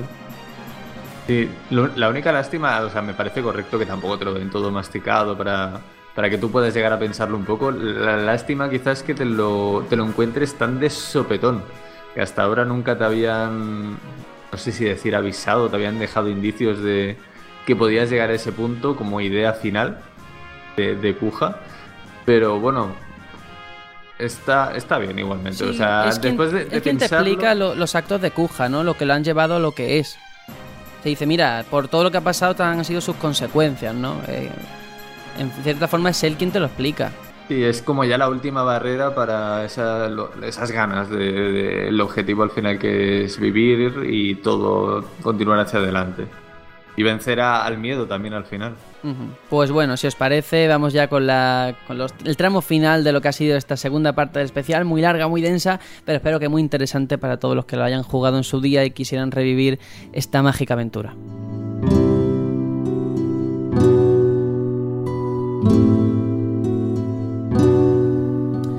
Y nada, vamos con las despedidas. De verdad, para mí ha sido un auténtico placer, Aitor Lema, que estéis aquí porque sé el esfuerzo enorme que es grabar un especial, además tan largo en verano, con este calor, grabando por la mañana, por la tarde.